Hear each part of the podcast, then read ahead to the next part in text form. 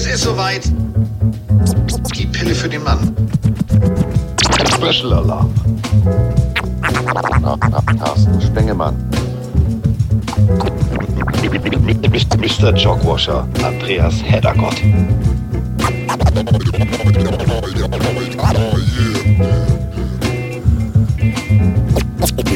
Ist in der Haut, der Haut, der Haut.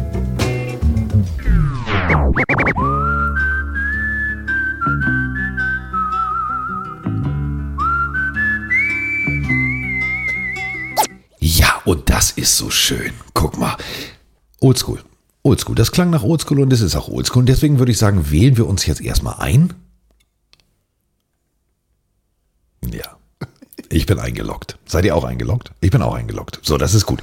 Und bei mir ist er. Ja, also komplett. Wir haben jetzt alles fertig hier. Alles an Technik steht und so weiter und so fort. Und jetzt ist er da. Ja, ähm, Schiller, Goethe. Also große Flöte ist er auch bei uns. Ähm, beinharter Typ. Tiefgang äh, in der Recherche wie U96, muss man ja sagen. Also wirklich tief ist er drin, der Heddergott.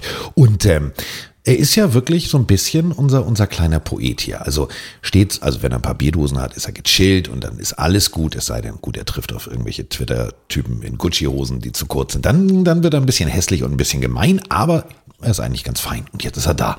Kollege Heddergott, guten Tag. Ich fragte mich die ganze Zeit, von wem du sprichst. Aber Ja. jetzt bin ich Ja, wieder bei dir. das ist ja- Weil kurze Hose hattest du mich.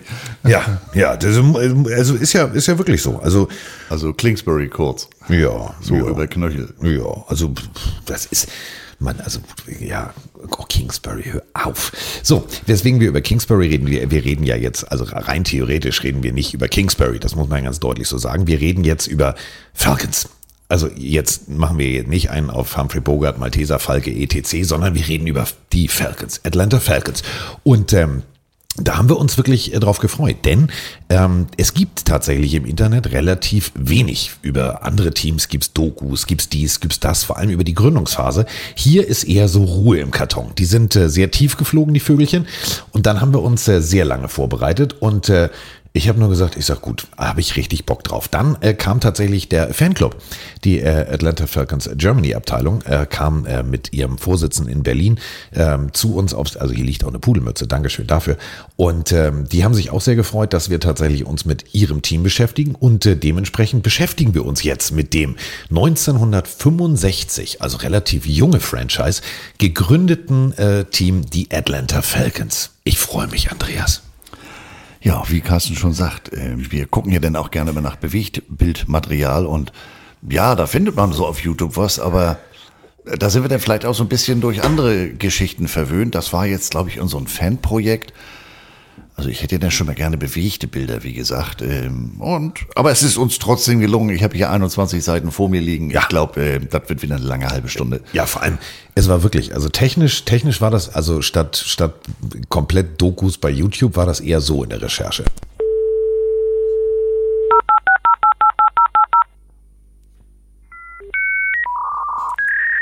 Ja. Ich bin drin. Ja, bin ich drin, hat er gefragt. Der Boris, ja, äh, das ist eine alte Werbung. Aber es, Der gute alte Ja. Christe Koppler. ja, fünf ist Trümpf war auch eine super Werbung von der Post. Was denn? Kannst du dich nicht an dieser, Doch, jetzt. diesen hässlichen gelben Handschuh Ja, erinnern? Fünf das war also für die, für die, für die Spätgeborenen unter den Zuhörern. Wir sprechen hier von der Umstellung. Ja, es gab früher mal vierstellige Postleitzahlen und dann wurde auf fünfstellige umgestellt, ähm, nach der, nach der Wende. Und da hatten die so, einen- so, so einen gelben Handschuh. Und fünf ist Trümpf, ja. Reim mich oder ich fress dich. Ja. Oh, Ah, ja, ja. er, ja. bre- er brecht wie Berthold. So, ähm, jetzt geht's los. Pass auf. Was denn? Ich bin so ein bisschen aus der Übung, muss ich gestehen. Ich wusste eben erst mal 21, 22. Was? Ja, Erbrecht. Ja, du hast vorhin gar nicht ja. mitgekriegt, dass ich dich wie Schiller und Goethe zu Ja. unserer großen Flöte und so was ich alles gemacht habe. Ich, also Hip-Hop 2.0. Ist ja auch Atlanta. So, also gut. MC Hammer. Da kommen wir später zu. Wenn ihr jetzt fragt, hä? Was? Wie? Wo? Die beiden, es ist äh, noch zu früh für Bier. Ja. Also wir sind hier, Nee, nee, haben also- hier Kaffee und äh, Capri-Sonne. Capri-Sonne und natürlich die obligatorischen Schaumküsse. Ähm, die Mettbrötchen haben wir schon weggeknuspert und dementsprechend fangen wir jetzt wirklich an. Äh, viele von euch haben gefragt, irgendwie, als Andreas äh, getwittert hatte, ja, hier Elvis, ja, Elvis, mh, hm, Elvis hat nicht das Gebäude verlassen, Elvis war nie drin, lange Geschichte, aber tatsächlich, Elvis hat eine, also nicht er persönlich, aber die Magie Elvis hat eine direkte Verbindung mit den Atlanta Falcons und da springen wir jetzt auch rein. 1965 gegründet. Ist tatsächlich eine Nummer, ein junger Mann, der bei seiner Mutter gejobbt hat, der dann ganz schnell die Treppe hochgelaufen ist, im wahrsten Sinne des Wortes. Das war, das war keine, keine Karriereleiter, das war, das war pff, Fahrstuhl. Ähm, innerhalb von kürzester Zeit vom äh, Lehrling sein, also nee, Hilfskraft seiner Mutter zum äh, Chef der Versicherung aufzusteigen, muss man auch erstmal hinkriegen. Und der hat dann gesagt, so, der Süden. Der Süden hat es verdient, Football zu kriegen. Ja, und er trat dann mit der NFL in, äh, in, in, in ein enges Gespräch und hat gesagt, ich hätte ja Bock auf äh, ein Footballteam. So, und äh, so gab es dann die ersten Gespräche über Football in Atlanta. Ja, denn äh, wie Carsten gerade sagt, der Süden ist eigentlich war Football Country, aber im College-Bereich. Also da gibt's ja so kleine Hütten wie Neyland Stadium in Tennessee, 101.000. Tiger Stadium von LSU, 102.000. Alabama, Bryant Denny Stadium, 100.000. Georgia ist dann schon fast klein mit seinen 92.000. Aber bis 65 gab es da unten tatsächlich kein einziges Profiteam in den, ich sag mal, vier großen Ligen. Äh, die Braves, die kamen 66. Die Hawks, Human Highlight Film hier, Dominic Wilkins und so weiter, 1968. Zwischenzeitlich gab es mal die Flames von 72 bis 80. Die haben ein bisschen Hockey gespielt. Aber viele, viele Jahre war Washington, waren die Redskins das südlichste Team der NFL der eine oder andere kennt vielleicht die kurze Folge zu dem Thema. Die ganz kurze. Tatsächlich. Und äh, dementsprechend hat Rankin M. Smith, 1925 geboren, sich gesagt, nee, das müssen wir ändern. Selbst Football-Fan hat gesagt, äh, das kann doch nicht sein, dass wir hier im Süden wirklich großartigen College-Football spielen, aber irgendwie spielen wir nichts anderes. Also wäre jetzt mal Zeit. So, und äh, spätestens an seiner, in der Zeit, als er an der University of Georgia war, hat er gesagt, das muss irgendwie, das muss irgendwie funktionieren, das muss irgendwie funktionieren. Und äh, der Typ war, war so ein kleiner Hotshot, war unter anderem von 43 bis 46 äh, Pilot bei der äh, US Air Force. Wusste ich auch nicht, bevor ich das gelesen hatte. Und wie du sagst, Hotshot ist ganz richtig. Das hat schon Grund, dass äh, jetzt bitte äh, mal kurz weghören, dass der Kamerad was mit Versicherungen zu tun hatte. Der war nämlich, der hat sich in alle Richtungen abgesichert. Ähm, Atlanta war damals im Stadtgebiet so um 1960 herum, die hatten schon so 1,3 Millionen Einwohner. Und das war natürlich ein Markt, da wollte man hin. Und ähm, es fing ja dann später die, die AFL an, also das Konkurrenzprodukt zur NFL. Und da hatte schon eine Investorengruppe aus Atlanta versucht, die San Diego Chargers 1961 zu kaufen und nach Georgia zu verlegen. Aber ich sag mal, es gab dann drei Preseason-Spiele mit ordentlich Zuschauern und dann war Mr. Rankin Smith der, der Meinung, Mensch, ich bewerbe mich mal um eine AFL-Lizenz. Hat er auch gekriegt, aber hat dann auch gesagt, was interessiert mich mein Geschwätz von gestern? Eigentlich wollte er ja ein NFL und als die ihm eine Franchise anboten, hat er gesagt, tschüss EFL. Ja, du hast es gerade gesagt, Atlanta war eine Wachstumsstadt und äh, ein späterer Trainer, äh, Trainer Gary Glanville, der äh, Anfang der 60er bei Georgia Tech tätig war, ähm, der sagte nur, er fand eine Sache total faszinierend, das wusste er gar nicht und vielleicht wusst, wisst, ihr, wisst ihr das auch nicht, es sei denn, ihr seid Mitglied im Atlanta Falcons Fanclub das hier. Well, I was uh, coaching at Georgia Tech. We drive by this sign and we had 754,000 people living in Atlanta. Now, this is 1968. And now you drive past that sign and it's 6 million. Das Schild steht da immer noch. Da steht tatsächlich eine digitale Anzeigentafel, die die wirklich gemeldeten Einwohner zählt. Wusste ich auch nicht. Nee, also man kennt das ja aus, aus Fernsehserien. Das sind immer diese grünen Ortsschilder, die, die bei uns gelb sind. Und darunter steht dann Population oder Pop. Ja. Das hat jetzt nichts mit meinen Figuren oder mit der Musik zu tun, sondern aber so eine digitale Anzeige ist natürlich deutlich schlauer, weil dann ist ja. das Ding wenigstens mal auf dem aktuellen Stand. Ja, so. Und das, äh, das ist halt noch genau dieselbe Anzeige von früher mit ein paar Glühbirnen. Muss immer einer die Glühbirne wechseln. Oh, Eckerhard. So klingt Glühbirnenwechseln übrigens. Das war ein Soundfall, den wir extra vorbereitet haben. Das war jetzt nicht der Grobmotoriker da drüben, der schon wieder den halben Tisch abreißt. Ähm, weißt du denn auch, wer die AFL-Franchise, die Atlanta zurückgegeben hat? Ich weiß, das ist eine Fangfrage, die kann er nachts um drei beantworten. Hm, wie bitte? Die AFL-Franchise, die Onkel Schmidt dann zurückgegeben hat. Weißt du, wer die denn genommen hat? Nein, das weiß ich nicht. Sag's mir doch mal. Ich wusste es, dass ich mich hier wieder zum Affen mache. Sag's mir doch einfach mal. Ich weiß es nicht. Ja, die, die, die, die, die Delfine. 66. Ach, ehrlich. Kommen wir auch noch immer mal zu. Ja. Also wir sind beim Versicherungsagenten, der auch, äh, ja, also im Rotarier Club war und, und, und, und, und. Also er hatte die feste Vorgabe, er will Atlanta groß machen. Historisch müssen wir natürlich jetzt, wenn wir in den 60ern sind, auch über Atlanta an sich sprechen. Also äh, Rassenunruhen. Atlanta war sozusagen die Perle im Süden. Also da gab es tatsächlich äh, mehr, ich sag mal so, ja, Menschen, die normal miteinander lebten, statt wie im restlichen Süden, die sich sagten, nee, also pass auf, du sitzt hinten im Bus, etc. Die waren, ich, ich sag mal so, Atlanta war seiner Zeit damals schon sehr voraus. Ja, auch, auch als, äh, ich sag mal, im sportlichen Bereich, ähm, College Football, wie gesagt, die Historic Black, Black Colleges sind da unten stark verwurzelt und haben auch ein dementsprechendes Standing. Äh, wie Carsten sagt, im Rest des Landes ist das ja mehr so, so, ja, ich sag mal, wird das im Nachsatz genannt und äh, da waren die schon ganz anders unterwegs. So, und äh, wir haben jetzt also tatsächlich, ja, den Zuschlag. Wir haben gesagt, ja, okay, alles klar, wir sind die NFL. Ja, machen wir doch einfach mal. Ja, dann machen wir das. Okay, alles klar, komm, wir ziehen's durch. Jetzt brauchst du natürlich einen Namen. So, und ähm, was, also ich find's total, äh, total spannend. Falco, tatsächlich, das ist der wissenschaftliche Name. Also hier jetzt, weißt du, nicht junge Römer und, und, und, und so. Aber der Falke an sich, der wissenschaftliche Name ist Falco. Wusste ich nicht. Ja, jetzt hast du Asterix Lateiner, ne? Ja, äh, das ist aus der äh, Klasse Avis, also der Vögel, und dann ist es äh, Falconformis. Das ist dann die Falkenart und das Ganze heißt dann sozusagen Falco. Geht zurück auf die Namensgebung 1758. Extrem spannend. Es gibt Buntfalken, es gibt alles Mögliche und Falken wusste ich auch nicht, bauen keine Nester. Nee, wusste ich äh, Ja. nicht. Aber passt ja. Ähm, also es waren noch ein paar andere Vögel im, im, im, im Gespräch. Die Firebirds, die Thunderbirds, ähm, Bombers, Rebels und so weiter. Aber passend zu dem, was Carsten uns gerade erklärt hat, kam dieser Vor Namensvorschlag, äh, der im Rahmen eines Wettbewerbes gefunden wurde, von einer Highschool-Lehrerin. Die hat einen Aufsatz zu dem Thema geschrieben und hat dann ihren Namenvorschlag auch begründet. Der Falke ist stolz und würdevoll, mit großem Mut und Kampfgeist. Er lässt seine Beute nie fallen. Sie kannte sich mit Football anscheinend nicht ganz so aus. Er ist tödlich und hat eine große sportliche Tradition. Da kommt er wieder das mit dem, der baut keine Nester. Ja, also Ist sportlich.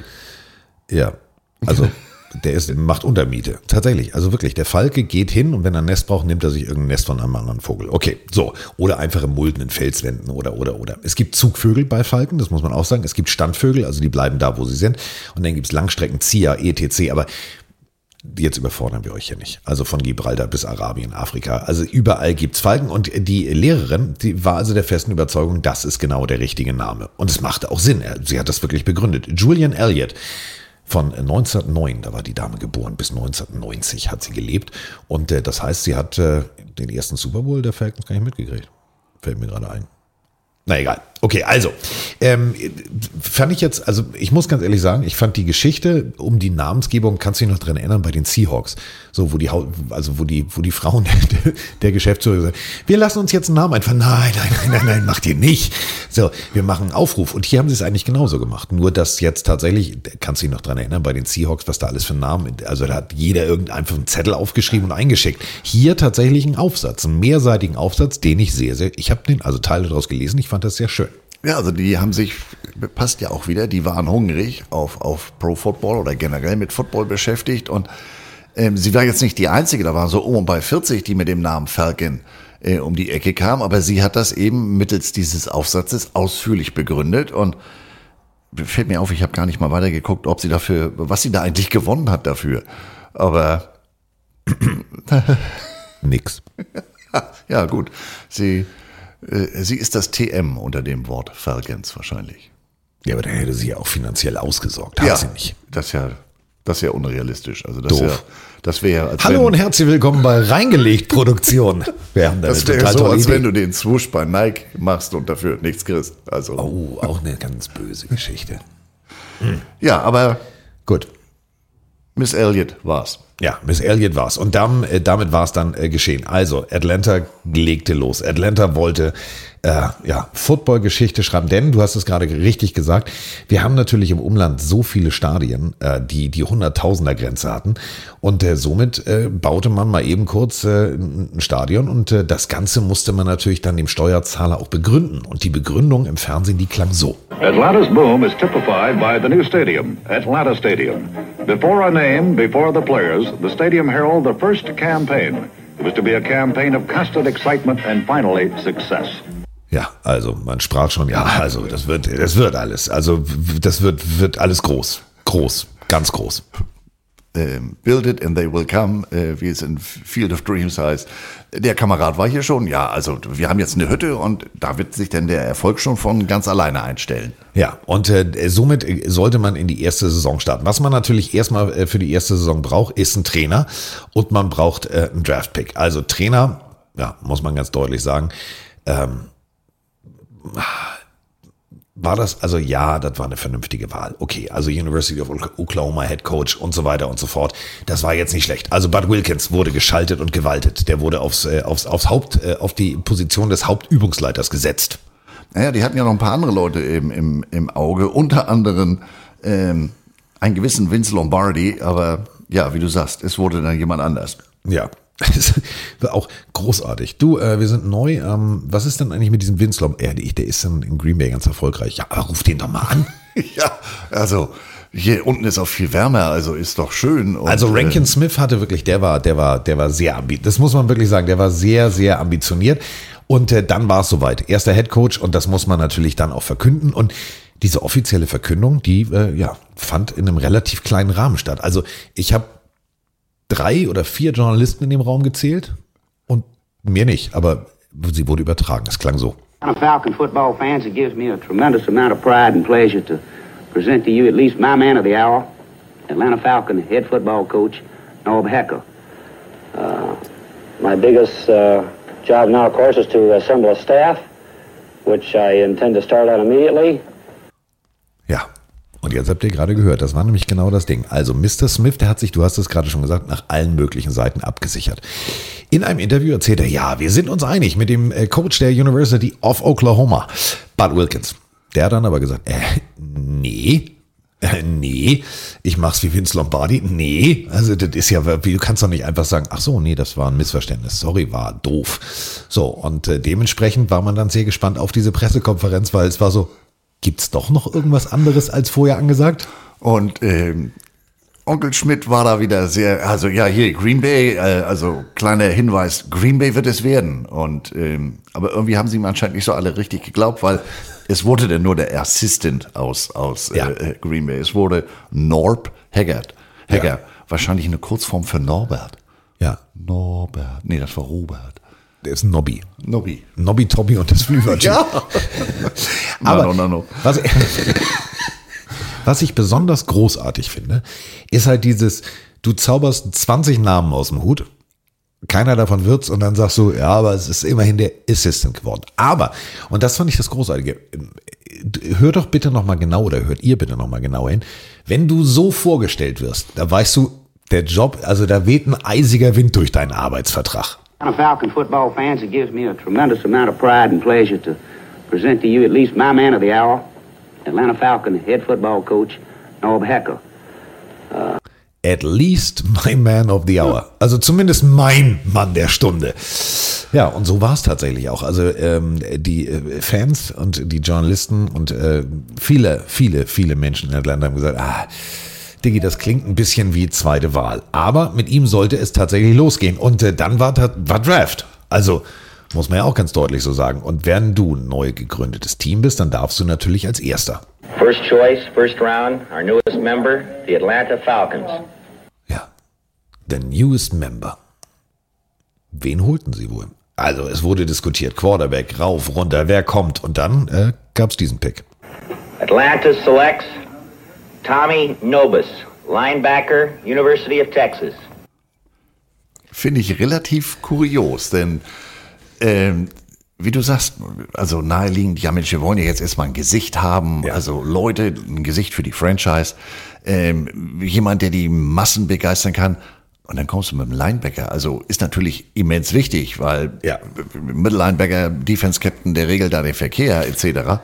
Aber fand ich ähm, bemerkenswert. Aber War ein großartiger Pick, aber wenn du mir überlegst, normalerweise äh, brauchst du als Mittellinebacker ein, zwei Jahre Adaptionszeit, um äh, den Verkehr da zu regeln und auch der Defense-Captain zu sein. Das hat bei dem jungen Mann tatsächlich ab Spiel 1 funktioniert. Rookie des Jahres, ETC, also der Typ war wirklich der absolute Glücksgriff für die Falcons. Aber man merkte halt, ja, es geht einen komplett anderen Weg. Nicht All-in Quarterback Face of the Franchise, sondern wir wollen Smash Mouth Football tut richtig weh spielen. Und das haben sie auch getan, ab Minute 1. Ja, und ähm, ich sag mal, wie das immer so schön ist, am Montagmorgen mache ich euch das perfekte Playbook. Fragt mich bitte nicht am Freitagabend. Ähm, Norb Hacker wusste, was er tat, denn Nobis ist wirklich einer, ähm, der da eingeschlagen hat. Ich gucke hier mal eben auf meinen schlauen Zettel. Ja, die Nummer 60 ist auch retired. Ja. 60 für einen Linebacker, das mal ganz am Rande, finde ich auch interessant, aber das hat sich ja nun im Laufe der Jahre mehrfach geändert, regelseitig. Ähm, ja, das ist eben der Unterschied zwischen so, einem- so einem Jogwasher wie mir, der sich nur um die Wäsche kümmert, und jemanden, der auch vorher nur in Anführungsstrichen Assistant war. Aber da merkt man eben auch, der war nicht irgendwo Assistant. Nee. Ähm, also der hat natürlich bei Vince Lombardi sein Handwerk äh, durchweg gelernt. Sagen wir es mal so, das erste Jahr, es fand medial statt, also immer wieder Game of the Week. Und ich weiß ja genau, du und ihr da draußen, ihr liebt diese alten Fernseh-Intros. Deswegen äh, Woche 5, 1966, in der ersten Saison. Ja, PS kriegte man nicht wirklich auf dem Rasen, aber man äh, ja, war in den Wohnzimmern äh, der US-Amerikaner zu Hause. Hello, everybody, from D.C. Stadium. This is Jim Gibbons. Otto Graham, the head coach of the Washington Redskins. Norb Hecker, the head coach of the Atlanta Falcons. Redskins seeking their third victory. The Falcons haven't won. They want victory number one. They won the toss. They'll receive. Brig Owens kicks off. Ja. Gut, also machen wir es kurz. Auch da gab es keinen Sieg. Ähm, Da muss ich jetzt noch mal kurz dazwischen springen. Also ich bin ja sowas von objektiv. Das erste Spiel verlor gegen man, verlor man gegen, ne? ja genau, die Philadelphia Eagles. Also es fing nicht schön an. warte, warte. ist das ist es ja so. Ja, natürlich. So. Eagles muss ja, er, muss immer diese, die, die Vögel unterbringen. Ja, das ist ja, nachdem wir gesagt haben, wir sind mit den Vögeln jetzt Aber durch. warte, pass auf, machen wir, machen wir kurz. Wie lief der, der letzte Super Bowl nochmal? Na? Immer noch große Fresse? Kann ich, ja, weißt du, Kurzzeit Ich, wus, ich wusste es, deswegen habe ich genau diesen, diesen Ton dahin gepackt. Ja, das deswegen läuft das hier bei uns. Weil ich genau wusste, das erste Spiel, als ich gelesen habe, erstes Spiel gegen die Eagles, wusste ich, alles klar, ich muss diesen berühmten Tatort-O-Ton dahin packen. Na?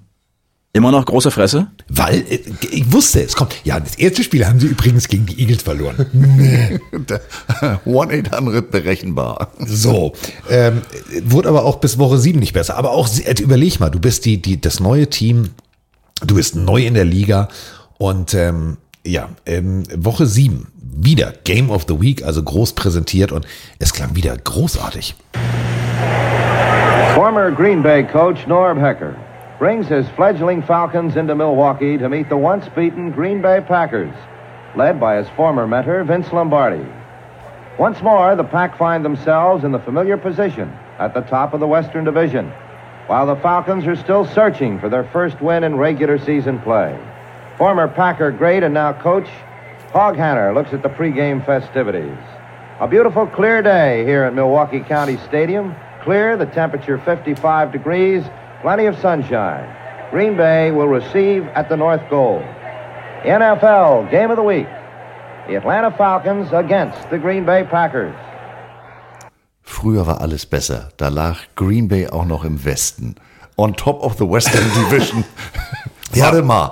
Äh, was ist denn da? Äh, ja, aber Ja. ihr wisst, was ich meine. Fand ich interessant. Also dem das äh, Ja. Name und äh, Alignment, das ist ja nachher auch nochmal Thema bei den Falcons, passte nicht immer so ganz zusammen. Nein, überhaupt nicht. Und äh, es, es sportlich lief auch gar nichts im ersten Jahr rund. Äh, wer es wirklich, wer, wer wer es wirklich ganz, ganz hässlich erwischt hat, war der Quarterback. Also äh, nach diesem Spiel, nach Woche sieben, ähm, war der Head Coach eigentlich nur der festen Überzeugung, ich muss jetzt mal deutlich was sagen. The one thing I think we have to improve at, especially coming into this Ram ball game, is the uh, pass protection. Ach echt? Macht Sinn, wenn dein Quarterback gefühlt 27 Mal pro Spiel gesackt wird.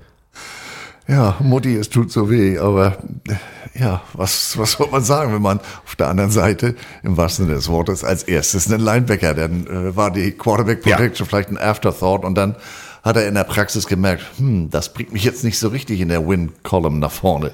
So, also die erste Saison endete 3-11 und äh, Nobis, also der Linebacker, wurde tatsächlich zum Rookie des Jahres und äh, das war damit auch der erste, alle man festhalten, Pro Bowler der Falcons. Will ich mal. Alles richtig gemacht. Ja, alles, Alles richtig gemacht. Und, und ähm, der erste, Heimsieg, das will ich äh, aufgrund der Zuschauerzahl noch, noch mal erwähnen, weil das fand ich interessant. Die haben, haben bis dahin hatten die einmal gewonnen und dann in der Woche 14 gewinnen sie 16-10 gegen St. Louis. Also die waren, wie Carsten schon sagt, sportlich nur nicht so ganz weit vorne. Aber da waren 57.000 Zuschauer, die sich das Spiel angucken wollten. Also die Begeisterung war da. Auch wenn sie jetzt sportlich etwas brauchten, aber um nochmal wieder auf Kollege Nobis zurückzukommen, nicht nur Rookie of the Year in deinem ersten Jahr, sondern du kommst auch gleich in Pro Bowl. Also, äh, ja, Onkel Hacker, nochmal, du hast alles richtig gemacht. Auch wenn vielleicht jetzt nochmal ein bisschen an der O-Line feilen sollten, aber ja. Man muss sich ja, man muss sich ja steigern können. Man, äh, muss man, muss man. Äh, Hat er aber nicht. Nein, äh, denn äh, auch 1967, es, war, es wurde nicht viel besser. Also es gab tatsächlich wieder einen Sieg. Juhu, 1-12-1. Ein Unentschieden, ja. Man startete 0-3 in die Saison. Und äh, ja, da war dann Schluss. Dann kam Norm von Brocklin, also der Head Coach, ihr wisst schon, der, den hatten wir schon bei den Minnesota Vikings, als wir das Vikings Special gemacht haben. Der ersetzte Norm Hacker am 1. Oktober. Und äh, zwei Wochen danach, also zwei Wochen später, ja, gab es den ersten Sieg. Mhm. Man traf auf die Giants und das ist insofern interessant, weil äh, Van Brocklin damit auf seinen ehemaligen Quarterback aus Minnesota, Fran Tarkenton, äh, traf. Und das war natürlich dann auch nochmal ein persönlicher Sieg in jeglicher Hinsicht. 24-21 ähm, schlugen die Falcons. Gut, am Ende ähm, war es einer von bei zwei Siegen ja. in der Saison, 2-12. Ja.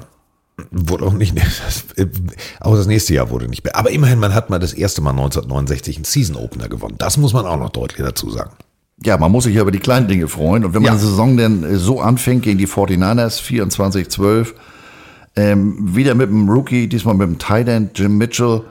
Äh, man stellt den Teamrekord im, im, im Lauf auf mit 229 Yards. Das lässt natürlich hoffen, wenn die Saison dann so anfängt. Ja. Damit sind die 60er durch. Also äh, Summer of 69 und so weiter und so fort. Ja, wir könnten jetzt noch über das große Musik, also was, also sozusagen was Atlanta der Vorläufer von Woodstock war. Also, dass es Woodstock nicht gegeben hätte ohne Atlanta, aber das hat mit Football nichts zu tun. Aber es muss erwähnt sein. Dazu hat Carsten mich extra angerufen ja. und hat gesagt, wie groß, äh, und ich muss gestehen. Wollen wir nach rechts und links so weit abbiegen, dass wir sieben Stunden schaffen oder nicht? Das war die Frage. Ja, und ich hatte auf Autopilot und ich hatte die Abbiegung nicht mal gesehen, bis Carsten mir das gesagt hat. Und dann haben wir aber gesagt, nee, also wer die Geschichte von Woodstock, und damit meinen wir jetzt nicht, den besten Freund von Snoopy wissen möchte, äh, der ist heute leider wird leider heute enttäuscht, sagen wir es mal so rum. Ja. Und ich habe schon wieder was gesagt, Carsten nee. singt schon wieder in seinem Nein, Stuhl nein, zusammen. Er Woodstock, der beste Freund von Snoopy. Ja, nicht? Charlie Brown, Linus mit der Schnuffeldecke. Hier geht's, hier geht's. Also der rote Baron. Oh, der rote Baron, ja, auch nicht schlecht. Habe ich auf meinem auf meinem Bordrolli in groß kleben. Snoopy als roter Baron. Großartig. Ja. 1970. Äh, kommen wir vom roten Baron zum roten Helm zurück. Denn damals gab es ja tatsächlich noch den roten Helm den ich großartig ja. finde. Ich finde auch die, die Throwback-Geschichte bei den Falcons, da freue ich mich drauf. Ja. Also ich, ich mochte damals tatsächlich, ich mochte diesen roten Helm. Gut, Gary Glenville fand das später anders, aber ich, ich mochte das Rot. Ich fand das Rot schön. Ja, ich sag mal, schwarz sieht natürlich auch mehr elegant aus, aber nee, also das alte finde ich, das jetzige finde ich auch nicht schlecht, aber das alte Logo von denen fand ich tatsächlich noch schöner. Ja. Und 1970 war es dann auch endlich soweit. Die Falcons durften ihr allererstes, also für alle Falcons-Fans da draußen, merken. 1970 habt ihr das erste Monday Night Game gespielt. Monday Night Football Atlanta gegen Miami. 70er. Also da war Miami wirklich der heißeste Shit, den es gibt. Und dementsprechend gab es 20-7 auf dem Kopf. Aber 30 Millionen Zuschauer. 30. Wie Carsten sagt, die Dolphins waren damals natürlich heiß wie Frittenfett. Und ähm, aber 2007, ne? Aber gut, auf der anderen Seite, ich komme zu meinem äh, zwei Sätze, ich spule nochmal zurück, zwei Sätze vorher. Man hat jetzt nicht gegen irgendwen verloren. Es ist natürlich immer schade, in Anführungsstrichen, wenn man, wenn die ganze Nation zuguckt, das tut natürlich doppelt weh. Ach, guck mal, die Jungs da unten, mhm, ja, 30, 20, 7, naja. Naja, äh, es wurde ja dann im nächsten Jahr besser. Genau, da gab es dann nämlich äh, tatsächlich den, das erste National Televised Game, was mit einem Sieg ausging. Also 1971 nach ja, ja, der 70er Saison 4-8-2 war jetzt auch nicht so berauschend, ging es am 22. November gegen Green Bay. Und da gab's ja, komplett alle USA-Haushalte hatten die Möglichkeit, dieses Spiel zu sehen. Und alle rechneten mit einem deutlichen Sieg von Green Bay. Da hat Atlanta aber gesagt, nee, nee, nee, nee, nee. Jetzt machen wir mal Falcons Football, jetzt machen wir es mal richtig. Und jetzt gewinnen wir 28-21.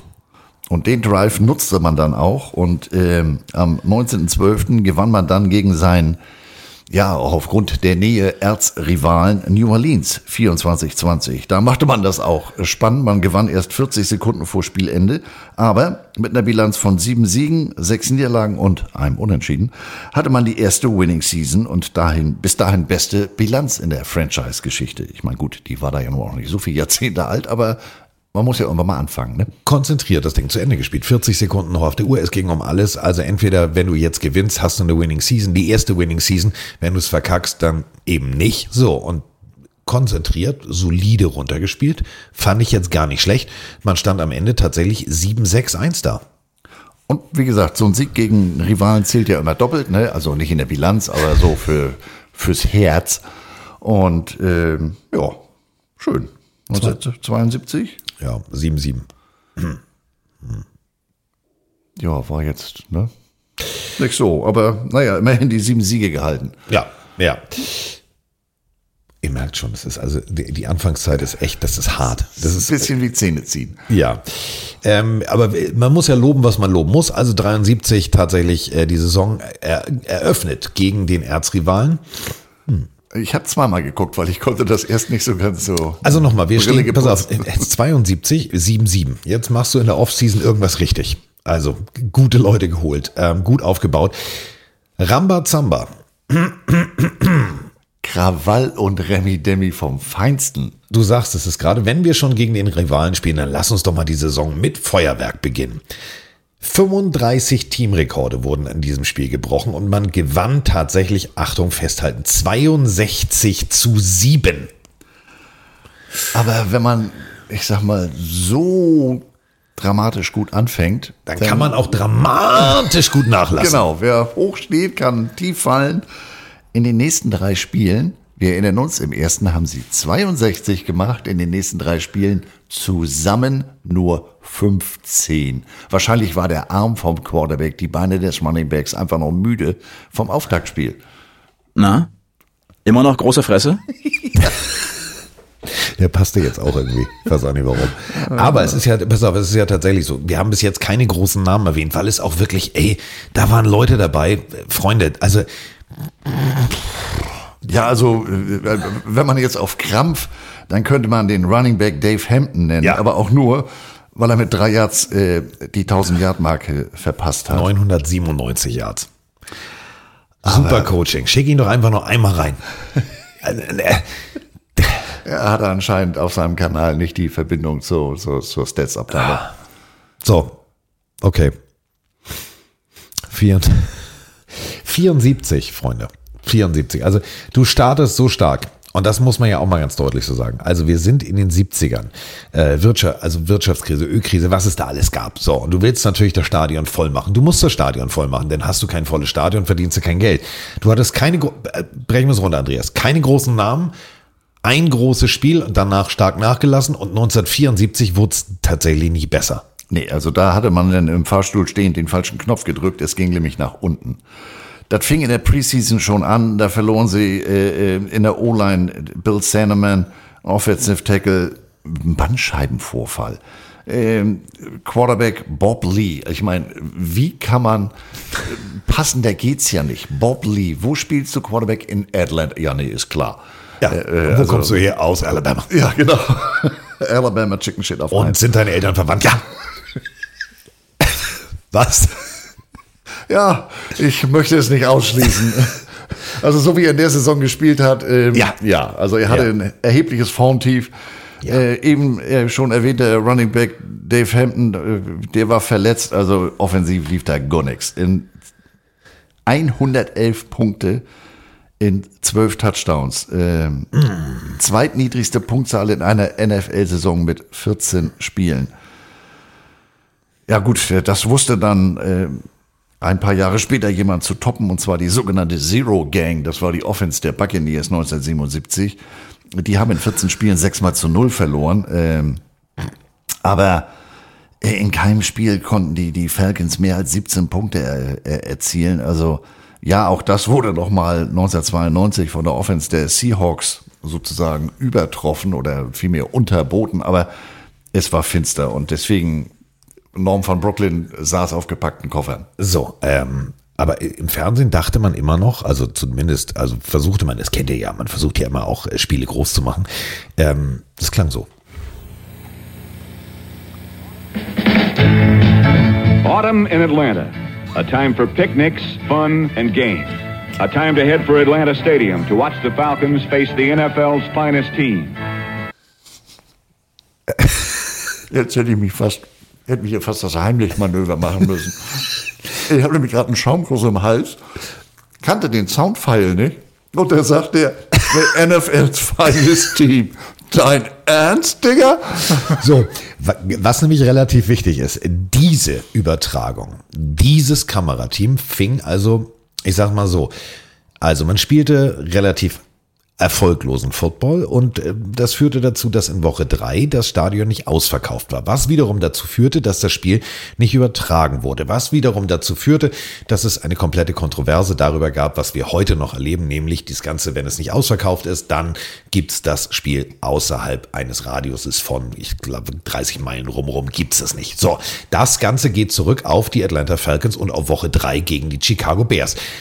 Viel wichtiger allerdings, in Woche, das muss man sich jetzt auch mal auf der Zunge zergehen lassen. Also, die ähm, Falcons spielten gegen die Dolphins.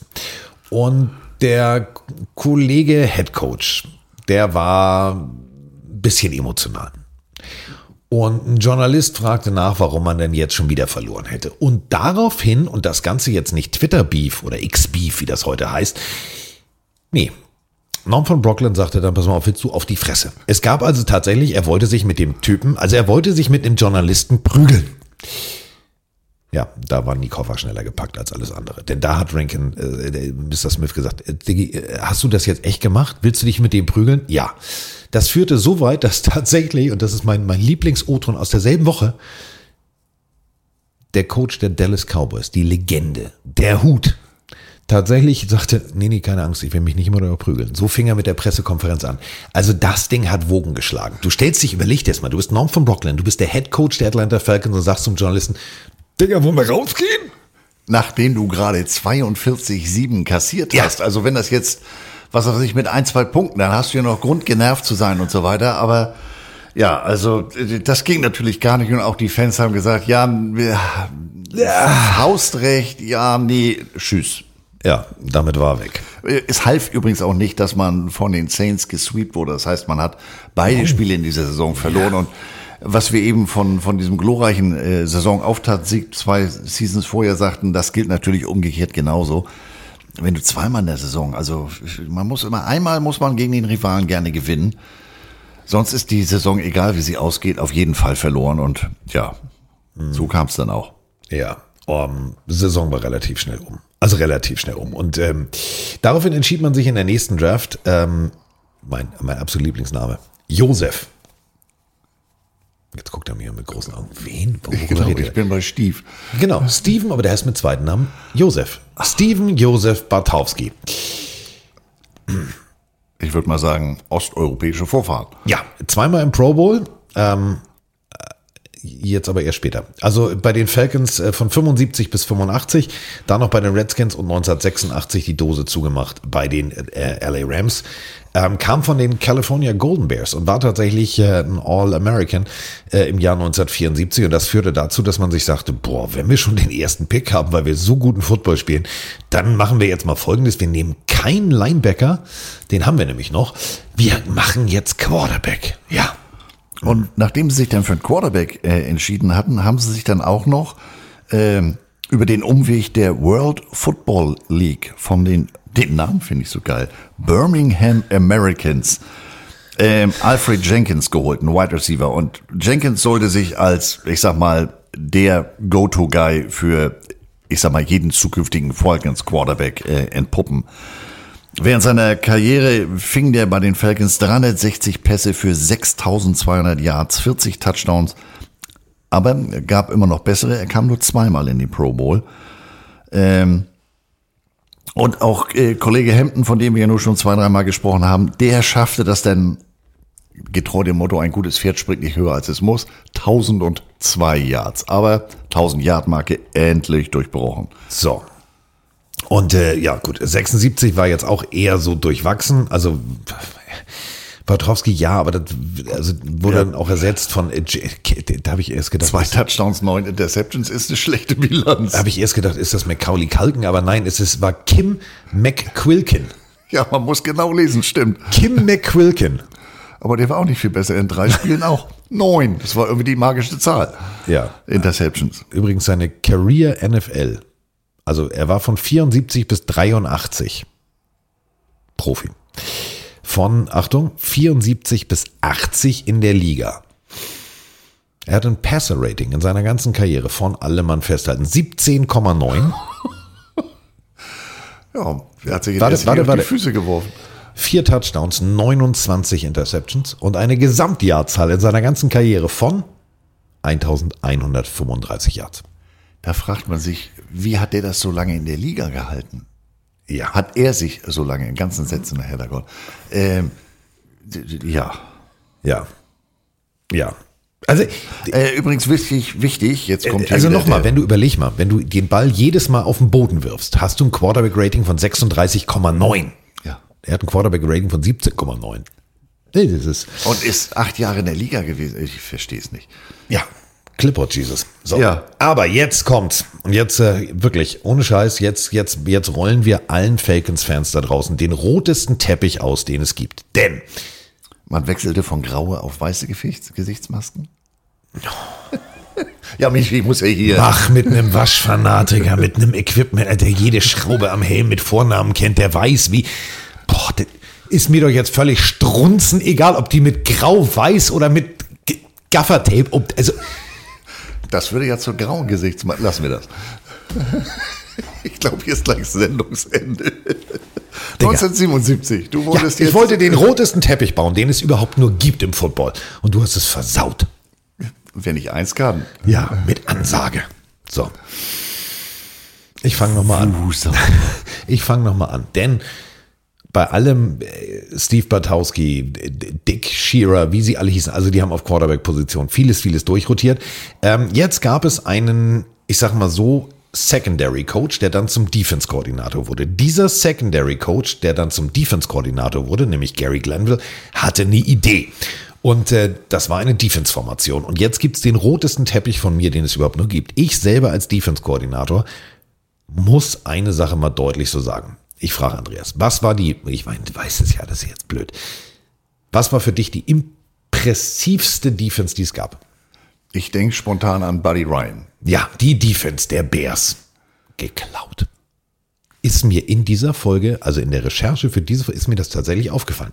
Also, wenn wir über Defense reden, dann reden wir über die 85er Bears, Super Bowl äh, Team, ähm, gecoacht von Buddy Ryan, die sogenannte 4-6. Also äh, großartiges Defensivkonzept. Die Ravens 2000, also ja, die haben dann mit, also trotz ihres Quarterbacks, also haben sie Super Bowl gewonnen, weil sie von der Defense gelebt haben. Und jetzt kommt's, Freunde, wir reden von den 85er Bears.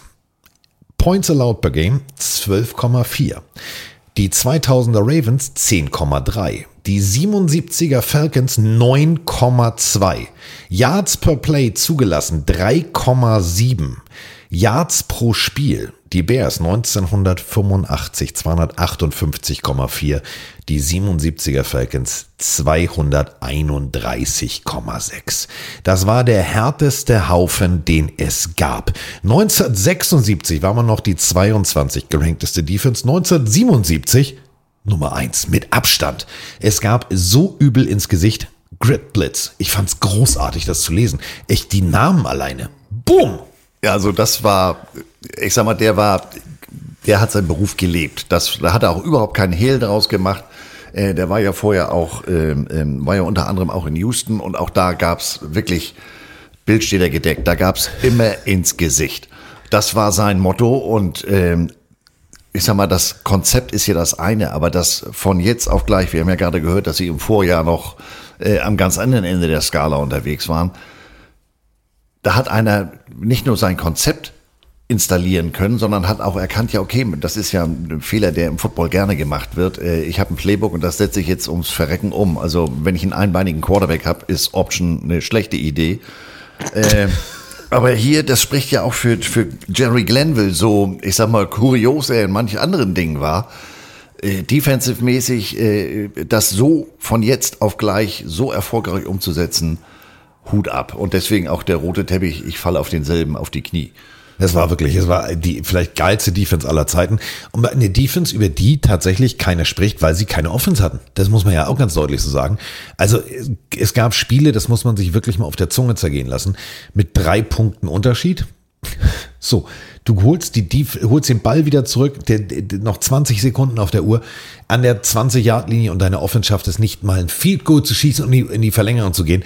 Muss man ganz ehrlich sagen, also die Defense war mega, die Offense war eher pff, die hatten, im, die hatten im Schnitt weniger als 13 Punkte pro Spiel. Das ist natürlich für so eine Defense auch äh, fürchterlich äh, frustrierend, aber wahrscheinlich haben die gesagt, irgendeiner muss dafür zahlen und das war dann immer der jeweilige Gegner. 14 Spiele in der Saison und man ließ nur 129 Punkte zu. Das ist, das ist wirklich atemberaubend. Ähm, ja, man stand 7-7.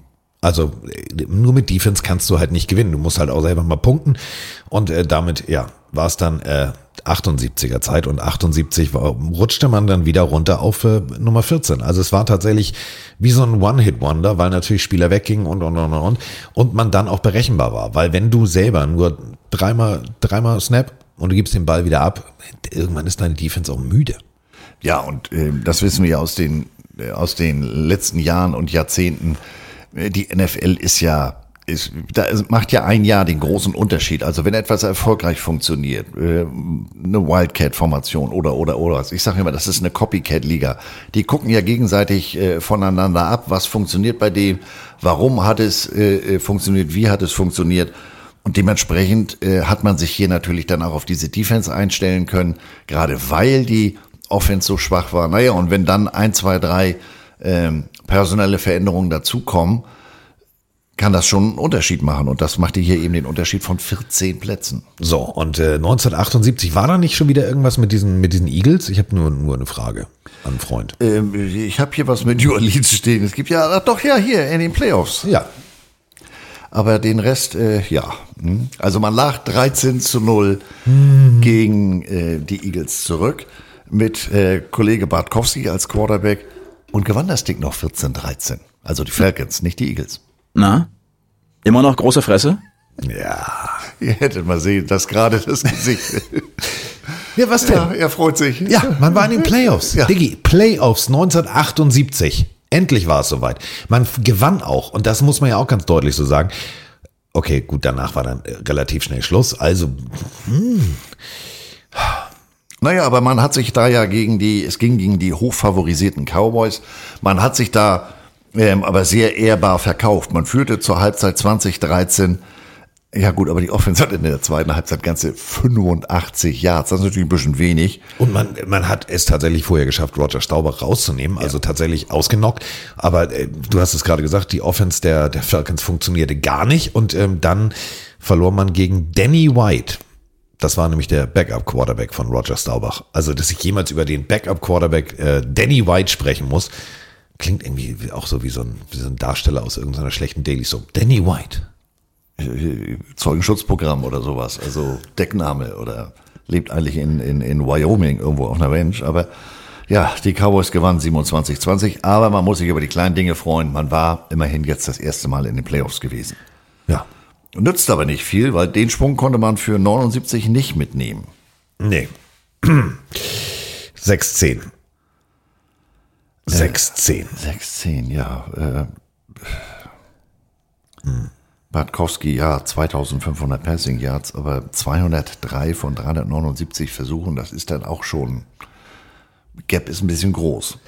Aber wer immerhin immer mehr zum Faktor wurde, wurde William Andrews. William Andrews war eher Kategorie Fullback als Running Back. Ähm, weiß ich noch, wie, wie tatsächlich Atlanta es abgefeiert hat ähm, und auch die Medien es abgefeiert haben. Der Typ war, also äh, vom Körper her, Andreas, eher so ein bisschen Derrick Henry, oder? Ja, also Bernstein Power, Powerläufer. Und ähm, wie du sagst, dafür, dass er eigentlich Richtung, Richtung Fullback geht, sind seine Statistiken eigentlich umso beeindruckender. Ähm, der hat leider nur sieben Jahre spielen können bis 86, aber 5900 Rushing Yards mit 30 Touchdowns und vier Pro Bowls. Ähm, das war einer der ersten NFL-Spieler, der in der gleichen Saison mehr als 2000 Yards äh, Rushing und Receiving erzielte. Aber Saison sechs Siege, zehn Niederlagen. Also Einzelrekorde sind ja schön, aber wenn sich das in Teamerfolge nicht umrechnen lässt oder umsetzen lässt, dann nützt einem das natürlich relativ wenig. Drittrunden-Pick aus Auburn, aber sein, werde ich nie vergessen, erstes Spiel, die, die Erwartungshaltung war groß und er hat tatsächlich, wie wir hier jetzt im Fernsehen hören, auch nicht enttäuscht. William Andrews ran for 167 yards in his professional debut. Muss man auch erstmal hinkriegen. 167 in seinem allerersten Spiel. Äh, nervös? Nee, kenne ich nicht. Lass mich mal ein bisschen Kontakt, dann regelt sich der Red von selbst. gib, mir, gib mir mal den Ball. Äh, in seiner NFL-Karriere, und du hast es gerade gesagt, leider war sie nicht allzu lang, ähm, schaffte er es viermal in den Pro Bowl und lief für 5986 Yards. 4,6 Yards im Schnitt, 30 Touchdowns.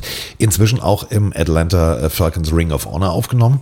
Also alles richtig gemacht. Leider eine viel zu kurze Karriere, aber das, was er in der Zeit abgeliefert hat, war, war wirklich, das war der beste Shit, den es gab. Also die Läufe, wenn ihr äh, wirklich Hardcore äh, Falcons-Fans seid und jetzt sagt, oh, stimmt, hatte ich gar nicht mehr auf dem Zettel. Es gibt tatsächlich ein großartiges, großartiges Highlight-Run-Video bei, ähm, bei YouTube von William Anderson. Das ist eher wirklich Bildschädergedeck. Ja, also, also- der, der läuft, der läuft nicht um die Leute rum, der läuft durch die Leute Was durch. stellst du dich dann in meinen Weg? Also, ja, was soll das denn? Dementsprechend seine Nummer 31 wird äh, bei den Falcons nicht mehr vergeben. Wer auch ein richtig gutes Jahr hatte, das muss man auch ganz deutlich so sagen, meint, er ist auch wieder so ein schöner zweiter Name. Wallace Doran Francis. Ja, Hätte ich jetzt eher nach New Orleans verordnet vom Namen her. ja. Ist auch tatsächlich in Louisiana geboren. Ähm, hat übrigens am College, das finde ich so geil, also Arkansas-Pine Bluff. Pine Bluff, ja, ja. Also Wenn du es so aussprichst, Bluff ist es so ja, wie. genau, Ja, der, äh, war gefaked. Die, das College gibt's hier gar nicht. Ähm, 73 bis 74 bei den Bills konnte sich da nicht durchsetzen. Bills haben gesagt, nö, also Receiver wird, wirst du nicht, Fünftrunden-Pick war, wirst du nicht. Aber ähm, bei den Falcons, das war wirklich, das war ein großes Jahr. Das muss man echt ganz deutlich so sagen. 74 Catches, 1013 Yards, das war jetzt, das war, das war richtig gut. Und äh, Steve Patowski, 2200, äh, 2502 Passing Yards bei 203 Completions von äh, 379 Attempts. Also Offense funktionierte plötzlich. Ja, also da war doch jetzt schon mal, man war ausgeglichen, man konnte werfen, man konnte laufen. Ja gut, 6-10, also da sollte noch mehr gehen. äh, Und das ging's ja dann auch im nächsten Jahr. 1980. Ähm, jetzt äh, kommt der Moment, wo alle Falcons wahrscheinlich sagen, boah, jetzt, jetzt sind wir da. Ja, Jetzt seid ihr da. Ähm, man startete 3-3. Man war eher durchwachsen unterwegs. Die Fans waren schon am Mosern und am Pöbeln und am Schimpfen. Ja, wieder eine durchwachsene Saison. Aber man äh, tatsächlich schaffte es, die großen Namen zu schlagen. Die richtig großen Namen zu schlagen und stand am Ende 12-4 da. Obwohl man 3-3 gestartet ist. Das bedeutet, es gab in der ganzen restlichen Saison nach sechs Wochen nur noch eine Niederlage. Das ist disziplinierter Football. Also da muss ich sagen, ziehe ich meinen Hut. Ja, und vor allem, dass man innerhalb von einer Saison da so den Hebel umlegen konnte, denn der Quarterback war immer noch derselbe. Ähm, und mit 12-4, man gewann die NFC West Division. Und äh, da war natürlich eitel Sonnenschein in Atlanta. Und es ging wieder gegen die Cowboys von einer Rekordkulisse von 59.793 Zuschauern. Ja, aber leider kam Danny White schon wieder zum Zuge. Und die Cowboys gewannen äh, diesmal deutlich knapper, 30-27, aber ähm, ja, weil das Ganze passierte kurz vor Ende und also ich sag mal, in den Falcons-Annalen ist das eine der, der dunkleren Kapitel. Ja, also äh, Danny White, den, den musst du doch wirklich als, als Falcons-Fan damals gedacht haben, boah, ey, jetzt ernsthaft? Also Roger Staubach, so, der halt kam so raus und dann, alles klar, das Ding können wir jetzt nur noch gewinnen. Wer ist Danny White? Und Danny White jetzt wieder. Also harte Nummer, wirklich harte Nummer. Ähm, ich muss ganz ehrlich sagen, ich, also es war ja auch tatsächlich 81, 82. Es war immer, wenn du, wenn ich mir Spiele jetzt angeguckt habe hier in der Zusammenfassung und, und alte YouTube-Clips und so weiter und so fort, es war immer gut, aber nie so gut, dass du gesagt hast, okay, jetzt, jetzt, ja. Also teilweise waren da Pässe dabei, wo ich gedacht habe, Digga, der ist zwar, der Ball kommt in Georgia runter, aber nicht in Atlanta. Also der, äh, äh. Ja, das war die Geschichte mit den vier- und fünfstelligen Postleitzahlen. Da ja, hat dann einer fünf bis Trümpf. Ja, ja, wurde denn schon mal das falsche Postleitzahlengebiet geworfen und denn auch äh, 81, ja gut, man, es waren jetzt viele Verletzungen.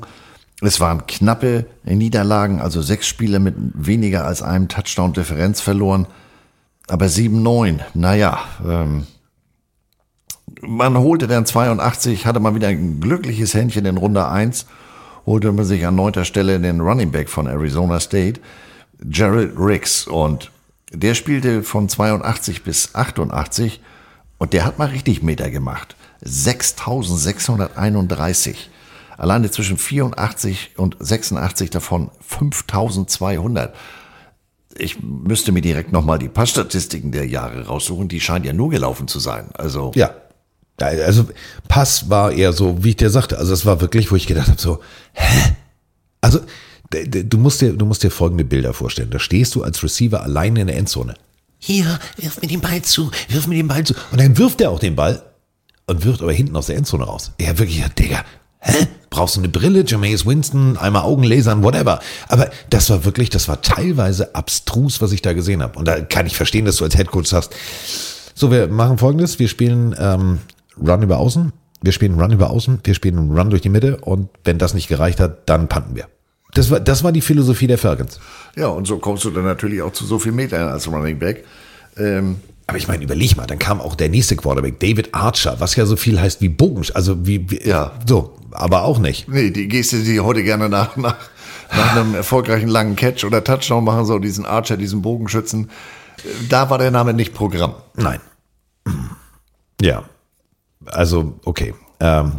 Ja, 82 kam man in die Playoffs, aber das liegt vielleicht auch daran, dass die Saison ein bisschen kürzer war. Ja, es war die berühmte Streiksaison und man beendet die Saison 5-4 und das hieß, ja, also eigentlich darf jeder in die Playoffs. Genau, wenn ihr schon mal hier seid, äh, könnt ihr auch gleich bleiben. Weil äh, Andreas sagt es ja immer so gerne, Football Family für einen Arsch. Ja, es ging um Geld. Es ging nur um Geld und man hat gesagt, warte mal, wenn wir weniger Spieler haben, weil die gestreikt haben, dann machen wir einfach komplett neue Playoffs. Jeder darf.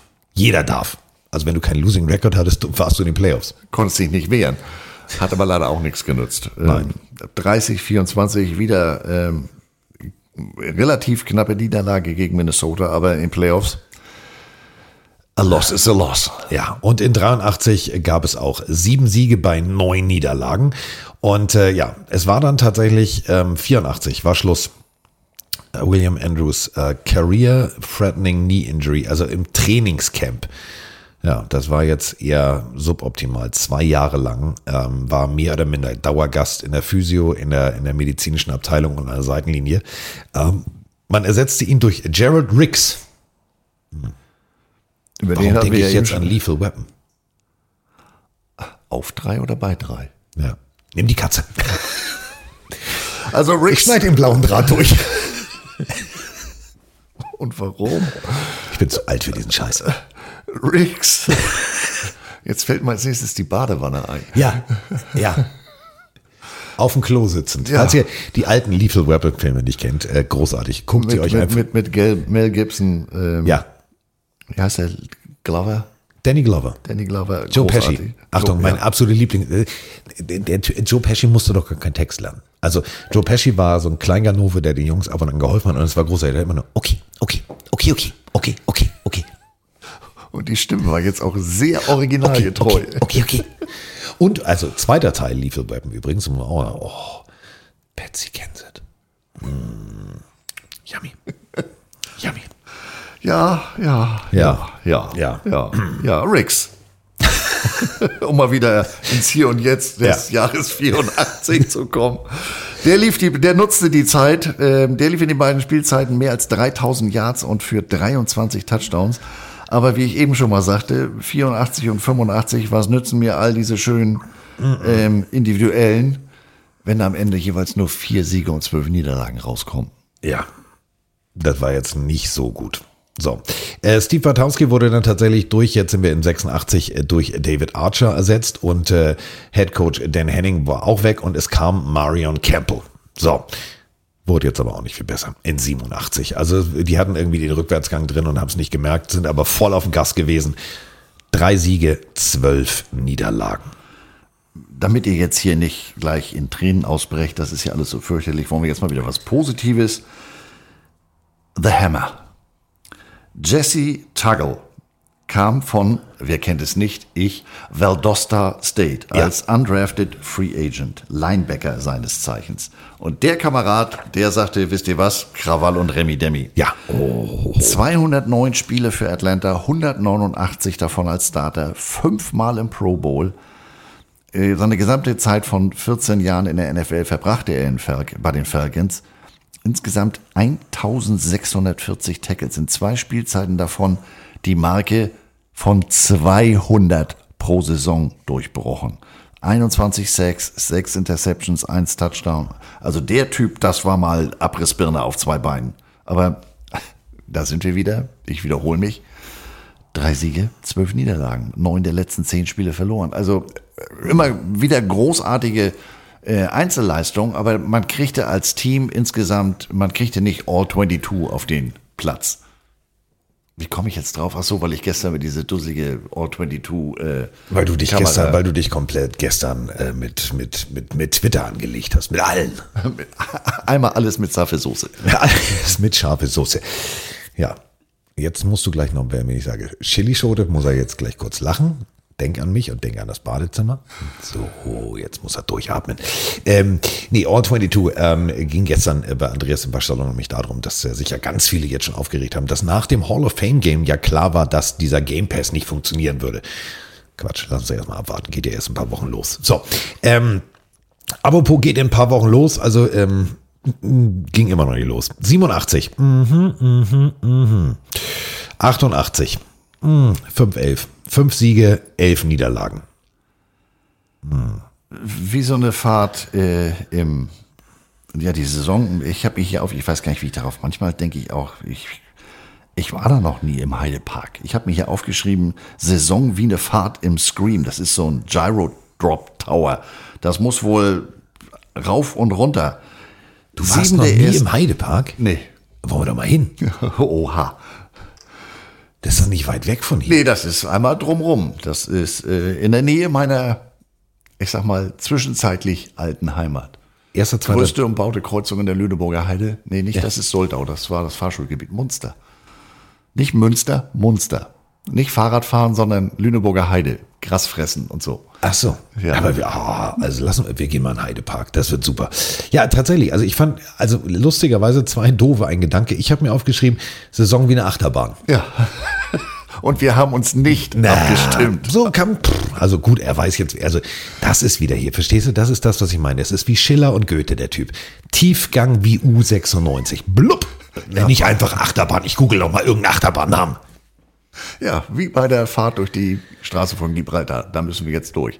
Den Rest können wir aus Jugendschutzgründen hier nicht zitieren. Hast du Horror in der Nase? Oder der allererste Satz in dem Film. I'm not in the condition to F. Stimmt. Randvoll auf einer Toilette irgendwo in, in der Kneipe. Ich weiß gar nicht, in welchem Land. Oh, das spielt. Boot. Ich, also das könnte Boot ich noch mal reden wir. gucken. Ja. Ist aber auch, also das ist mir ein bisschen, also ist immer sehr lang. Ja, also wenn, dann muss es natürlich die Langfassung sein und die ist dann ungefähr so in der Washington äh, Redskins, Washington äh, Team Football äh, Länge.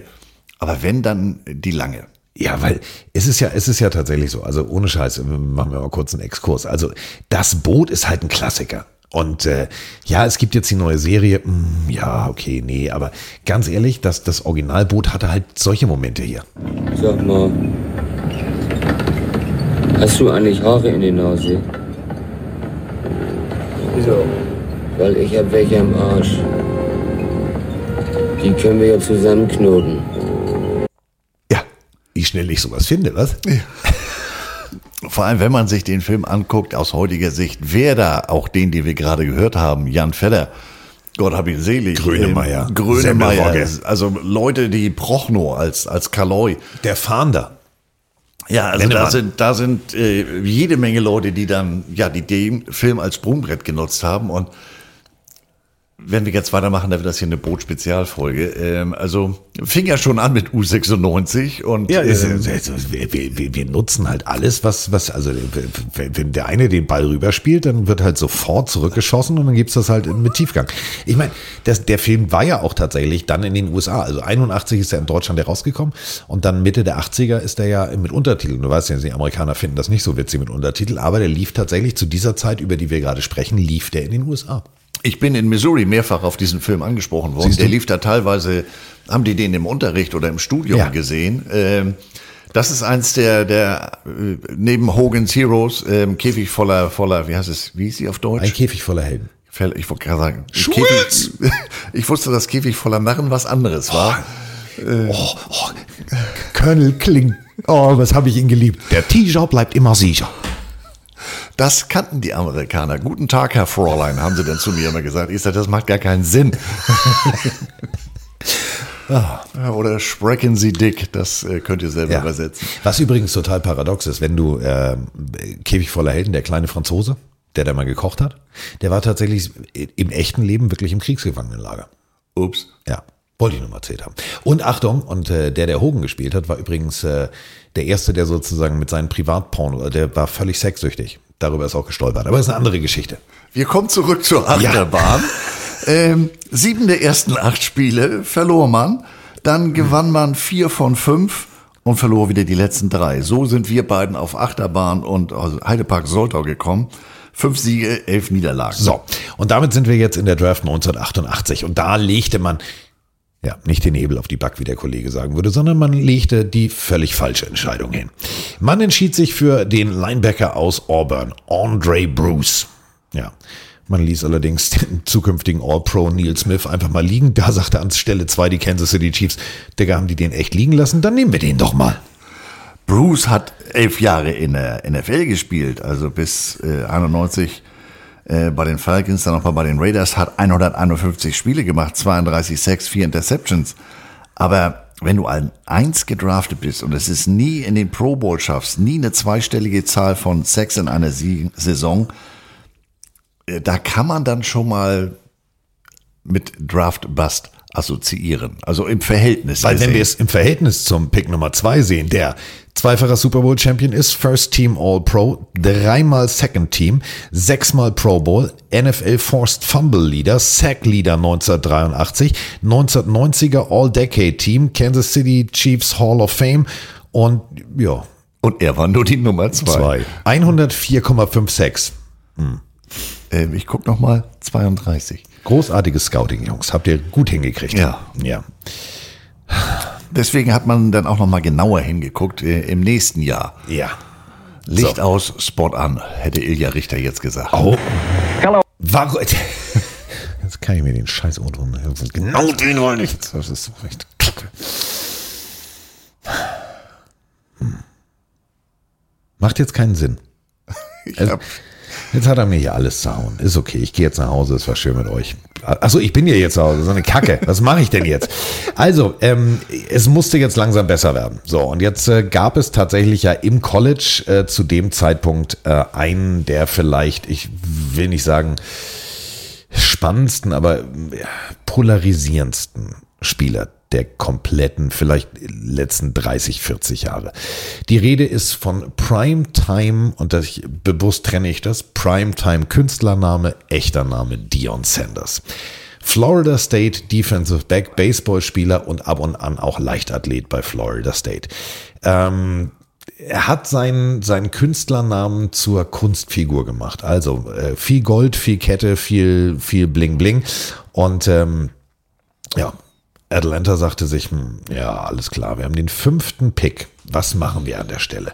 Und wenn wir uns die Draft dieses Jahres angucken, da war, da war volles Brett. Da kannst du aber mal sicher sein. Man entschied sich trotzdem für Dion Sanders. Und Dion Sanders saß dann nach der Draft, ähm, ich sag mal so, er sah ein bisschen aus wie Mr. T bei Wish bestellt. Also das war jetzt nicht der große Körper, aber das waren die Ketten von Mr. T. Und äh, wir hören uns jetzt mal das Interview an mit dem neuen Atlanta-Spieler. We are in the home of Steve Zucker in Winnetka, Illinois. A very happy Deion Sanders. The most important thing has already been decided what number he's going to wear. What number is that, Deion? 21. We got we had to get a two in there somewhere, so I think we chose unanimous, unanimous decision. We wanted 21.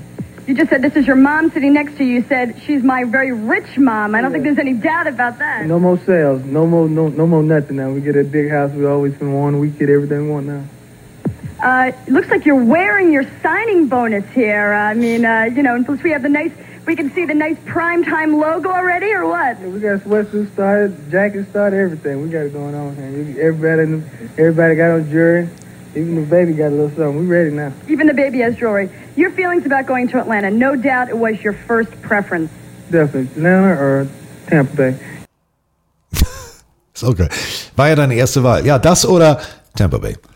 Und wenn man, wenn man den guten Dion die letzten Jahre mal im Original hat hören äh, können, so hat er mal in seiner Jugend gesprochen, also abgesehen davon, dass sich die Stimmlage inzwischen ein bisschen verändert hat.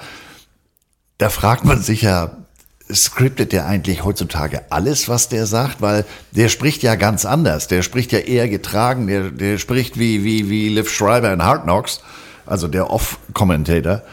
Ähm, interessant finde ich und da traue ich meinen eigenen Unterlagen jetzt nicht, weil wir gerade eben über trägst du deinen Signing-Bonus um den Hals. Ich habe hier stehen, die Falcons haben ihm 400.000 geboten mhm. und er wollte 11 Millionen. Ja. Auf welchen Planeten waren die? Also auf jeden Fall nicht auf demselben. Also dazu muss man ja wissen, dass er äh, ja auch am College, deswegen sagt er es ja, nicht nur ab und an im Kreis gelaufen ist als äh, erfolgreicher Leichtathlet, sondern auch äh, sozusagen den Diamanten umrundet hat, also Baseball gespielt hat. Ja, und die Yankees haben gesagt, Diggi, also jetzt mal ohne Scheiß, hier unterschreib mal, du kannst auch Baseball bei uns spielen. Und äh, das war natürlich genau der Punkt. Äh, damit hattest du die Atlanta Falcons komplett an den Cojones, denn du konntest sagen, ja, Digga, wenn ihr mir das nicht zahlt, was ich haben will, dann bin ich weg. Dann, dann spiele ich, spiel ich Baseball. Ja. So. Und er spielte auch tatsächlich Schlagball, also Baseball. Aber die Atlanta Falcons legten 4,4 Millionen auf den Tisch. 4,4. Das war, das war 89 war das der Staatshaushalt eines, eines kleinen Entwicklungslandes gefühlt. Ja, und äh, er hatte sich das erste Mal, sollte nicht das letzte Mal sein, äh, in seiner Karriere wirklich durchsetzen können. Wie gesagt, er hatte ja nämlich mit, mit äh, der erfolgreichen äh, Baseball-Karriere, die er im College ja schon begründet hatte, im Rücken, hatte er natürlich einen Verhandlungsfunk. Und äh, der hat wirklich bis vor die Woche vor dem ersten Regular-Season-Spiel äh, das ganze Thema ausgesessen. Ja. Also das ist insofern wichtig als sein erstes Spiel war ja dann schon aufsehenerregend. Also nochmal, Baseball gespielt. Ähm, kommt ins Trainingslager, macht auch nur die Walkthroughs mit, sagt sich, ja, alles klar, kriege ich hin. Und jetzt äh, spielen wir den Season Opener gegen die Rams. Dion Sanders hat das erste Mal regulär Pets an. Seit sieben Monaten. Pets und Helm. Und äh, steht als Punt Returner auf dem Feld. Mhm, mhm, mhm. Er hat das Ding dann gleich mal äh, zurückgetragen, aber da hatte einer äh, ein Taschentuch auf dem Platz liegen lassen. Ja, leider. Leider. Aber es war tatsächlich, also ich habe mir das jetzt nochmal angeguckt, das war, also dieses High-Steppen und Tralala ging mir auf den Sack. Muss ich dir ganz ehrlich sagen. Also, dass den nicht einer mal richtig weggemacht hat, habe ich bis heute nicht verstanden. Nee, vor allem unter den damaligen Regeln, da Ja. wärst du damit wahrscheinlich noch durchgekommen. Ja. Ähm, wir sprachen ja in der Vergangenheit schon mal darüber. Ähm, die Defender waren da schon ein bisschen anders unterwegs. Ja. Aber er war eben einfach, ja, er hat ein gutes Auge, der konnte sich auf dem, auf dem Bierdeckel austanzen und er war dann leider einfach zu schnell. Ähm, Aber ich fand's halt, äh, es, es sieht cool aus, tatsächlich muss man sagen. Aber äh, heute ist es ein Taunting. Wenn du das machst, ist es ein Ja, Taunting. genau. Äh, Finde ich auch teilweise zurecht. Denn äh, der fängt ja schon teilweise an beim Return an der gegnerischen Teamzone vorbeizulaufen, zu pöbeln und äh, zu highsteppen. Das ja, hält er das, das, das, das, die Hand so hinter das Ohr, so nach dem Motto, I can't hear you. Ja. Ja. Gut, also beim zweiten Versuch nach diesem Penalty äh, trug er das Ding trotzdem nochmal für 98, 68 Yards zum Touchdown zurück. Ähm, also die Jahre waren jetzt nicht so ganz, äh, ganz schlecht. Insgesamt war er nicht so ganz schlecht, aber ähm, wir könnten jetzt stundenlang über ihn sprechen. Ja, machen wir auch nachher. Also wir, wir, wir müssen jetzt noch mal ein bisschen Kette draufkriegen, weil ähm, die Saison endete halt trotzdem nur 3-13. Ja, also Ja. äh, Marion Campbell als Head Coach musste zurücktreten. Und jetzt, Und jetzt, jetzt Vorhang auf. Die Bühne belebt sich. Ah, es ist so schön. Und den hätte ich auch als Reim machen können. À la Colonel Kling. Der Vorhang hebt sich, die Bühne belebt sich. Oh, so. ja. Oh. Das ist aus dem Buch Reimen ohne zu schleimen. Von Colonel Kling. Hatte er tatsächlich. Ähm, egal. So, und jetzt wir machen nicht Käfig voller Helden. Obwohl, Käfig voller Helden, äh, Käfig voller, voller Narren, das passt eher. Ähm, er war schon Defense-Koordinator. Er war schon Secondary Coach bei den Atlanta Falcons. Und äh, du hast es vorhin schon gesagt, wo Jerry Glanville auftauchte, gab's Bildstädter gedeckt. Es gab ins Gesicht Football. Und äh, der war vorher bei den Houston Oilers. Und wer Jerry Glanville nicht kennt, stellt euch einfach Elvis Frisur vor, auf einem viel kleineren Körper, komplett in schwarz angezogen, stets mit großer Cowboy-Gürtelschnalle in Silber. Und auch gerne mal den passenden Cowboy-Hut Ja. dazu. Also da wissen wir jetzt auch, wo Dion Sanders der es her hat. Ja, und ähm, ja gut, Gary Glanville wurde verpflichtet und Gary Glanville hat gesagt, nee, jetzt mal ohne Scheiß. Also dieses Ganze hier mit, mit alles in, machen wir nicht. Also äh, meine ich jetzt wirklich ernst. Wir, wir, wir spielen hier jetzt nicht in Rot. So, da gab es eine heftige Diskussion mit dem Besitzer, weil er gesagt hat, nee, äh, machen wir nicht, machen wir nicht. Ich möchte gerne, dass man Angst vor den Atlanta Falcons hat. Ja, aber wie wollen wir das lösen? Und dann, ja, da war Andreas ist eigentlich, er, er wusste es bis zu dieser Folge nicht. Eigentlich ist er Jerry Glanville-Fan, denn der Typ ist einfach mal ein Marketing-Genie. Der hat einfach gesagt, den Falken schwarz auf schwarz geht trotzdem, der machen wir einfach nur einen weißen Rahmen drum. Wir spielen ganz in schwarz. Am Anfang äh, bei, bei Houston, da konnte er sich damit nicht durchsetzen. Da hat er gesagt, ja gut, dann zieh ich eben ganz in Schwarz an. Ja, aber du musst, nein, hat ja einen taktischen Hintergrund, damit die Spieler mich an der Sideline besser erkennen können. Wie Carsten sagt, der Junge hatte Ahnung von Marketing. Ähm, ich hatte es vorhin schon gesagt, da wo der war, immer aggressiv, hard hitting. Als er bei den Oilers war, damals spielten die noch im, im Houston Astrodome, die Hütte hieß The House of Pain. Also der Junge, der wusste mal, wie es geht. Aber er hatte auch eine, nicht nur eine, er hatte noch so ein, zwei andere. Der hatte nicht alle originelle Latten am. Zaun. So, aber apropos äh, originelle Idee, seine originelle Idee war, okay, ich habe jetzt also den Besitzer, ich habe ihr alle überzeugt, wir spielen jetzt in Schwarz. Okay, House of Pain, ich muss mir was Neues einfallen lassen. Und dann ist er losgegangen und ist äh, ohne Abstimmung mit übrigens äh, dem Owner in die Marketingabteilung und hat Plakate drucken lassen. Riesengroße Billboards. And I'll never forget on the billboards in Atlanta, back to black, we guarantee you we'll be on our worst behavior. Ja, wir versprechen euch, wir sind, wir sind definitiv ungezogen. Er muss auch erstmal bringen. Football is family. Wer hat's gesagt? Jerry bestimmt nicht. Jerry hat gesagt, Diggi, wenn du auf meinen Rasen gehst, dann hau ich dir auf den Kopf. Und äh, ich habe mir das Bild nochmal angeguckt, ich habe mir die Plakate angeguckt. Dieses Marketing, jetzt mal ganz ehrlich, das war, das war, das war Raiders 2.0. Das muss man wirklich so sagen. Plötzlich Atlanta war jemand. Atlanta, und das muss man halt auch ganz deutlich so sagen, war speziell jetzt in den Ende 80ern seiner Zeit komplett voraus. Es gab äh, farbige Ärzte. Jeder, jeder Spieler, der nach Atlanta kam, sagte, das hier ist eigentlich, ist es nicht die USA. Das ist wie, ja, wie das gallische Dorf. Hier gab es das nicht, diesen Alltagsrassismus, die, die Probleme, die es in, in anderen Städten in den 80ern und 90ern gab, die gab es hier nicht. Da hat jeder mit jedem gelebt, deswegen auch tatsächlich Outcast, die ganze Hip-Hop-Community, alles kommt von da. Und weswegen wir Hip-Hop-Community jetzt schon erwähnen, der wird gleich Thema, Freunde. Gleich wird's, gleich wird's, gleich wird's hammermäßig. Sozusagen. ähm, und ähm, Stichwort Musik. Jerry hatte eine Vorliebe. Ähm, etwas, was er, das habe ich durch Zufall gestern erst gefunden, aber da komme ich gleich zu. Der hat, also erstmal fuhr er mal Autos im Stil von, von ähm, James Dean. Aber er war der festen Überzeugung, und wir sind jetzt im Jahr 1990, Elvis ist 1977 verstorben. Nicht in Jerrys Welt, Jerry's Nein. World. Damit meine ich jetzt nicht die Bude da in, in, in Dallas, sondern seine ja. Gedankenwelt.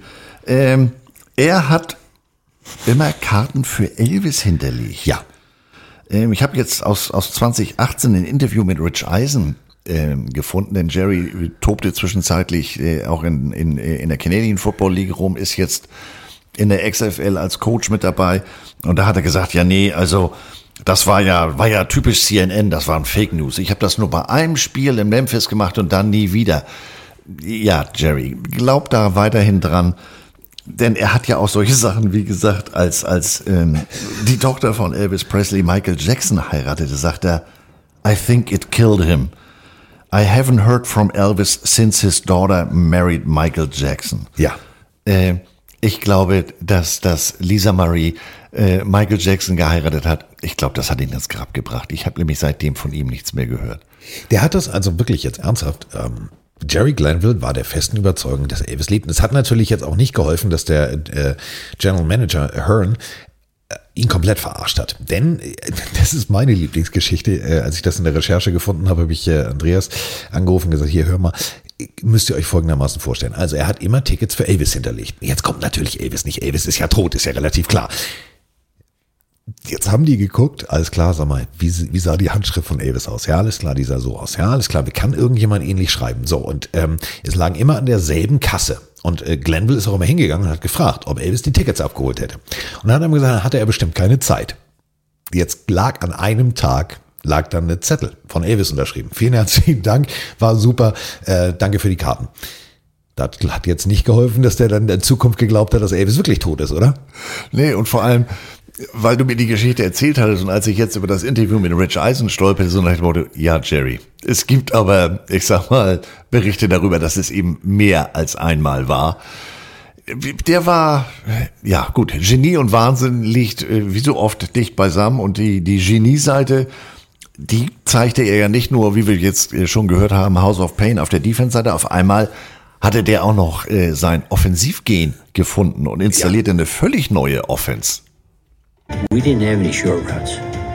We didn't have any West Coast long handoff. I, would rather, I'd rather take a stick in the eye than watch Bill Walsh's offense. Ja, Red Gun Offense, so hieß das Ganze. Und ihr habt es gerade gehört. Also Glenville hat halt auch nie, das ist ein offizielles Interview Bill Walsh, West Coast Offense, ich stech mir lieber ins Auge, als dass ich ja. mir Bill Walsh Offense angucke. Ich meine, wir reden ja jetzt hier auch nicht von so einem Bananenpflücker, äh, wir reden von Bill Walsh. Ja. Also Respekt, nee, äh, lag heute Morgen nicht äh, beim auf dem Anziehtisch, habe ich zu Hause gelassen. Also er, er trug sein, ich sag mal so, er trug sein hm, sein Herz auf der Zunge. Äh, sein Herz auf der Zunge trug er auch was, äh, ein, äh, also ja, Offense installiert. So, dafür braucht man natürlich einen Quarterback. Relativ klar. Und da sind wir jetzt gleich beim nächsten Problem. Gary Glenville, also das war schon, äh, es war offensiv technisch, war es wirklich richtig gut. 1990 startete man wirklich mit einem eindrucksvollen Sieg gegen die Houston Oilers, äh, 47-27. Man stand 2-2, aber ähm, ja, also ich sag mal so, Joe Montana gegen eine Blitz-Happy Offense. Das ist, ja, ich zeig dir mal hier Bill Walsh. Ne? Was hast du noch über meinen Coach gesagt? Ich zeig dir mal, wie das hier geht. Sechs Touchdown-Pässe. Alter Falter. Ich habe bei 1990, also ich komme an dem nicht vorbei. Ich bin ja bekennender Fan von Chris Berman. Chris Berman hat früher auf ESPN, Ja. der Swami, eine, eine ähm, ESPN NFL Game Day hieß das früher. Das war so eine, so eine vor dem Nightspiel, Sunday Night Spiel, eine Zusammenfassung des Spieltages. Und Chris Berman hat immer Spitznamen verteilt. Also es gab mal einen Tight End bei den Patriots, Ben Coates. Der Typ hieß Ben Winter Coates. Ähm, Ricky Waters war Ricky Running Waters. Und dann holten im April die Falcons im Tausch mit den Colts den Wide Receiver Henry Risen. Und ähm, es gibt von Credence Clearwater Revival einen Song Bad Moon Rising. Und von da an hieß dieser Spieler Andre Bad Moon Risen. Und Bad Moon und äh, schlecht und äh, war sozusagen Programm. Also der Junge war, war richtig gut. Der hat äh, sehr viel gefangen. Der war erst der fünfte Wide Receiver in der NFL-Geschichte, der in seinen ersten sechs Spielzeiten 60 Touchdowns erzielte. Aber ich sag mal, außerhalb des Spielfeldes war der Kamerad nicht ganz so vorbildlich unterwegs. Also das Thema häusliche Gewalt äh, war wohl auch etwas, was ihm immer wieder äh, begegnete. Und er war mit Unterbrechung von 1993 bis 2001 mit Lisa Lopez, Spitzname Left Eye, von der Gruppe TLC zusammen.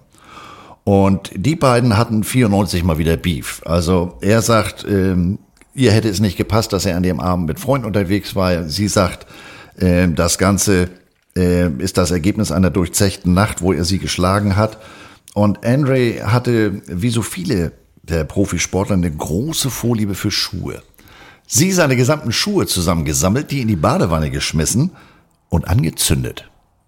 Was sie nicht so ganz ähm, berücksichtigt hast, ist die Bauweise. Die sehen zwar aus wie Stein, die Häuser da drüben, aber das ist Holz. Die Hütte fing Feuer. Und ähm, aus dem Lagerfeuer wurde dann mal ein Bonfire. Und ähm, die ganze Hütte brannte ab. Ähm, aber die beiden, sie kriegte eine fünfjährige Bewährungsstrafe, äh, eine Therapie in einem Resozialisierungszentrum und blieb mit Henry Risen weitere sieben Jahre zusammen. Also das war schon ein bisschen bemerkenswert. Ja. Er wollte dann nachher auch weg von dem. Er hat ja nachher nochmal in Kansas City gespielt. Er wollte dann weg von diesem Bad Moon äh, und fing dann an, immer, wenn er einen Touchdown machte, äh, so wie Spider-Man, wenn er sein Netz verschießt. Und deswegen sagte er, nein, mein Spitzname ist jetzt Spider-Man. Ja. Naja, denn. Weil der Charakter natürlich auch positiv behaftet ist. Also, worüber die Leute sich so alles Gedanken machen. Damals gab es noch nicht Venom, oder? Hm. Ah, egal. So, also 1990. Ähm, Gary Glanville, ja, es startete alles, es war alles okay, aber am Ende reichte es tatsächlich nur zu einem Rekord von 5-11. Ähm, was noch erwähnt sein sollte, war tatsächlich ein neuer Übertragungspartner, TNT. Also Turner Broadcasting Systems. So heißt es. Atlanta. Ja, und die übertrugen natürlich als erstes ihr erstes NFL-Spiel und das äh, waren äh, tatsächlich die Falcons. Mhm. So, gut. Damit sind wir jetzt bei 91. Und jetzt, ab jetzt, Freunde, könnt ihr euch vor O-Tönen hier nicht mehr retten. Deswegen haben wir auch ein bisschen schneller gemacht. 91. Jetzt geht's, äh, Freunde, ich weiß nicht was, ich weiß nicht was und ich weiß nicht wieso, aber 1991, ähm, erstmal bevor die Saison losgeht, gab's eine Draft. Und äh, ähm, ja, mh, also Heron, der, der eigentlich fürs Personal zuständig war, der hat mit der Scouting-Abteilung gesagt, Digga, da gibt's einen Quarterback. Southern Mississippi. Raketenwerfer von einem Arm. Brad heißt der, Favre heißt der. Nee, will ich nicht. Gary Glanville war beratungsresistent. Jeder hat ihm gesagt, Digga ist der heißeste Scheiß. Ja, gut, man hat ihn dann doch überzeugt, aber er wollte ihn eigentlich nicht. Und äh, Brad Favre kam dann in der äh, zweiten Runde oder wie, naja, also eigentlich heißt er nicht Favre. Also was im Fernsehen gesagt wird, das war jetzt mal genau hinhören. Atlanta has selected Brett Favor, quarterback, Southern Mississippi. Das ist er. Ich erinnere mich, als das damals äh, Ja. äh, Pontel, Videokassetten nach Hause und so weiter. Das war ja lange Zeit eine Diskussion. Wie wird denn der Name überhaupt Aber Chris, ausgesprochen? äh, du hast es gerade von gesagt, Chris Berman hat das so großartig aufgefangen und sagte folgenden Satz, den weiß ich noch wie heute. The Atlanta Falcons did their, themselves a favor and selected Brett Favre. Bumm, glatt gezogen. Nicht den Kollegen vom Bus geworfen, souverän gehandelt. Fand ich großartig. So, jetzt war Brad Favre in the building drinne.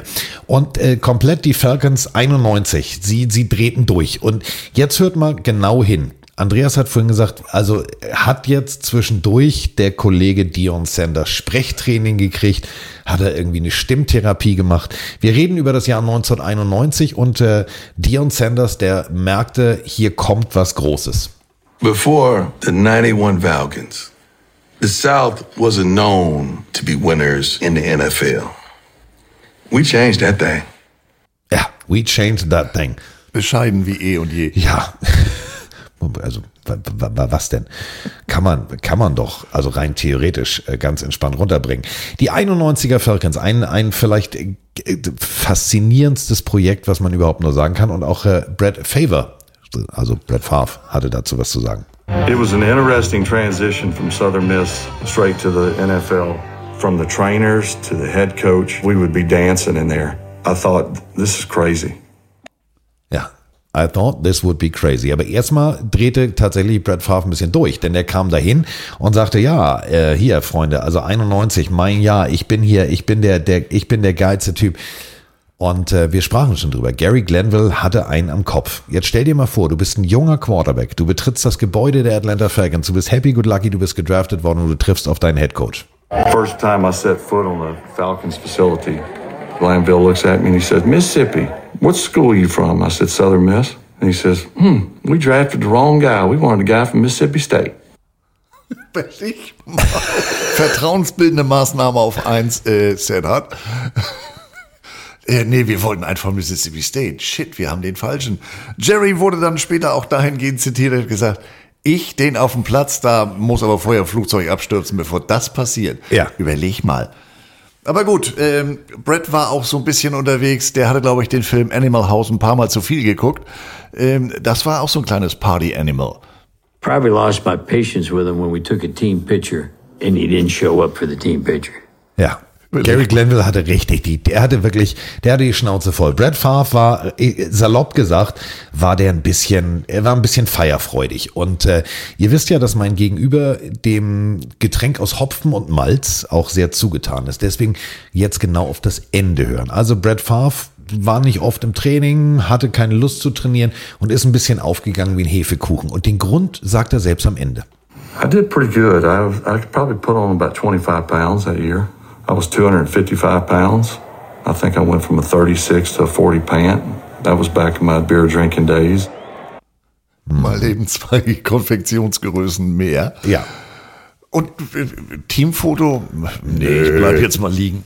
Nö, habe ich, kein, hab ich keinen Bock drauf. Aber, und das ist eben genau der Punkt, ähm, trotzdem hat er immer an sich geglaubt. Der ist also tatsächlich zum äh, Mr. Hernan, also dem äh, für, für Personal zuständigen äh, Mitarbeiter gegangen und hat ihm gesagt, Every week, Mr. Hero, I need to talk to you. Okay, what do you need? What do you want, Brett? I'm better than these guys, and I ain't getting the opportunity. I ain't getting a chance. Brett, when you get your opportunity, you get your chance, show them what you can do. Well, he wasn't showing them. He's going to practice, uh, sometimes half drunk, uh, not knowing the plays, overweight. Du hast keine Chance. Nutze sie. Das hat er irgendwie falsch verstanden. Ja, tatsächlich. Äh, von, also er war Backup Quarterback, ist dann aber eine Position sogar runtergeholt, weil man sich äh, noch jemanden dazu holte. Und somit war Brett Favre plötzlich in der 91er Saison nur noch, nur noch der dritte Quarterback. Also ähm, wirklich paradoxe Situation vor jedem Spiel, wenn äh, die Coaches ankamen und sagten, ja, aber du hast ja Brett Favre, hat Gary Glenville immer nur gerufen, Mississippi, komm mal her, wirf mal den Ball in den Oberrang. Das hat äh, Brett Favre auch gemacht. Das war das einzige Mal, dass Gary Glenville mit ihm gesprochen hat. Im ganzen Spiel. Favre durfte äh, in der Woche 11 dann gegen die Redskins wirklich mal auf den Platz und machte mit dem ersten äh, Pass auch gleich einen Touchdown. War bloß blöd, dass er äh, eine Interception zum Touchdown warf und man kann sich das heute gar nicht mehr vorstellen. In seiner ersten Saison vier Passversuche, zwei Interceptions, keine Completion, außerdem einen Sex für elf Jahre Raumverlust. Er ging dann 1992 zu diesem, zu diesem Team der Western Conference, wie wir vorhin gehört haben, in die grüne Bucht. Ja, er brauchte einfach äh, einen anderen Trainer. Aber wir sind jetzt bei 91 und 91 war tatsächlich das Jahr der Falcons. Ähm, man hatte, man hatte einen Edelfan. Wir sprachen schon über Musik, man, wir sprachen über äh, Outcast, über die komplette ähm, äh, Atlanta Hip-Hop-Szene und äh, Musikszene. Und äh, während also eigentlich Gary Glanville permanent Mr. Tritt äh, Country-Musik äh, im Lockerroom spielen lassen wollte, äh, entwickelte sich allerdings eine Musikrichtung in der Preseason basierend auf diesem jungen Mann und der war nicht nur Fan, wie er selber sagte, sondern I considered myself more than just a fan or a friend. I, I considered myself a part of the team. ja, permanent im Lockerroom, permanent an der Seitenlinie, permanent auch im Trainingscamp schon dabei. MC Hammer, also ja, MC Hammer und, und, und DJ Schraube, die waren tatsächlich durchgehend da. Durchgehend. Und wie er eben sagt, also ich war jetzt nicht nur irgendein Fan, ich war Bestandteil des Teams. Denn äh, äh, einer seiner ersten Hits, Too Legit to Quit, da haben dann auch jede Menge äh, Falcons im Hintergrund äh, im Musikvideo mitgewirkt und dementsprechend äh, fühlte er sich wirklich als einer der, einer der Falcons. Er war einer der Falcons und äh, tatsächlich, es ging in die Saison los, es ging, es wurde guter, äh, wirklich geiler Football gespielt. Also du hast es schon gesagt, Andrew Rison, Dion Sanders, das war äh, äh, Tim McKay, das war wirklich, das war ein, ein geiles Lineup und äh, dementsprechend kamen dann auch diverse. Also Hollywood war plötzlich in Atlanta. Unter anderem kam James Brown und äh, wie Guard Chris Hinton sagte, der war im Trainingscamp, aber hört einfach selber. We have James Brown come out to practice. And to this day, I still don't know exactly what he said. And you know, no, no, and Ja, er hat eine Ansprache fürs, fürs Team gehalten. Ich habe mir das Video angeguckt. Ich habe selber nichts verstanden. Ja, also schön, dass du es gesprochen hast, aber außer seinem charakteristischen äh, Wow am Ende. äh, was? Ja, und äh, man gewann. Man gewann immer öfter und äh, Travis Tritt, äh, der von äh, Gary Glanville so verehrte Country-Sänger, der bringt sie auf den Punkt. When we started winning in the latter half of 91, I remember that just being a huge, huge thrill. Ja. In der zweiten Hälfte der Saison, da klappte es dann endlich, man gewann. Ähm, man beendete die Saison mit zehn Siegen, sechs Niederlagen und beendete damit eine neunjährige, ja ich sag mal, Dürrezeit. Man war wieder in den Playoffs.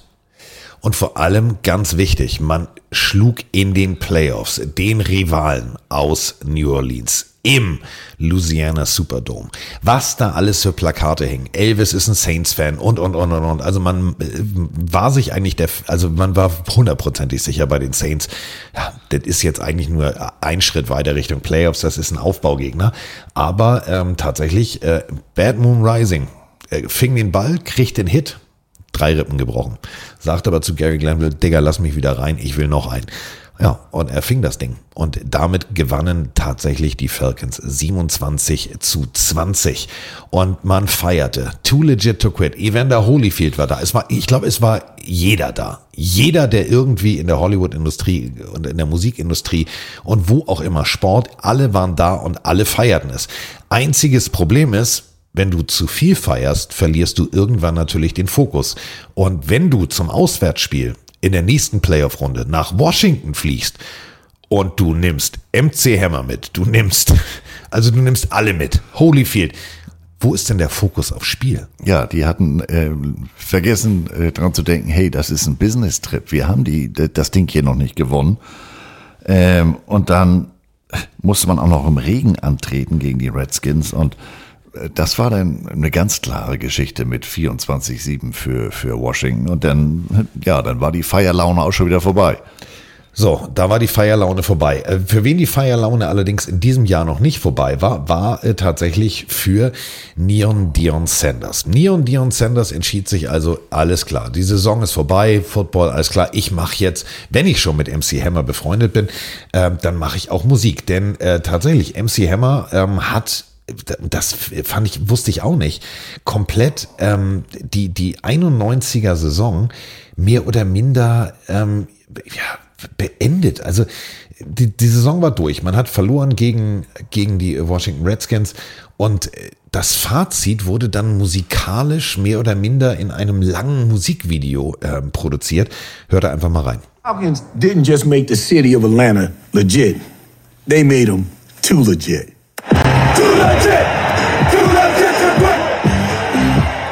It was the right team at the right time in the right town. This is a special, unique, once in a lifetime spirit. You know, it was a big family. It was great times, yeah.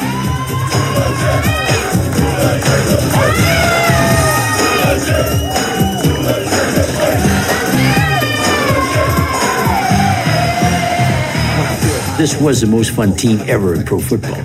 Too legit to quit. Too legit to quit. Too legit to quit. Too legit to quit.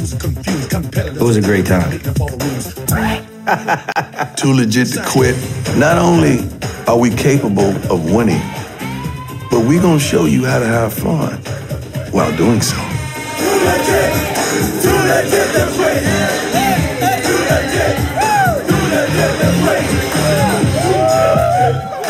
Hey, hey. Too legit to quit. Too legit to quit. Ja, und mit diesem Too Legit to Quit wollte man jetzt anheizen, die 92er Saison. Wir sind das Fun-Team, wir haben Spaß, während wir gewinnen.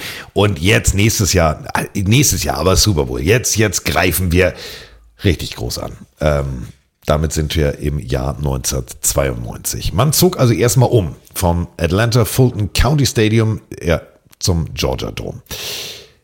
Man beendet die Saison 6-10, da war gar nichts mit Too Legit to Quit und Brett Favre ging zack in Tausch für einen Erstrunden-Pick. Also Green Bay hat gesehen, okay, der Typ kann nicht nur den Ball auf den Oberrang werfen, sondern der kann was für einen Erstrunden-Pick nach Green Bay. So, das ist das 92er Jahr. Also es war wirklich ein, war ein One-Hit-Wonder. Apropos One-Hit-Wonder, ich würde dir gerne kurz was zeigen. Wenn du mit einem Musiker befreundet bist, also ich bin ja auch mit einem befreundet, Ike Hüftgold. Das musste eben mal bekommen, beklatscht werden. So, Wette verloren, also habe ich mit ihm gesungen. Okay, alles klar. So, ähm, ich hätte es aber nicht gemacht, wenn er nicht gesagt hätte, die Stimme kann man irgendwie, also kann man ein bisschen digital und hast du nicht gesehen. So. MC Hammer sitzt also zusammen mit Primetime Dion Sanders. Wie, wie habe ich mir diese Abende vorzustellen? Trinken die auch Dosenbier, so wie wir aus Essen, aus der Essener Braumanufaktur oder machen die nur einen auf Hennessy? Keine Ahnung. Jedenfalls kam dabei folgende Idee raus. Diggi, du machst einen Song. Ihr, ihr ahnt es schon bei dieser kreativen Pause. Ich drück drauf. Pass auf jetzt. Jetzt ist es soweit. Also, ähm, Must Be the Money. Wie könnte der Song auch anders heißen bei Primetime Sanders? Und äh, der klang so. Alright. Yeah. You know, ever since I turned pro in 1989, when I signed the dotted line, it was strange.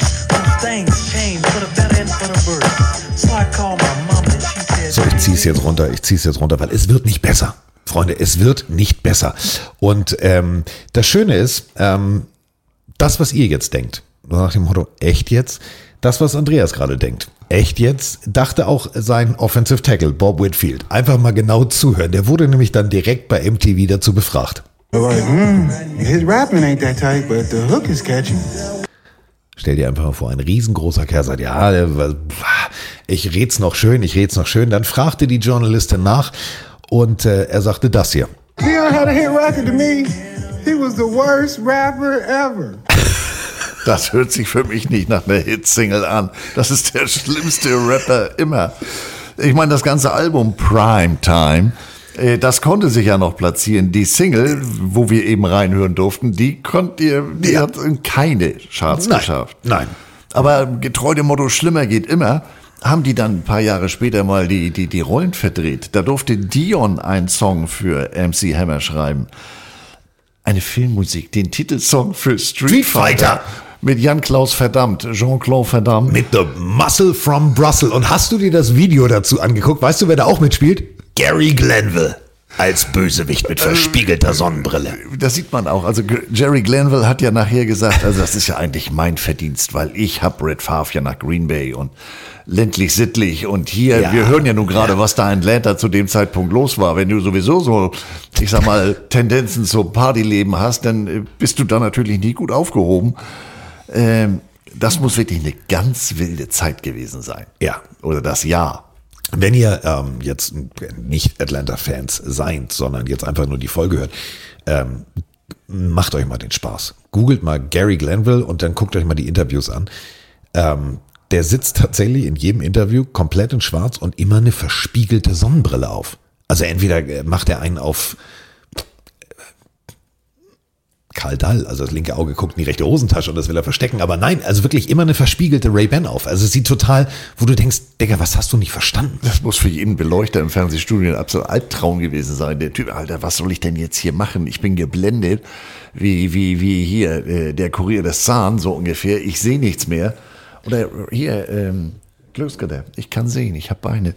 Äh, also. Jerry war, war schon sehr speziell, aber Äh, ku- ku- kurzer, kurzer Einwurf zu Jerry Glanville. Weißt du, was der gemacht hat, als er nicht mehr NFL-Coach war? Na, da hast du nämlich jetzt, jetzt habe ich dich, jetzt habe ich dich. A, B oder C? Wollen wir spielen? Zong. Okay, pass auf, pass auf, pass auf. Hat eine riesengroße Versicherungsagentur aufgemacht. A. B. Eine Radio-Talkshow. C. Autorennfahrer. Richtig. Ich C. Nesca-Fahrer. Ja. Aber das hatte ich komplett vergessen. Ja. Wenn du es jetzt nicht gesagt hättest, hättest du dreimal sagen können, wäre ich nie drauf gekommen. Überleg mal, Joe Gibbs macht ein NASCAR-Team auf, also der äh, Erfolgscoach der Washington Redskins. Und er sagt sich, ach Digga, jetzt haben wir Zeit, aber ein bisschen Geld übrig. Äh, Kann mal, kann mal einer diesen Dale Earnhardt ans Telefon holen? Ich will jetzt NASCAR fahren lernen. Wir tragen ja die gleichen Mützen. Und denselben Gürtel. Ja, äh, Jerry Glanville. Aber da sind wir jetzt. Also 92 war jetzt eher so suboptimal. Wir sprachen drüber, der Rekord von 6-10. Und äh, dann ging es in die 93er-Saison. Dion Sanders machte genau da weiter, wo er vorher war. Der Star der Atlanta Falcons. Riesengroß. Sieben Pässe abgefangen. Shutting down, bla bla bla. Einziges Problem, und das, das war schon mein, mein, mein Problem in der, äh, tatsächlich gegen die Saints im Superdome. Jerry Glanville hatte eine ganz komische Variante. Special Teams Play. Für alle, die, die regelmäßig Football gucken. Du führst, du führst mit sieben Punkten. Der Gegner hat kein Timeout. Du fängst den Ball ab, Interception. Was machst du? Was machst du? Ball Control. Gehst aufs Knie. Die Falcons haben im Special Team einen folgenden, eine folgende Überschrift gehabt. Pitch to 21. Die haben den Ball tatsächlich immer wild hin und her gepitcht, bis den endlich Dion Sanders hatte. Das Ganze auch in Führung liegend gegen die, also Wirrestan, Wirrestan. Und genau das passiert auch hier wieder.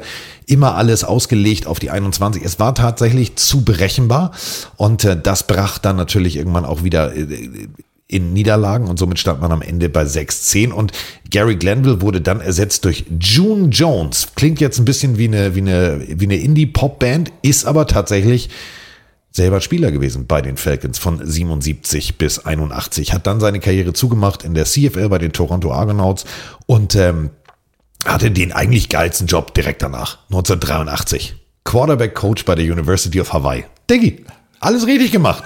Im Hawaii-Hemd an der Sideline, mehr geht nicht. Und, und verlässt dann Hawaii, um dann bei den Houston Gamblers Wide Receiver Coach zu werden. Und da habe ich, das war der Moment, da habe ich gesagt, Mr. Jones, hier stimmt was nicht. Ich verstehe, du willst in die NFL. Diggi, du warst Spieler, du warst tatsächlich auch nicht ganz unerfolgreicher Spieler. Du hast gutes Geld verdient, du bist undrafted in die NFL, du hast mehrere Jahre und du bist auf Hawaii. Warum gehst du? So, und jetzt geht's, also pass auf. Hawaii Quarterback Coach, Houston Gamblers, Denver Gold. Offensivkoordinator, Ottawa Rough Riders, also überleg mal, Hawaii oder Ottawa, okay, müssen wir nicht drüber sprechen. Und dann Houston Oilers Quarterback Coach, Detroit Lions Quarterback Coach, Atlanta Falcons Offensivkoordinator und dann tatsächlich ab 94 bis 96 ähm, Atlanta Falcons Head Coach. Und für alle, die jetzt sagen, hm, und was hat er danach gemacht? Ein Jahr Pause, dann war er bei den Chargers Quarterback und dann auch wieder Interims Head Coach. Und dann hat er sich gesagt, warte mal, da gab's doch eine geile Phase in meinem Leben. Leck mich mit der NFL am Arsch von 99 bis 2007 Head Coach in Hawaii. Und ich glaube, er hatte da den ältesten Intern ever. Leute, die sich mal mit der ersten NFL Europe beschäftigt haben oder auch mit den Hamburg Blue Devils, die fallen vielleicht noch über den Namen Jeff Reinbold. Und Jeff Reinbold hatte einen Spitznamen oder hat einen Spitznamen, Coach Hawaii. Das war sein Defense Coordinator. Der ist dann nachher auch nach Hamilton. Aber June Jones, so kam ich drauf, äh, der ist dann wieder zurück nach Hawaii und er hatte immer eine Blumenkette und ein Hawaii-Hemd an der Sideline an. So wie der Head Coach von Navy. Auch jetzt übrigens.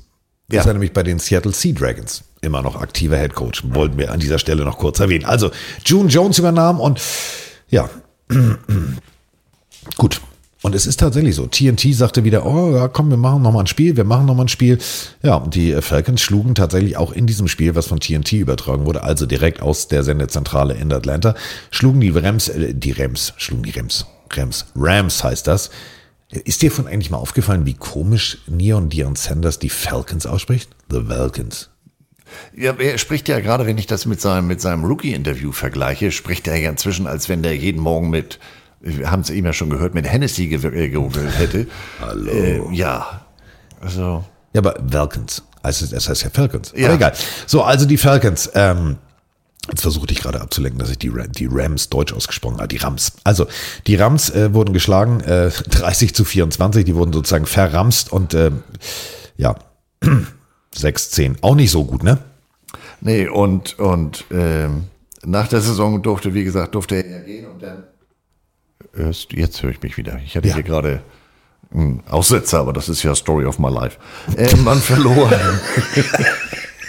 man verlor. Man muss sowas ja überspielen, ne? Äh, man verlor den, ich hätte jetzt fast gesagt, Barry Sanders. Ich sag ja, ich habe Aussetzer. Ähm, also er, Neon er, Neon er King. sagt Dinge, wo selbst Tourette-Leute sagen, nee, nee, das kannst du nicht sagen, nee, nee. Tourette-Erkrankter sagt zu Hintergott, nee, so kannst du nicht sprechen, das geht nicht. Es ist ja, wie es ist, ne? Ja, Martha, ne? So. So, der eine ging, der andere kam. Oh. Ja, Überleitung des Todes. Meine Damen und Herren, herzlich willkommen im äh, Philosophieseminar für Fortgeschrittene. Der eine kam, der andere ging. Ja, äh, es kam der Running Back, Jamal, Jamal Anderson von Utah. Ja, es kam aber auch Jeff George. Ja, man kann nicht alles haben, aber mein Jeff George war, da muss ich sagen, den fand ich ja wieder, das war ja so einer, da musstest du ja Angst haben, dass der die Lichter da im Georgia Dome nicht auswirft. Nicht, weil er so Alter. schlecht war, sondern weil der so einen Raketenarm hatte. Erstrunden, also First Overall Pick 1990 von den Colts. Ähm, da war drei Jahre, dann ging er äh, von 94 bis 96 zu den Falcons. Ähm, äh, 97 unter anderem Passing Yards Leader. Mhm. Gut, also Pro Bowl war jetzt nicht so, also es war okay. Aber bei, bei, bei Atlanta war er natürlich mit, mit der Kombination mit June Jones genau richtig, weil der installierte eine Run-and-Shoot-Offense. Also ähm, die Betonung liegt hier eher auf äh, Shoot, Shoot. Also Lights out, da wird geworfen, geworfen, geworfen. Und äh, von sieben Tagen die Woche liegt der Arm des Quarterbacks sechs Tage in Eis, äh, damit er für den Spieltag wieder richtig ist. Also das war, das war schon eine großartige Zeit. Oh, kannst du dich noch an Run and Shoot bei den Houston Cougars am College erinnern? David Klingler. Alter, David Klingler. Ich weiß nicht, was, was die, Maus Davis hieß der Coach. Alter, was der für einen Arm hatte. Das war, das war also, äh, da habe ich bei, hatte ich auch eine Standleitung zu Pontel. Ich wollte die Spiele immer haben, aber Houston war nicht so doll. Das war, ich hatte die Sports Illustrated ja schon im Abo. Der Typ war auf dem, auf dem Titel. Klingler ging dann, glaube ich, zu den Bengals und da stellte man dann wieder fest, ja, Junge, du warst ein System-Quarterback. Definitiv, definitiv. Aber wenn ihr tatsächlich Spaß haben wollt, äh, googelt mal Klingler. Äh, nicht jetzt Klinger, nicht Klinger. Nicht, Klinger, Els, nicht Else Kling. Klinger ist jetzt wieder jemand anders. Boah, wir, wir kommen nur auf alte Fernsehserien, oder? Ja. Weil wo war Klinger noch? Mesh. Ja. Ja. Ja. Ja. Der, der, der immer Frauenkleider getragen hat. Ja. Und der immer flüchten wollte. Da kommt wahrscheinlich auch der Name Else Kling her. Oh, oh Alter. Die hätten dieselben behaarten Arme. Ja. Klinger, Wenn's schön macht. Klinger kam übrigens aus Toledo, Ohio. Weiß ich noch wie heute. Habe ich geliebt. Mesh habe ich geliebt. Aber egal. Ähm, kommen wir von Mesh zurück zu Houston. Also, wenn ihr tatsächlich ähm, jetzt in der Offseason noch die letzten Wochen nutzen wollt, es gibt geile Highlight-Videos von eben den Houston Cougars äh, mit Klinger Run and Shoot. Müsst ihr euch angucken. Ist natürlich, wir sprachen schon drüber, komischerweise in der Zeit waren die Kameras irgendwie kaputt. Ich weiß auch nicht, sehr körnig, aber es ist absolut sehenswert. Ähm, erster Versuch tief, zweiter Versuch tief, dritter Versuch tief. Und die Dinger kamen an, paradoxerweise. Also das war, war wirklich absolut sehenswert. Also Run and Shoot funktionierte bei den Houston Cougars sehr gut. Bei den, ja, Falcons erstmal nicht so. So. Also man verbesserte sich, aber sieben Siege, neun Niederlagen. Ist jetzt nicht so gut. Heißt am Ende auch wieder keine Playoffs. Aber 95 klappte es dann. Gut, ähm, das ist, äh, irgendwie ist das, ist das, nee, warte mal, ich war ein zu weit. Ähm, hier, Kamerad George, der Quarterback, der hatte das jetzt mit der Run and Shoot verinnerlicht. 336 erfolgreiche Pässe von 557 Versuchen. Wie Carsten eben gesagt hat. Erster Versuch tief, zweiter Versuch tief, dritter, lass uns mal überlegen, vielleicht tief. 4134 Yards, 24 Touchdowns, 11 Interceptions. Aber das ist irgendwie so ein roter Faden, je mehr ich darüber äh, hier spreche. Wieder hervorragende Einzelstatistiken. Aber im letzten Spiel gegen die 49ers, äh, ja, es klappte, Playoff-Platz. Und dann musste man nach äh, ins Lambeau Field gegen einen gewissen Brad Favre. Mhm, mhm, mhm. Der übrigens äh, tatsächlich äh, ja auch später mit äh, einem gewissen Bad Moon Rising zusammen ein großes Spiel gewinnen sollte. Aber also es ist tatsächlich so, wenn du überlegst, aus dem 91er Team, die Jungs, die tatsächlich dann ja alle Ringe gewonnen haben, haben sie alle woanders gewonnen. Ja. Auch Dion Sanders. Müssen wir auch nachher noch drüber sprechen. Aber das war tatsächlich, äh, das war paradox. Ja, äh, im Lambo Field 37-20. Ich glaube, ich glaube, also ich glaube, da stand zwar ja nicht mehr Gary Glanville, aber äh, Jerry Glanville, aber ich glaube tatsächlich, alter Brad Favre, der hat nur gesagt, Alter, den Vogel, den zerlege ich. Ja, den ich glaube, den, den musstest du nicht motivieren. Nee. Der hat einfach nur gesagt, nö, nö, nö, nö, machen wir, machen wir, machen wir. So, damit sind wir im Jahr 1996. Hm. Nicht schön. Wollen wir schnell machen? Das ist wie, wie abziehen. 3-13. 08 begonnen. Äh, zwei der drei Siege gegen immerhin äh, die genauso erfolgreichen 3-13 Saints. 461 Punkte zugelassen. Also dafür, dass die zwei, drei Jahre vorher noch alles kurz und klein gehackt haben, ähm, laut einer Webseite Football Outsiders, ganz schön, die kümmern sich wirklich nur um Statistiken. Nach deren Seite waren die Falcons 1996 die drittschlechteste Passverteidigung, die mal jemals statistisch, statistisch erfasst hat. Mhm. Autsch. Ach ja, und Jeff George. Oh ja. Gegen, gegen Philadelphia. Hatte eine leichte Meinungsverschiedenheit mit seinem Head Coach. Der hatte das Headset auf und damit der Coach ihn dann auch verstand, hat Jeff George die Stimme ein wenig erhoben. War bloß blöd, dass man das im landesweit übertragenen Fernsehen überall sehen konnte. Ich fasse es kurz zusammen. Piep, piep, piep, piep, piep, piep, piep, piep. George wurde äh, am nächsten Tag noch für sein Verhalten suspendiert und schließlich aus der Mannschaft entlassen. Ja, und man erkannte auch aufgrund der sportlichen Misserfolge im June, äh, versucht das doch vielleicht nochmal in Hawaii. Hier jedenfalls nicht mehr. So, und äh, man suchte dann und man fand relativ schnell einen neuen Head Coach. Ähm, Dan Reeves kam von den Denver Broncos mit der Begründung und äh, da hat er sich einfach entschieden, er ist geboren in Rome. Alle Straßen führen nach Rom. In Georgia. Muss ich dran denken, das äh, ist auch so eine Geschichte. Das war Olympia in Atlanta. 96. Stimmt. Georgien marschiert ein. Georgia steht da und die so, ey, wieso haben wir denn ein Olympiateam? Kein Spruch. Mhm. Also, Dan Reeves kam aber aus dem amerikanischen Georgia. Rom, Georgia. So kam ich überhaupt drauf. Absurd für einen Euro. Hat übrigens, äh, du übrigens, wie seine, wie seine äh, Highschool hieß? Amerikus. Da hat wohl irgendwie einer mal ein Asterix-Heft in die Hände gekriegt. Ohne Scheiß, da haben die wirklich gesagt, hier, dort, Digga, Idefix, ah, Abfahrt, machen wir volle Lotte hier, alles was geht. Die America's High School in Rome. Wer kennt sie nicht? Hört sich an wie die internationale Schule in Rom, Italien. Da war aber nicht, er war in Amara. Äh, Vor allem, ich äh, werde das jetzt mal kurz parallel googeln für dich. Warte mal, Rome. Boah. Digga, wie fantasielos seid ihr denn bitte? Also, falls ihr euch jetzt noch nie mit Geografie beschäftigt habt, Rome, Georgia. Grün, rot, weiß. Das ist das Wappen. Wie fantasielos. Wo haben wir das schon mal gesehen? Hm, weiß ich auch nicht. Oh, Ärgerhart. Ist aber nicht groß. Mhm. Mhm. 37.000 Menschen wohnen da. In Rom. Mhm. Ähm, ich, ich fliege da einmal kurz durch, ob es irgendwas gibt über. Also, nein, nein. Außer Dan Reeves wahrscheinlich nicht, ne? Äh, nö. Können wir wieder zurück machen. Wir sind wieder zurück bei den Atlanta Falcons.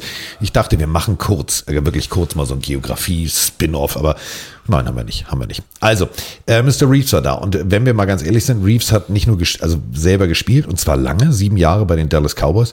Ähm, das war halt jetzt tatsächlich äh, Erfolgscoach, wo man gesagt hat, also Diggi, da muss was kommen. Also kam tatsächlich 81 bis 92 war bei den Denver Broncos. Ähm, und dann äh, tatsächlich von, also äh, der hat, überleg mal, wo der überall war. Giants, Falcons und bei den Falcons dann tatsächlich auch Schluss gemacht. Äh, 97 bis 2003. Ähm, geiler Coach. Also ich mochte den immer. Ich Ja. fand ihn gut. Und ist natürlich, man muss dann auch vom, vom Typ her, vom Wesen her, war das natürlich ein riesen Unterschied.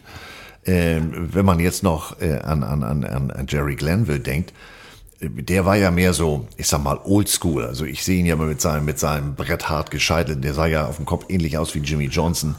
Ähm, aber ähm, der Junge war dann, glaube ich, der richtige Mann zum richtigen Zeitpunkt, dass man da mal wieder, ich sag mal, ja, ein Umdenken auch im, im, im ganzen Team brachte. Und ähm, gut, die Saison war jetzt mit 7-9 nicht so großartig, aber ich sag mal, in den Annalen der Falcons äh, ist das ja natürlich äh, geprägt von ähm, vom Tod des Teambesitzers, der ausgerechnet am ähm, Vorabend äh, eines, eines Spiels gegen Carolina verstarb.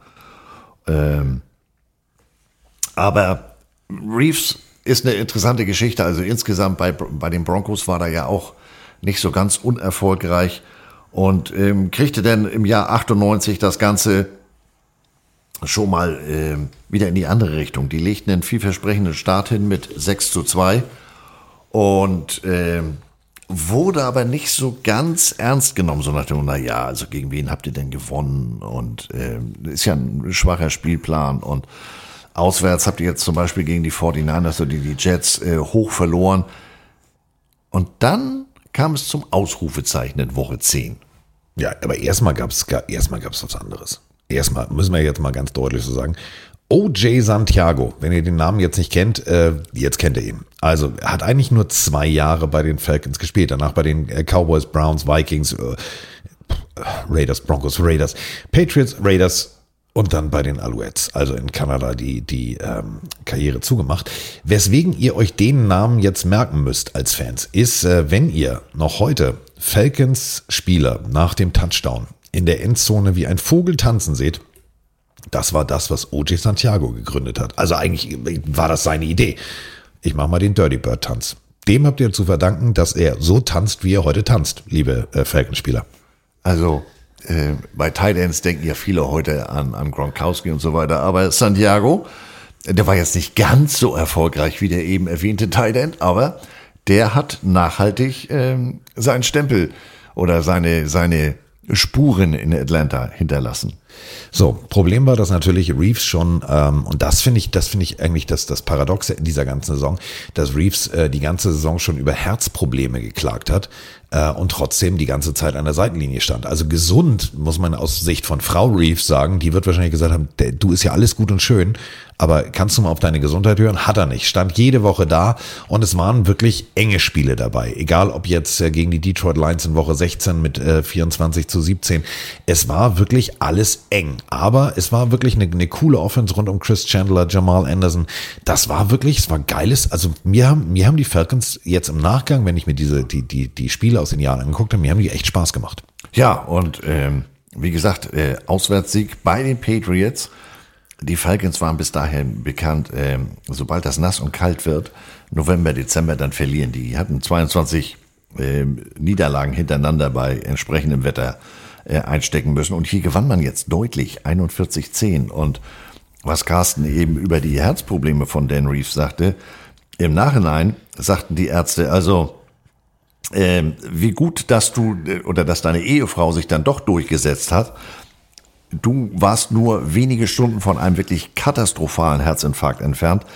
Der kriegte eine vierfache Bypass-Operation. Also da war wirklich so einiges verstopft um die Herzkranzgefäße herum. Also kurz mal on the road die Saints geschlagen, nach Hause gefahren ins Krankenhaus eingecheckt und der Arzt hat gesagt, alles klar, mache ich, mache ich viermal, mache ich viermal gerade, vier, vier tiefe Routen kriege ich hin, alles klar. So, äh, es übernahm äh, der Assistant Coach, nämlich Rich Brooks. Ja. Ja, also war nicht so ganz verkehrt. Nö. Man gewann die letzten beiden Spiele der Saison und ging dann als Nummer zwei in der NFC in die Playoffs. Aber 14 Siege und dann hast du, das, das muss wehtun und du Ja. hast trotzdem keinen Heimvorteil. Nein. Aber naja, immerhin hattest du in der ersten Runde einen Freilos. So, drei Wochen ist es her, dass der Arzt gesagt hat, so pass mal auf, gib mir mal, gib mir mal den Rip Cutter, ich mach das mal auf. So, Mr. Reeves, Sie haben jetzt, also hier ist jetzt alles neu eingestellt, Ölwechsel haben wir auch gemacht, funktioniert alles. Drei Wochen später, also die Narbe war noch nicht mal zu. Da steht er wieder an der Sideline. Das muss man sich mal bitte auf der Zunge zergehen lassen. Das ist wirklich Einsatz und nochmal Einsatz. Und äh, nicht nur ein bisschen, sondern er hat wieder komplett Fulltime gearbeitet. 14 Stunden mit Filmanalyse, mit dem vollen Besteck. Ich glaube, der, der Haussegen äh, bei Familie Reeves, der hing schief. Also die Frau wird gesagt haben, Diggi, du bist doch nicht ganz sauber im Kopf. Die haben noch nicht mal richtig die Fäden gezogen und du gehst schon wieder arbeiten. Ja, die hat sich das Spiel wahrscheinlich auf Video aufgezeichnet, so nach dem Motto, wer weiß, ob ich ihn nochmal wiedersehe. Ähm, aber der hat sich wirklich kopfüber in die Arbeit gesteckt, denn es ging jetzt in die Divisionsrunde gegen die 49ers. Äh, zu Hause die Hütte bis auf den letzten Platz ausverkauft. Über eine 10 zu 0 Führung äh, bis zum 20 zu 18 Sieg. Man qualifizierte sich das erste Mal in der Geschichte der Falcons für das NFC Championship Game. Und du hast es gerade gesagt, die Hütte war voll. Wenn wir mal überlegen, äh, Rekord übrigens in der NFL, was No-Shows angeht, also nicht belegte Plätze, ja, waren über 46.000 leere Plätze in den 70ern gang und gäbe bei den Falcons. Und jetzt ist die Bude pickepacke voll und man sah einen sehr deutlichen 20 zu 18 Sieg. Also da war dann plötzlich das Ticket gezogen fürs NFC Championship Game. 17. Januar sollte das Datum sein. Also ich war, ich habe damals gedacht so, puh, Alter, jetzt ganz ehrlich, äh, wir reden hier von, von den Vikings, wir reden von Randall Cunningham, Randy Moss, Jack Reed, Chris Carter. 15 Siege, eine Niederlage. Ja. Also ich sag mal so, der, der, der, der, der Wikinger, also ich sah ihn, ich sah ihn eigentlich mit, mit der Streitaxt den Vogel in der Luft sagen. Das war damals für mich eigentlich relativ klar, was passieren würde. Ja, und äh, man wusste auch, man musste ja auswärts antreten, man wusste, nicht nur auf dem Platz äh, ist da fürchterlich viel los, fürchterlich viel Rabatz, äh, auch das Publikum macht Krawall und Remi Demi. Also die haben die ganze Woche, ähm, da werden ja dann, ihr habt das beim Training vielleicht mal gesehen bei Hard Knocks oder oder oder, die rollen ja dann da äh, große mobile Musikboxen aufs Feld und dann wird da wirklich unter ohrenbetäubendem Lärm äh, trainiert, um sich auf diese Verhältnisse, die spielten damals ja noch in dieser, ich nenne sie immer Traglufthalle, im Metrodome, äh, um sich auf diesen, auf diesen Lärm vorzubereiten. Und äh, passend dazu fing man auch an mit dem Laufspiel und äh, war auch erfolgreich. Und da war dann erstmal Ruhe im Haus. Da war richtig schnell Ruhe, denn ja, wenn du dem Heimteam erstmal Punkte einschenkst, einen richtig guten orchestrierten Drive hinlegst, dann ist relativ schnell Ruhe. Einziges Problem ist, wenn die Vikings sagen, Diggi, gib mal einen Ball, gib mal ein Spielgerät. Und Randall Cunningham sagt, Diggi, gehst tief, ne? Gehst tief. 80 Yards Drive, kurz mal hingelegt. Ja, und dann äh, legte Minnesota, um es mit deinen Worten zu sagen, den Hebel auf die Back. Denn äh, es gab tatsächlich, ich sag mal so, 20 unanswered Punkte und man ging in die Halbzeit 20 zu 7. Also der erste Drive der Falcons hat funktioniert, danach funktionierte relativ wenig. Und äh, für die Experten und damals im US-Fernsehen war relativ klar, ja, die Messe ist gelesen. Tja, ähm, aber deswegen spielt man ja zwei Halbzeiten, nicht? Also die Falcons konnten unmittelbar vor der Halbzeit nochmal punkten, 2014. Und ähm, dann waren auf einmal die Vorzeichen völlig umgekehrt. Ähm, die Falcons erzielten ganze drei Punkte. Nein, die waren die doch ein Field Goal im dritten Viertel. Genau. Ähm, Morton Anderson, vielleicht schon mal gehört. ähm, die Vikings verwandelten drei Third Downs in ihrem Drive über 15 Spielzüge, 82 Yards. Aber der Touchdown-Pass, das waren auch ihre einzigen Punkte äh, in der zweiten Halbzeit, im vierten Viertel. Und das war so ein Spiel, wer den Ball zuletzt hat, äh, der gewinnt, so ungefähr. Nicht ganz. Also, ähm, 27-20, immerhin noch elf Minuten, aber Minnesota drivet wieder beim Platz, bis die 21-Yard-Line von Atlanta erreicht ist. Inzwischen nur noch zwei Minuten sieben Sekunden auf der Uhr.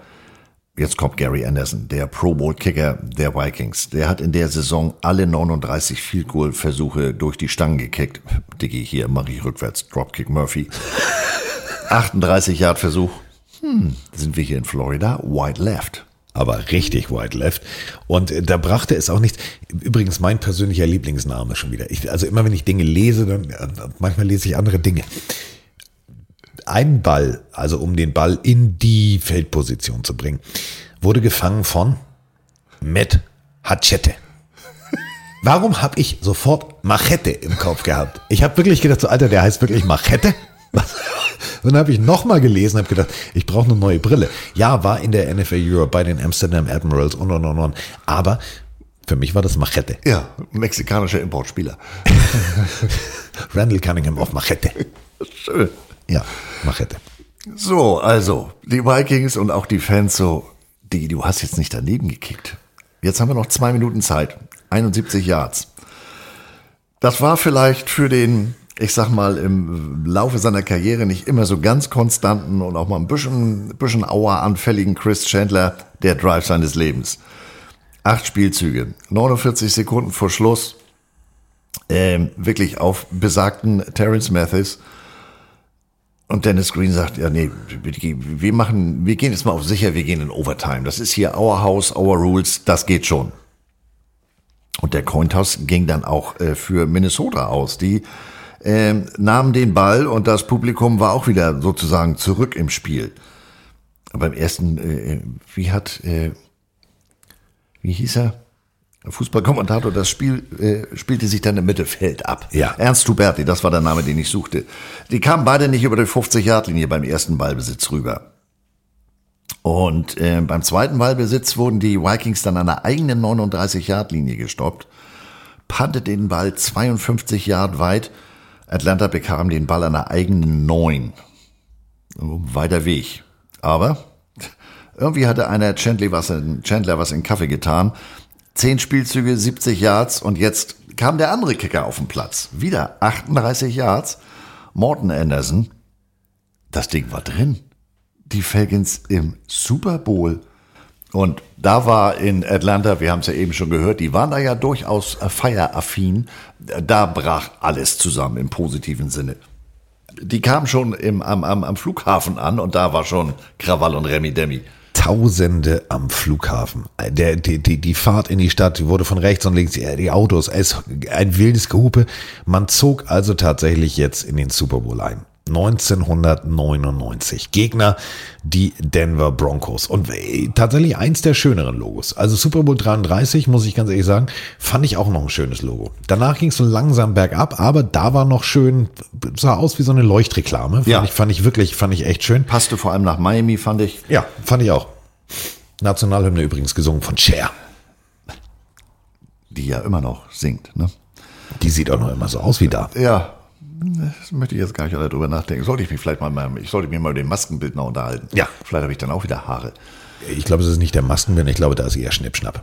Ja. Übrigens, apropos Schnippschnapp, Halftime-Show fand ich großartig. Gloria Estefan, Stevie Wonder. Und ja, das die, war eine der, der besseren. Und jetzt kommt die Band dazu. Big Bad Voodoo Daddy. Der Name. Die hatte ich überhaupt nicht mehr auf dem Zettel. Gloria Estefan wusste ich Ja. aber. Big Bad Voodoo Daddy. Wollte ich noch mal erzählt haben. Wollte ich mal erzählt haben. Also jetzt kam es, äh, wir haben da ja schon drauf hingearbeitet. Der Head Coach war, richtig, Dan Reeves. Gegen wen traf er an? Gegen die Broncos. Gegen seinen alten Quarterback, John Elway. Das ist natürlich eine Story wie gemacht für die Medien vor so einem Super Bowl. Und äh, da drehte sich natürlich erstmal alles drumrum. Ähm, Falcons Cornerback, immerhin Pro Bowler, Ray Buchanan, der machte einen auf Joe Namath. Der sagte, ja, er, er meinte das nicht ganz ernst, aber es gilt das gesprochene Wort sozusagen. Er garantierte einen Sieg und das haben die Medien natürlich auch aufgenommen. So, vielen Dank, Digi, für die Vorlage. Du gehst aus dem Tor, legst den Ball auf den Elber, äh, mach ich rein. Ja, und äh, nicht, also Secondary, da sind wir bei, also der eine hatte eine große Klappe, der andere hat einen großen Preis gewonnen. Ja, Eugene Robinson. Gott. Pro Bowler. Safety. Free Safety, um genauer zu sein, der Falcons. Der hatte den Bart Star Award gewonnen. Wenn ihr jetzt nicht unbedingt wisst, was der Bart Star Award ist, ich äh, beschreibe das mal. Das ist für äh, High, High Moral Character Standards. Also, wenn du immer vorweg gehst und dich gut benimmst und überhaupt. Einen hohen moralischen Charakter. Ja, und äh, Frau setzt ihn ab, sagt, so, du machst jetzt hier schön Super Bowl, alles klar, ich, äh, ne, ich gucke im Fernsehen zu, machst du super. Einziges Problem ist, äh, er wollte einmal bücken, 50 Mücken. Ja, er sabbelt, was, was lachst du denn jetzt? Kannte ich nicht. Ja gut, es waren auch 40 Mücken. Ja. Ähm, er wollte auch nicht bücken, er wollte, also er sprach ein. Nuschel nicht. Nuschel nicht. Also er wollte gerne, ich sag mal so, ähm, falls Kinder zuhören. Ich habe schon nicht verstanden, warum fährt er in der, am Abend vor dem Super Bowl in dem Mietwagen alleine durch die Gegend? Da ist der erste Fehler. Und jetzt ist er also der festen Überzeugung, Er möchte sich. Äh, ich weiß es, Chuba Chups. Wen? Naja, ich muss es ja jetzt umschreiben, falls Kinder zuhören. Chuba Chups. Er wollte ähm, ja. zusätzliche Dienstleistungen einkaufen. Genau, er wollte also so. Und das einzige Problem war, dass äh, diese Dienstleistung, die Dame, die er ansprach, war eine Undercover-Polizistin. Genauer gesagt am äh, Biscayne Boulevard in Downtown Miami. Mhm. Diggi, warst du mal in Miami vorher? Wahrscheinlich nicht. Doof. Ich begreife das nicht. Das Super Bowl, das Spiel deines Lebens und der setzt sich ins Auto und fährt durch die. Naja, gut. Hat er ja keine gesunden Hände. Also, Nee, nee, ich meine, nee. weißt du, hast, du- hast du Druck, kannst du ja auf der Bettkante, also so. Wa- wa- Warum setzt du dich genau wie du sagst, ins Auto, bla bla bla, egal. Jedenfalls, das war jetzt mal die erste Ablenkung. Also, wo ist denn unser Safety? Ah, ja, der, ähm, Kann immer einer abholen. der muss äh, gegen, also ich sag mal so, nimm ein bisschen Geld mit, löse ihn mal aus. Und wir reden jetzt nicht von Helden in der zweiten Reihe witzig, da unten alle tanzen zusammen und das ist eine Teambuilding-Maßnahme, dass man eine Schlägerei hat und alle sitzen im Knast, sondern Freunde, der saß auf der Wache und da war Schicht im Schacht. Das war, äh, also äh, der wollte Prostitution fördern. Da sind die äh, in Florida relativ rigoros. Und da musste dann erstmal einer von den Falcons hin. Und das war natürlich jetzt der, der härteste Schlag ins Kontor. Da haben sich wirklich jeder Journalist, jeder Fan hat sich drüber totgelacht, dass der, der für High Moral Character den Bart Star Award bekommen hat, mal eben kurz losgegangen ist. Also dümmer geht's doch nicht. Vor allem den, den, den, den, den, die Auszeichnung, den Bart Star Award, den hat er am selben Tag am Vormittag bekommen und abends hat er nichts Besseres. Ja, gut. Ähm, er hat dann nicht so besonders viel Schlaf gekriegt und war vielleicht auch mental etwas abgelenkt. Ähm, über die Gründe äh, will ich jetzt gar nicht weiter spekulieren. Aber er drückte dem Spiel im negativen Sinne leider seinen Stempel auf. Also äh, ging schon los, dass er gegen Rod Smith schlecht aussah und ähm, da so eine 80-Yard-Bombe ähm, zuließ, die zur 17 zu 3 Führung für Denver oder zur 17 zu 3 Führung für Denver führte und einmal ist keinmal. Im vierten Viertel verfasste er dann auch noch einen Tackle gegen äh, Terrell Davis, der dann bis an die 10-Yard-Linie von Atlanta laufen konnte. Das war, ja, könnt ihr euch vorstellen, den haben die Falcons-Fans danach so richtig auf dem Zettel gehabt. Ähm, es liegt natürlich äh, in einem Mannschaftssportart wie Football nie an einem einzigen Spieler, aber es liegt teilweise an, an einzelnen Momenten und wenn das solche entscheidenden Geschichten sind, dann bist du natürlich eine Zielscheibe. Ja. Und wenn du dann von der, von, von deiner Offense auch nicht so richtig Unterstützung kriegst, die konnten den Ball zwar bewegen, aber machten dann äh, in der Summe leider doch zu viel, zu viel Fehler. Der Quarterback warf zwei Interceptions und die Broncos, die, die machten richtig ernst. Die zogen auf 31,6 davon. Ja, die Falcons waren siebenmal bis an der 30-Yard-Linie der, der Broncos, aber fünf Turnover und 13 Punkte, damit kannst du nicht viel gewinnen. 34-19 das Endresultat. Also es sah äh, tatsächlich, das Ergebnis sieht besser aus, als das Spiel war. Ähm, trotzdem muss man ganz deutlich so sagen, ähm, wenn wir jetzt über die bis hier Historie der Falcons sprechen, muss man ganz deutlich so sagen, das war bis jetzt das beste Team und die beste Leistung, auch als, als Einzelspieler teilweise, was die Falcons in ihrer Teamgeschichte hingelegt haben. Egal ob jetzt ähm, die meisten Punkte, 442. Äh, 14 Siege. Äh, Jamal Anderson, äh, NFL-Rekord gebrochen. Und, und, und, und, und. 1000, ich meine, überleg mal, 1846 Yards. Das ist schon beeindruckend. Sechs Spieler im Pro Bowl. Also, ja, man hat den Super Bowl verloren, aber man hat sich bis dahin gut geschlagen und vor allem über das ganze Jahr gut verkauft. Ja, also man ist nicht durch Zufall im, im, im Super Bowl gelandet. Also gerade Jamal Anderson, du sagtest es gerade, 1846 Yards, der hat den Ball 410 Mal in die Magengrube gedrückt gekriegt. Also der muss doch die ganze Offseason im Eisbad verbracht haben. Was der äh, ähm, da auch an, an Tackles und, und äh, gebrochenen Tackles ähm, eingesteckt hat in der Saison. Also insofern, das Jahr 88, das hat einen festen, trotz der Niederlage positiven Platz in der Franchise-Geschichte, würde ich mal behaupten. So, und äh, damit äh, ging man dann mit wirklich Rückenwind, breiter Brust, ging man ja nach der äh, 98er Saison in die 99er Saison, aber ähm, ja, ah, ah. also Punkt eins, Jamal Anderson verletzt sich äh, am ACL. Das war das Erste. Und dann ging es, es ging abwärts. Es ist aber dieses typische, ähm, wie heißt das immer so schön? Ich übersetze das jetzt mal aufs Deutsche, der Super Bowl-Kater. Ja. Du warst im Super Bowl, du hast alles richtig gemacht, klar. Und dann haben wir natürlich genau das Problem. Du hast mit der Salary Cap zu arbeiten, du hast Abgänge, du hast äh, Spieler, die wollen plötzlich mehr Geld und, und, und, und, und. Dementsprechend rutschte man runter auf einen 5-11-Rekord und äh, ja, tatsächlich äh, 2000 war es nicht viel besser, 4-12. Also das war jetzt auch nicht so gut. Aber was sich jetzt ändern sollte, Teil, also ja, wir alle kennen wahrscheinlich die Geschichte, wie sie ausgeht, falls nicht, ich spoilere jetzt nicht. Also man entschied sich dann in der 2001er Draft äh, was zu tun. Und zwar erstmal hochzutraden. Good afternoon. Welcome to the 2001 NFL College Player Draft. We appreciate all you fans who have joined us here in New York today, as well as the millions around the nation watching on ESPN. We also extend our thanks to everyone involved in college and high school football for all you do for the great game of football.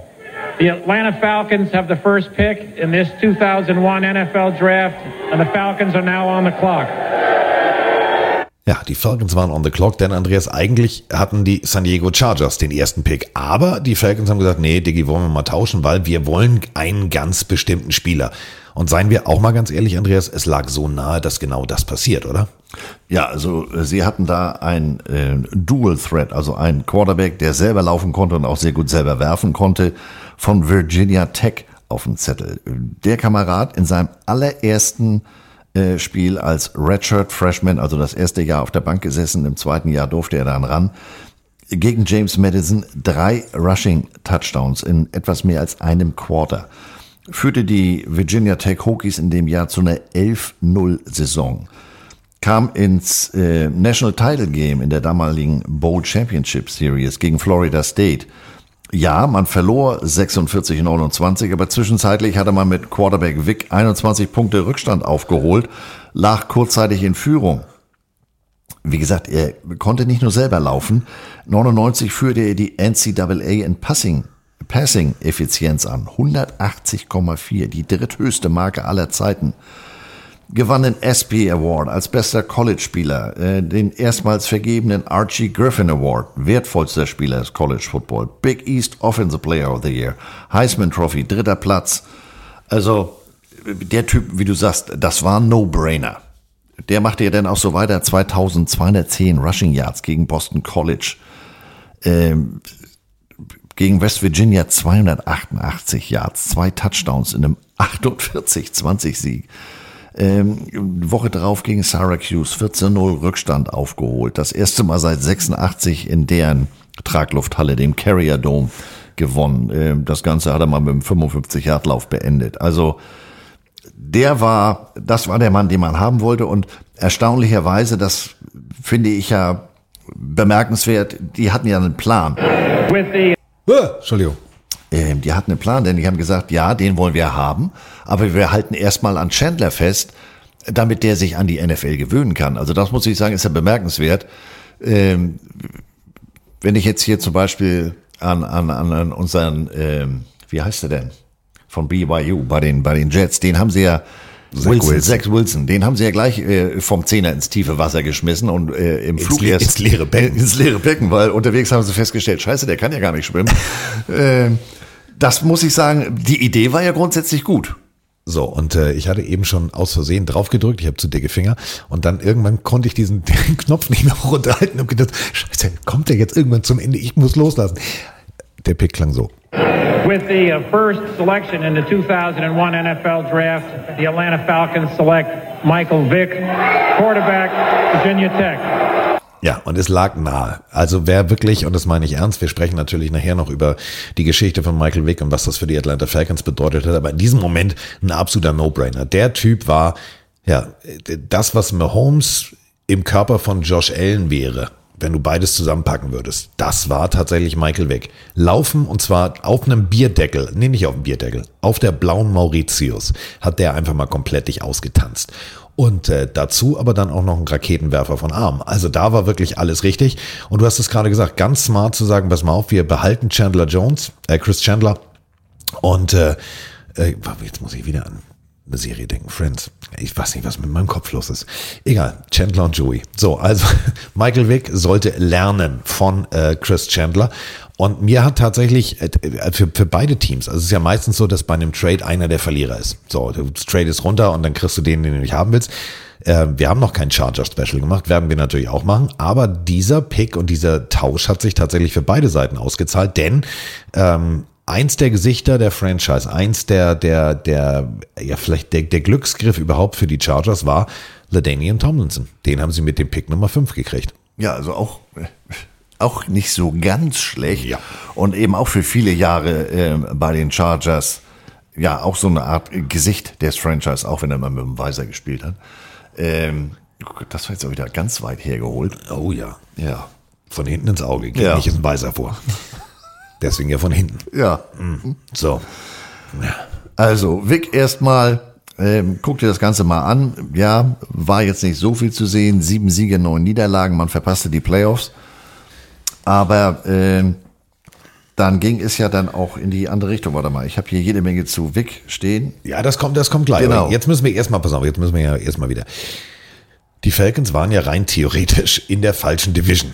Sie waren nämlich in der NFC West bis 2002. Da hat sich dann die NFL überlegt, warte mal, Erdkunde macht ja Sinn. Pass mal auf. Atlanta ist ja im Süden. Und äh, klar, Rom, da gibt's ganz viele so, aber Geografie macht Sinn. Warte mal, Atlanta ist im Süden. Die Saints sind im Süden. Lass uns doch mal völlig raffiniert die NFC West verlassen für die Falcons und wir packen die in die NFC South. Das würde ja irgendwie Sinn machen. Hat auch nur etwas mehr als 30 Jahre gebraucht, um, ich sag mal, diesen geografische, diese geografische Ungenauigkeit äh, zu reparieren. Ich sagte das ja vorhin schon, Green Bay in der West Division. Ich meine, gut, das war ein paar Jahrzehnte vorher, aber manchmal, ja. die Erde ist eine Scheibe, Jungs, müsst ihr mal gucken. Ja. Ist sie? Ach, wer war denn das? Gary, Jerry Glanville. Ja, nee, das war ein Basketballer. Ähm, ich habe den Namen jetzt. Kevin Durant, glaube ich. Aber gut, wir haben ja auch äh, Line-Leute, die, die an mehr, mehr an, an, wie heißen sie denn? Mermaids, an äh, mehr, Meerjungfrauen. An Meerjungfrauen glauben. Also insofern, ähm, den ist Ach da ja, ach, alles. du, ich weiß, wie du meinst. Äh, Der auch sagt, die Dinosaurier gab's alles ja, genau. Nicht. Ja. Und den ganzen locker voll hat mit Dinosauriern. Jurassic Park, alles fiktiver. Die Tiere gab's gar nicht, weil Gott hat gesagt, die gibt's nicht. Nee, ist klar. Wer hat das gesagt? Ja, hier mein Priester hat gesagt. Ja. So, also manche Menschen haben komische, komische Denken. Komische Denke war auch äh, jetzt endlich Wick, Wick starten zu lassen. Also 2002 das erste Jahr voller Starter und jetzt, jetzt kann Andreas Statistiken Zettel, jetzt kann er Zahlen vorlesen, denn ohne Scheiß, wenn ihr Highlights Atlanta Falcons, gebt das Jahr 2002 ein, feuerfrei. Ich mein's wirklich ernst. Das war die Human Highlight Show. Die fing an mit sieben Siegen, keine Niederlage, ein Unentschieden. Man gewann gegen den Divisionsrivalen New Orleans, der äh, im Jahr 2002 auch nicht so ganz schlecht losgelegt hat. Sechs Siege, eine Niederlage.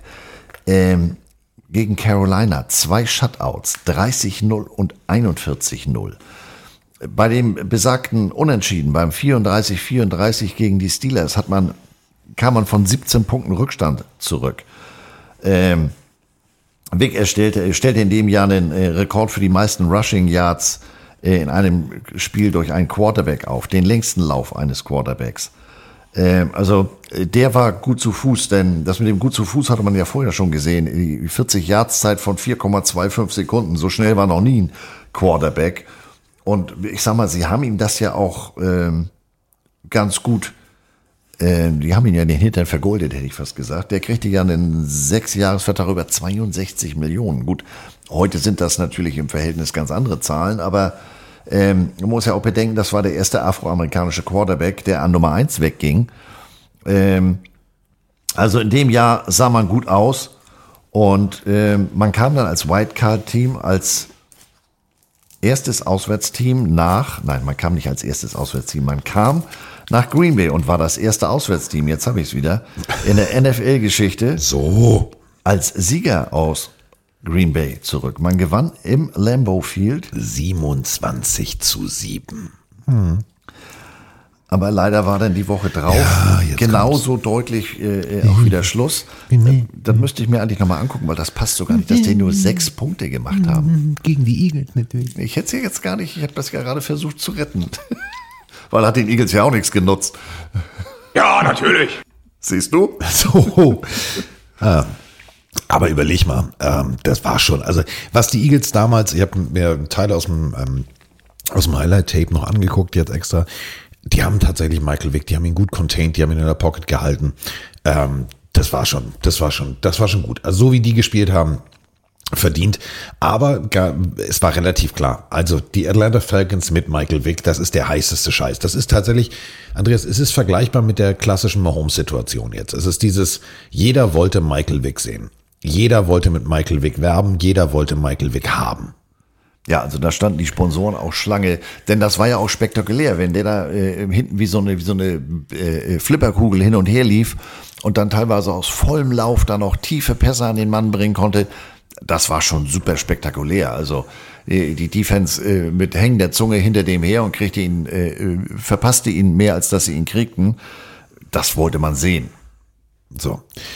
Und damit ging man in die 2003er Saison und äh, es gab einen Schlag ins Kontor und zwar schon in der Preseason. Im Preseason-Spiel gegen Baltimore, Michael Vick äh, bekommt einen Hit und ja, das Bein bricht. Zwölf Spiele Pause. Das bedeutet, wenn wir die Preseason runterrechnen, zum erst zum letzten Drittel konnten die Falcons mit äh, Michael Vick rechnen. Und ganz ehrlich, diese Offense ohne Michael Vick kannst du nicht. Das war alles auf ihn zugeschneidert. Man hat gesagt, alles klar, wir haben einen Scrambling Quarterback, das wird alles funktionieren.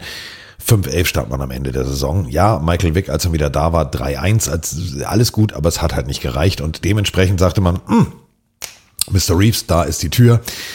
Und der Defense-Koordinator Wade Phillips, den Namen habt ihr jetzt auch schon in mehreren Team-Specials gehört, der wurde dann äh, sozusagen Interims-Head Coach. Also du bist jetzt dran.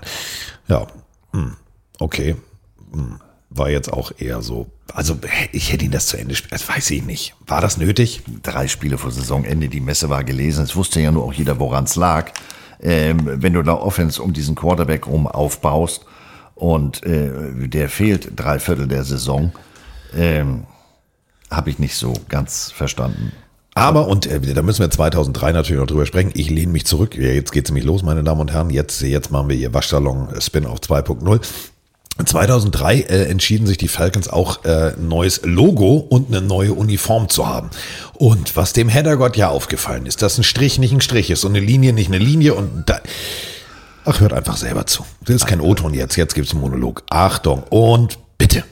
Also eigentlich stellten sie ja 2003 ein neues Logo und neue Trikots vor. Aber wenn man Brillenträger ist wie ich und genau hingucken kann, das stimmt gar nicht. Die hatten vorher schon vier verschiedene Logos. Also vier verschiedene Versionen des ursprünglichen Logos. Und teilweise hatten sie zwei verschiedene zur gleichen Zeit. Also es wird jetzt wirklich nerdig.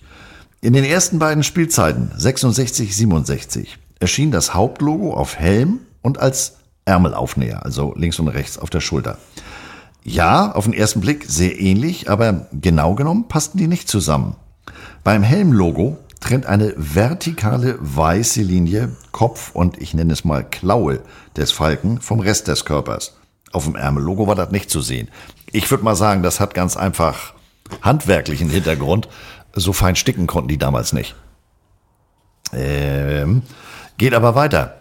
Dieses Ärmelzeichen schafften sie dann 68 wieder ab, brachten es 78 aber wieder zurück. Das zum Thema Theorie äh, handwerklich.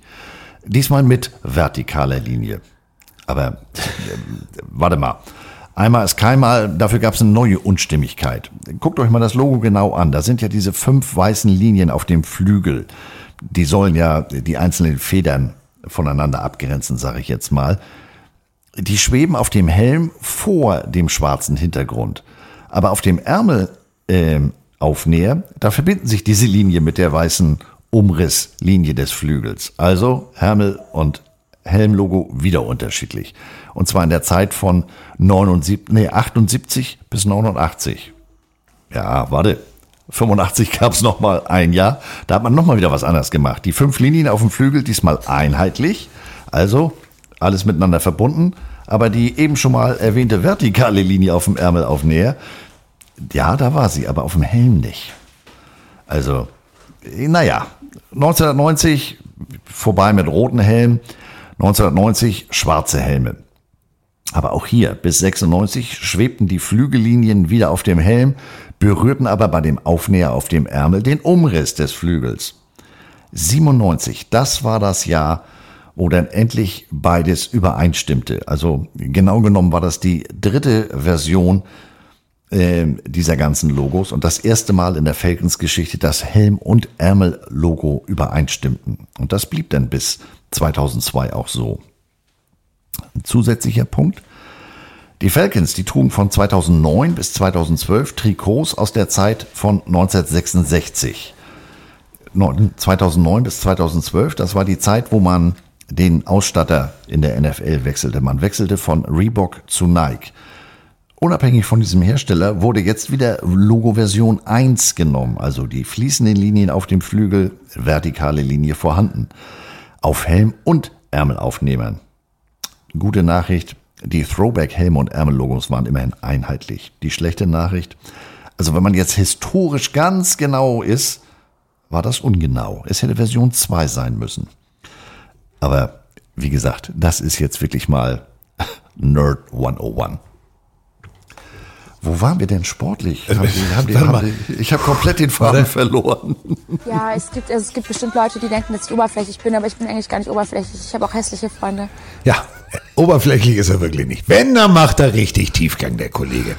Falls ihr im Hintergrund so ein leichtes Flippy-Floppy-Geräusch gehört habt, ich bin währenddessen kurz pipi gegangen. Ich habe aber aufmerksam durch die geöffnete Tür zugehört. Deswegen hoffe ich, ihr habt keinen, also falls ihr ein Wassergeräusch hört, das war natürlich der Wasserhahn. Ähm, ganz ehrlich, mich jetzt, wo du sagst, und du hattest es mir vorher schon gesagt, ich habe nämlich mich immer gewundert, ich habe immer gedacht, warte mal, gucke ich falsch oder ist das zu klein, das passt nicht? Also mir ist immer schon irgendwie aufgefallen, dass es so nicht visuell wirklich zueinander passt. Aber tatsächlich, jetzt habt ihr gelernt, warum. Wir sind im Jahr 2004.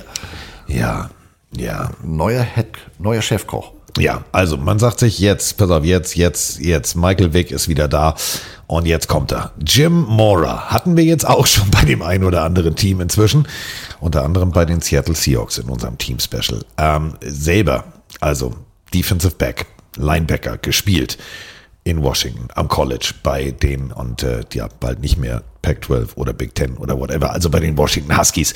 Und äh, ja, der war tatsächlich äh, bei den San Diego Chargers, San Diego Chargers, New Orleans Saints, San Francisco 49ers, San Francisco 49ers und da hat er dann als DC die Tür zugemacht und ist 2004 zu den Atlanta Falcons gekommen. Sollte auch nur bis 2006 halten. Aber man war also der festen Überzeugung, jetzt wird hier Holy Moly Football gespielt und es wurde tatsächlich 2004 vielleicht eins der geilsten, faszinierendsten Jahre, wenn man über die Geschichte sportlich der Atlanta Falcons spricht. Also easy durchgerutscht, 11-5 NFC South gewonnen, ähm, Michael Vick machte Michael Vick Sachen und ja, dann ging es in der Divisional Round gegen die St. Louis Rams, die ein Jahr vorher, im Jahr, wo es jetzt nicht so gut lief, ja,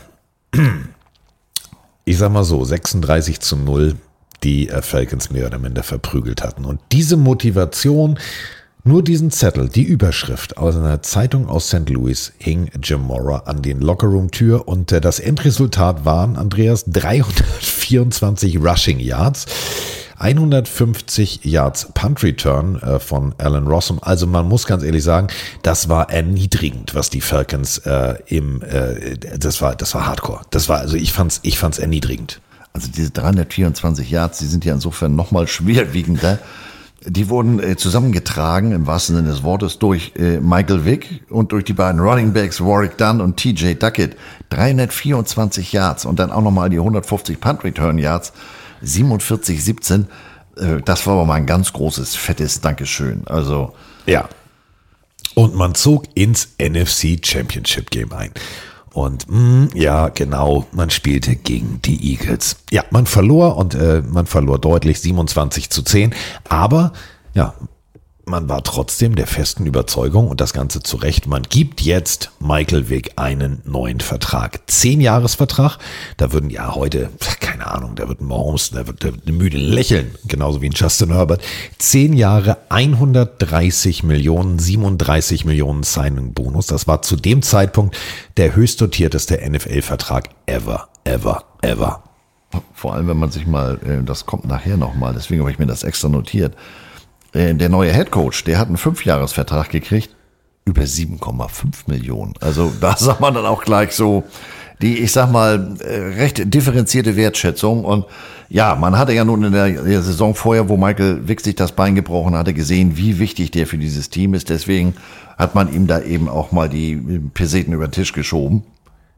Und hat auch gesagt, so, du sollst nicht immer alleine laufen, nicht, dass das Bein hier wieder knick-knack macht. Äh, wir suchen dir mal jemanden, der ganz gut Bälle fangen kann. Und ähm, die University of Alabama Birmingham Blazers, auch wenn die eine sehr interessante Geschichte haben, die hat man ja nun, wenn man an Wide Receiver denkt, sicherlich nicht als erstes auf dem Zettel. Nein. Man denkt eher an das andere Alabama. Aber mit ähm, Lamore Roddy White sollte man jemanden bekommen, der sich wirklich äh, für die nächsten zehn Jahre in ganz dicker Schrift in die Falcons Geschichtsbücher eintragen sollte. Also passte ja auch perfekt eigentlich zu der ganzen Spielart von Michael Vick. Jemand, der sich nachträglich noch freilaufen kann, weil er einfach auch wirklich an diesem kleinen College genau das praktiziert hat. Das war perfekt. Besser ging's nicht. Ja, also das, äh, die beiden waren wie miteinander füreinander gemacht in den zehn Jahren sollte Roddy White 808 Bälle fangen für 10.863 Yards und 63 Touchdowns.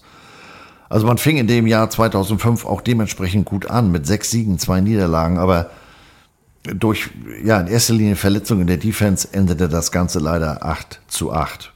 Aber man gewann immerhin endlich, also war der Fluch zu Ende. Man gewann Monday Night Football. Das ist, muss man auch ganz deutlich so sagen. Und ähm, ja, Thanksgiving. Man machte kurzen Prozess mit den Detroit Lions 27-7. Ja, das war aber jetzt auch schon das Spektakulärste in der Saison. Tja, man muss sich über die kleinen Dinge freuen. Man stand nämlich am Ende 8-8. Und äh, durch ein, durch ein 24-27 Niederlage in Overtime am vorletzten Spieltag gegen Tampa Bay war der Traum von den Playoffs dann ausgeträumt für das Jahr. Hm. Mhm. 2006 begann man dann mit Siegen gegen Carolina und Tampa Bay. Ja, aber ausgerechnet man den Night Football. Und dann auch noch gegen die Saints. Saints. Hm. 2-1, also bis dahin war noch alles gut. War noch alles gut. Woche 4, 32-10 gegen Arizona. Ja. Ähm, Jarius Norwood von Mississippi State. Äh, er lief 100 Yards. Morton Anderson verwandelte alle fünf Field Goals. Morton Anderson ist auch so eine. Wir müssen eigentlich ein Special nur über Morton Anderson machen. Dennis Dynamite. Ja. Geboren in Kopenhagen. Und damit meinen wir jetzt nicht Kopenhagen in Georgia, sondern Kopenhagen in Dänemark. Ich würde sagen Kopenhagen in Kopenhagen. Also Pölserland. Ja. Rote Würstchen zum Hotdog. Oh, Morden Anderson, Alter, was hatte der für ein Bein? Boom. Mann, Mann, Mann. Egal. Äh, ich wollte jetzt hier nicht. Ich, Kicker sind auch nur Menschen. Ähm, nach der Bye Week, die bekamen den Falcons nicht so gut. Da verlor man 14-27 gegen die Giants. Ähm, ja, gut, Warwick Dunn hatte den längsten Touchdown-Lauf über 90 Yards in der Geschichte der Falcons, aber da ist es wieder, was nützen mir die Einzelstatistiken, die Einzelrekorde, wenn die, wenn sich das nicht in Teamerfolge umsetzt. Ähm, Stichwort Morton Anderson, Shootout gegen Pittsburgh. 41-38 in Overtime. Ähm, Morton Anderson war der Schlüssel zum Sieg mit einem 32 Yard Field Goal ja gut, Michael Vick warf äh, vier Touchdowns-Pässe, drei davon zum Tight End LG Crumbler. Ähm, das war so ein Spiel, war so Freiplatz Basketball. Neun Touchdown-Pässe, 872 Yards an, an Combined Offense. Also das ist, ey, das war also ein geiles Spiel. Übrigens, äh, du sagst so LG, L. Jaron Darius Crumbler, so heißt er. Ja, also LG nicht LG, sondern Alge, wie, wie, wie, wie Ostsee. Ähm, Wie Ostsee. ja, hier lernt ihr noch was, da kommt der Bildungsauftrag wieder zum Tragen. Was ist eine portugiesische Galeere? Weiß ich nicht. Eine Qualle, die giftigste Qualle. Ja. Galeere? Ja. Also hier Männer schneller, der Captain will Wasserski laufen, oder? Ja. Also die Szene aus Ben Portu- Hur. Genau, portugiesische Galeere. Ah ja, ja. Ja. Alge. Also kommen wir zum, zum, zum grünen, zum grünen Bewuchs des Aquariums. Alge Crumbler. Alge, komm, genau. Wer kennt ihn nicht? Aber das könnte man auch ohne Scheiß. Als Produkt könnte man das rausbringen. Als Algenzerstörer für Aquarien. Alge Crumbler. Ja, aber er war Tight End. Müssen die nochmal umschulen für ein Jahr auf Linebacker. Ja. Okay. Naja, ja. 800 nochmal. Und das äh, ist jetzt mehr oder minder in unserer Alberei hier. Wir sind schon wieder bei zwei Stunden, das ist klar. Oh, wir haben gar nicht auf Rack gedrückt. Nein, war ein Spaß. Oh, den Blick hättet ihr sehen müssen. Nein, nicht nochmal von vorne. Das kann ich nicht. Herzrhythmusstörung auf eins. Auf eins habe ich gesagt. 872. Boah. Ja. Beide Teams zusammen neun Touchdown-Pässe. Also wer Offense mochte, sollte sich dieses Spiel aus diesem Jahr nochmal angucken. Es war, war wirklich großartig. In äh, Woche 8 ja, gab es auch gegen die Cincinnati Bengals einen Sieg 29, 27. Ja, also ganz ehrlich, ey, 19 von 27, 291 Yards, drei Touchdowns und Scrambling 55 Yards. Denn, das ist eben der Punkt, Michael Vick hat relativ schnell erkannt, wenn ich so weiterspiele, wie ich vorher gespielt habe, ich muss mein Spiel anpassen. Ich sollte öfter werfen und weniger laufen und den Lauf vielleicht als Ass im Ärmel, im, also statt permanent mit, mit der Brechstange durch die, durch die Gegner zu laufen. Ähm, der hatte sein Spiel tatsächlich auf so eine Evolutionsstufe gehoben, die mir da wirklich gut gefallen hat. Also Das war, war geil. Ja, denn gerade in dem Spiel, äh, da war so eine Situation, er schon wieder am Hin und Her flippen und sucht und war äh, bei seiner dritten Anspielstation inzwischen ein Fullback. Das ist ja nun äh, im Passspiel nicht gerade die erste Anspielstation. Äh, Station. Äh, Den fand er dann äh, erfolgreich für einen Touchdown-Pass. Und das war so der Moment, wo die, die Defense-Koordinatoren in der Liga äh, äh, vereint aufgestöhnt haben und die Falcons-Fans äh, jubelten so nach dem Motto, Mensch hier, das ist das komplette Paket, das ist wirklich einmal alles mit scharfer Soße. Übersicht, Geduld, Ausweichvermögen und dann ist er nicht nur normal präzise, sondern auch unter Druck präzise. Wie gesagt, das war die dritte Anspielstation, der dritte Checkdown. Da war man, hat man wirklich gedacht, Mensch, mit dem ist äh, the sky is the limit. Mit dem können wir noch einigen Spaß haben. Justin äh, Griffin, ja, 1,83 groß, in, den, in dem Gedränge den noch zu sehen, das war schon wirklich atemberaubend. Da hat man gesagt, alles klar, Justin Montrell Griffin, so viel Zeit muss übrigens sein, ähm, war, es war wirklich, da, da hast du gemerkt, so alles klar, jetzt ist er tatsächlich, jetzt ist er perfekt in dieser Liga.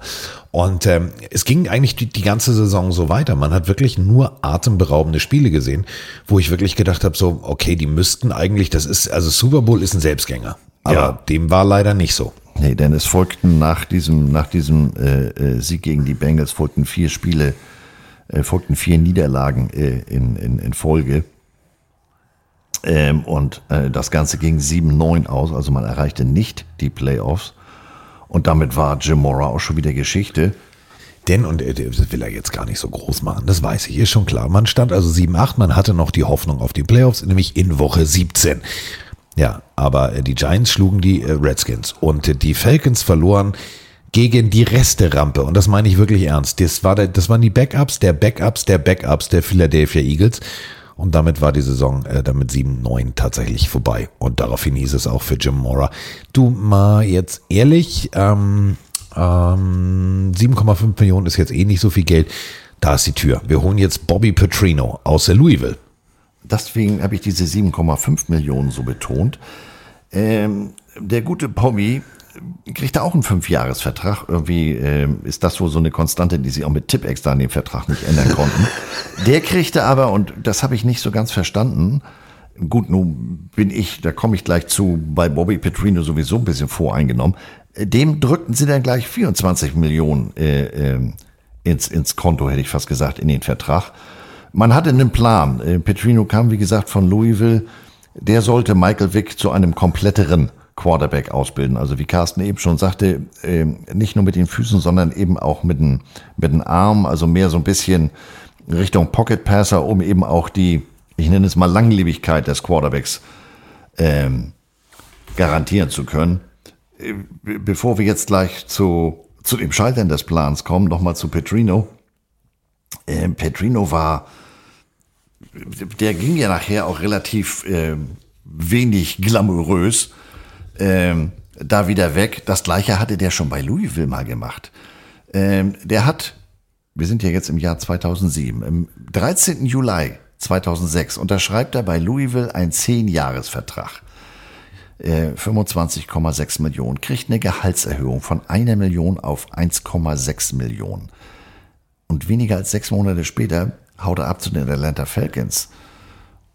Der Typ war aber auch irgendwie ganz komisch. Also ich weiß nicht, wie, wie, wie hier mein, mein Equipment Manager in Missouri, der kommt ja aus Louisville und der sagt, also der Typ, das war ein ganz schwieriger Mensch, der war so Spielerbindung, das war nicht so sein Ding. ähm, Und im Spiel selber, die haben teilweise die, die, die, die, die Headsets auf Null von der Lautstärke ge- gedreht, weil sie den auch so verstanden haben. Also ganz schwieriger Kandidat. Und so war ja nachher, da kommen wir ja gleich noch zu, auch sein Abgang äh, bei den Falcons. Also, naja, der Plan war jetzt Vic ausbilden. Und damit komme ich jetzt zu einem, ja, dunklen, ganz dunklen Kapitel. Übrigens ganz dunkel. Weißt du, wo ähm, Petrino äh, bis vor kurzem noch Coach war? Missouri State. Ja, das, äh, ja, ja, ja, jetzt, äh, er ist jetzt bei A&M, meine ich. Genau, bei. Texas A&M ist er OC. Ja. Es war ja dennoch, er hatte ja dennoch ein wenig glamouröses Kapitel und vor allem der Abgang war wenig glamourös bei, bei, bei Arkansas. Also Bobby Petrino, äh, solltet ihr auch mal googeln, ist eine interessante Geschichte. So, wir sind jetzt im Jahr 2007 und ähm, also Michael Vick auf dem Feld einer der vielleicht großartigsten Athleten seiner Generation, vielleicht sogar über mehrere Generationen übergreifend. Ähm, Michael Wicks, wie sag ich's am, am wie formuliere ich es am nettesten? Umfeld, seine Vergangenheit, sein Hintergrund holte ihn halt tatsächlich ein, denn ähm, Michael Vick ist aufgewachsen in einer Gegend, wo Hundekämpfe völlig normal waren. Das gehörte da zum, zum, zum Alltag, da ist auch die Polizei nicht eingeschritten, etc.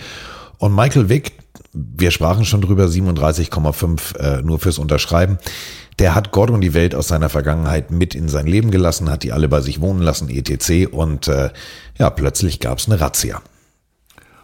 Man hatte Wind davon bekommen, dass äh, in seinem Gelände oder auf seinem Grundstück im, im Surrey County in Virginia, ähm, dass es da äh, ein Hundekennel gab, dass es da, das Ding hieß Bad News, Kennel News mit Z alleine schon. Das Grundstück 61.000 Quadratmeter. Also, dass da wohl äh, eine Hundezucht äh, sei, Pitbull Terrier in erster Linie, aber jetzt nicht unbedingt ähm, äh, zu Zuchtzwecken, sondern es hieß, ähm, das sei eben zu Zwecken der Hundekämpfe ein Hundekampfring. Und ähm, es gibt dazu eine, ich glaube, die ist über drei Stunden lang, weil es zwei Teile sind, eine äh, aus der ESPN 30 for 30 ähm, Serie. Ganz interessant, das wusste ich nämlich vorher auch nicht, wie Carsten eben sagte. Wenn man das Ganze jetzt als rein äh, strafrechtlich rein als Thema des Bundesstaates Virginia behandelt hätte, dann hätte es was auf dem, ich sag mal, mit dem Lineal auf die Finger gegeben. Aber dadurch, dass er das eben über die Bundesstaaten, äh, Bundesstaatsgrenze hinaus betrieben hat oder seine Kumpels äh, das betrieben haben, wurde das zu einem, zu einem nationalen Fall und damit äh, wurde die Geschichte viel, viel größer. Das heißt, äh, das FBI etc. kam auf den Plan. Und äh, das Ende vom Lied war, äh, der musste ins äh, Bundesgefängnis. Also das Ganze war eben jetzt nicht mehr eine in Anführungsstrichen lokale ähm, Geschichte und ist super interessant, denn einer von seinen sogenannten Kumpels, derjenige, der da sich im wahrsten Sinne des Wortes die Hände äh, am meisten dreckig gemacht hat und auch diese meisten dieser wirklich kranken Dinge mit den Tieren gemacht hat, der fühlte sich von Michael Wick ähm, nicht mehr entsprechend behandelt. Der kriegte nicht mehr die ganze Kohle, durfte dann nicht mehr in der Villa wohnen. Und der war derjenige, als es denn hieß, Mensch, hier, die Polizei hat da so einen Anfangsverdacht. Der war derjenige, der sich denn zur Polizei äh, begeben hat und da ausgepackt hat. Und obwohl er, ich sag mal, physisch äh, vom Handanlegen eigentlich der Hauptschuldige war, äh, der ist da relativ ähm, ungeschoren rausgekommen. Also das ganze Thema, da kann man nichts schönreden. Aber es hat natürlich so ein bisschen, ja, der große Name, der im Hintergrund alles hat geschehen lassen, der hat eigentlich die größte Strafe gekriegt. Und diejenigen, äh, die den Tieren das äh, physisch alles angetan haben, die Namen Tony Taylor, wer kennt den? Kannte keiner. Nein. Die sind im Verhältnis ähm, deutlich geringer bestraft worden. Es ist, es ist tatsächlich äh, sehenswerter, du hast es gerade gesagt, ESPN 30 for 30. Ähm, als das damals aufploppte, weiß ich Hunde, ne, ich habe bei jedem Hund irgendwie weiche Knie, bin auf dem Fußboden, habe ich gedacht, was für ein Arschloch, wie was wo. Ähm, ich habe mir dann diese diese äh, Gerichtsunterlagen tatsächlich jetzt in der Vorbereitung hier auf unsere Folge äh, genauestens durchgelesen. Es ist tatsächlich genau wie du sagst. Er hat es primär geschehen lassen. Er war nicht derjenige, der gesagt hat, ja, ich mache jetzt und ich ich mache, sondern ähm, die Leute um ihn rum. Und es ist tatsächlich genau wie du sagst. Die Jungs sind da relativ mit dem Klopfen auf die Finger davon gekommen, wohingegen bei ihm ein Exempel statuiert wurde. Und ähm, ja, nochmal, wir reden von, von Tierquälerei, wir reden von, von Zuchtzwecken, um Tiere zu töten. Ähm, da muss ich ganz ehrlich sagen, habe ich keinerlei Verständnis für, kriege ich auch wirklich eine dicke Halsschlagader. Aber, und das finde ich jetzt das, das Paradoxe an diesem amerikanischen Rechtssystem, es ist nur einer. Einer der von Karren gespannt wurde und mehr oder minder durchs Dorf gejagt wurde, wohingegen die, die wirklich, wo auch in den Gerichtsunterlagen rauskamen, dass die die Hunde aufgehängt haben und erstochen haben und vergraben haben und und und und, die haben, die, die, durften nach Hause gehen nach dem, nach dem Verfahren. Habe ich nicht verstanden. Nee, und vor allem, was ich auch nicht verstanden habe, das ist mir auch durch dieses Doku erst äh, äh, bekannt geworden vor Jahren. Nach den Gesetzen des Bundesstaates Virginia ist äh, Hundekämpfe Dogfighting eine Ordnungswidrigkeit Klasse 1, also die niedrigste Klasse. Also da, das Ganze ist dann natürlich auch durch die Medien entsprechend äh, äh, aufgekocht worden. Ähm, da, es hieß, wir haben da Leute interviewt aus der Gegend so nach Motto, ja, aber ja, warum denn? Was, was ist denn an Hundekämpfen so schlimm? Die haben das gar nicht verstanden. Also es gibt Leute, die haben gesagt, also fahr mal hier einen Staat weiter in Mississippi, da macht das jeder, inklusive Richter, Polizisten, Politiker, Sheriffs, die veranstalten das alle und keiner verfolgt das. Also das war so eine Geschichte, ähm, wo man sagen muss, ja, aber da hat man, ich sag mal, das Gesicht des Ganzen natürlich zu dem, zu dem Thema genutzt. Und gut, Michael Wick war ja nur auch keine, keine 16 mehr, der war 26. Ähm, der ist mit den Jungs vielleicht groß geworden, vielleicht waren das auch äh, so eine Art Vorbilder, aber wie das immer so ist mit Vorbildern, ähm, haben wir ja hier auch im, im, im Podcast schon öfter drüber gesprochen, dass Leute, die aufgrund ihrer sportlichen äh, Leistung glorifiziert werden, ähm, hier ist es eine Mal der, der, der Ausnahmen, wo man gesagt hat, ja, der Typ war auf dem Platz eine Granate, aber das, was da neben dem Platz passiert ist, das geht natürlich gar nicht. So, und äh, natürlich war das jetzt für, für den Besitzer, für Mr. Arthur Blank, der inzwischen nach dem Tod damals äh, diese Franchise übernommen hat, war das natürlich ein Vollschlag ins Kontor. Du hattest alles, du hattest eigentlich die Zutaten, um, ja, so wie jetzt die Kansas City Chiefs und Mahomes eigentlich für, für die nächsten fünf bis zehn Jahre mit deinem Quarterback die NFL zu dominieren, Tickets zu verkaufen und, und, und. Und jetzt, ja, kein Quarterback, kein Michael Vick. Und somit äh, konzentrierte man sich ähm, äh, in der Saison 2007 auf und jetzt der, bei dem Namen werde ich sagen, Moment mal, kenne ich doch, beim ersten vielleicht nicht, Joey Harrington. Ähm, aber der zweite Name, der Quarterback spielen sollte, den kennt man inzwischen, Byron Leftwich. Petrino war ja nun gekommen ähm, oder geholt worden, um um äh, entsprechend an Michael Vick zu arbeiten, hatte äh, bis zum Trainingscamp, als diese ganze Geschichte dann hochkochte, ähm, auch entsprechend seine Offense äh, dahingehend umgebaut und ja, nun hatte er drei Quarterbacks, ähm, die eigentlich nur Backups waren und äh, von diesen drei sollten zwei dann nachher mit den Roster übernommen werden. Carsten sagte, ist Joey Harrington, Byron Leftwich und Chris Redman. Aber keiner von den dreien äh, hatte die Fähigkeiten, die, die Fähigkeiten zu laufen und zu passen wie Michael Vick. Und äh, ich habe es eben schon mal gesagt, der ganze, das ganze Gehabe, das ganze Wesen von Petrino war jetzt auch nicht gerade so, er hatte jetzt keine winning personality, also das war jetzt keiner, er war kein Sympathieträger. Und äh, Karat, äh, Tident hier, Olge Crumper, Alge Crumper oder der Cornerback D'Angelo Hall, die gingen dann auch zum Besitzer und sagten, also hier, Mr. Blank, hier passt was so gar nicht. So, bis zum 26. November hangelte man sich durch die Saison und dann gab es die Urteilsverkündung. 23 Monate im Gefängnis für Michael Vick und das bedeutete, ein Tag später haute und da muss man wirklich sagen, alles klar, Diggi, dann hast du deinen Job nicht verstanden. Du, also, Bobby Petrino sagt sich, nö, nö, da bin ich jetzt einfach mal raus dann für die Zukunft, weil also ich bin hier gekommen, ich wollte ja mit Michael Vick, da hatte ich ja die Easy-Karte gezogen. Äh, jetzt hier wirklich arbeiten und was Neues aufbauen, da habe ich gar keinen Bock drauf. Bin ich raus.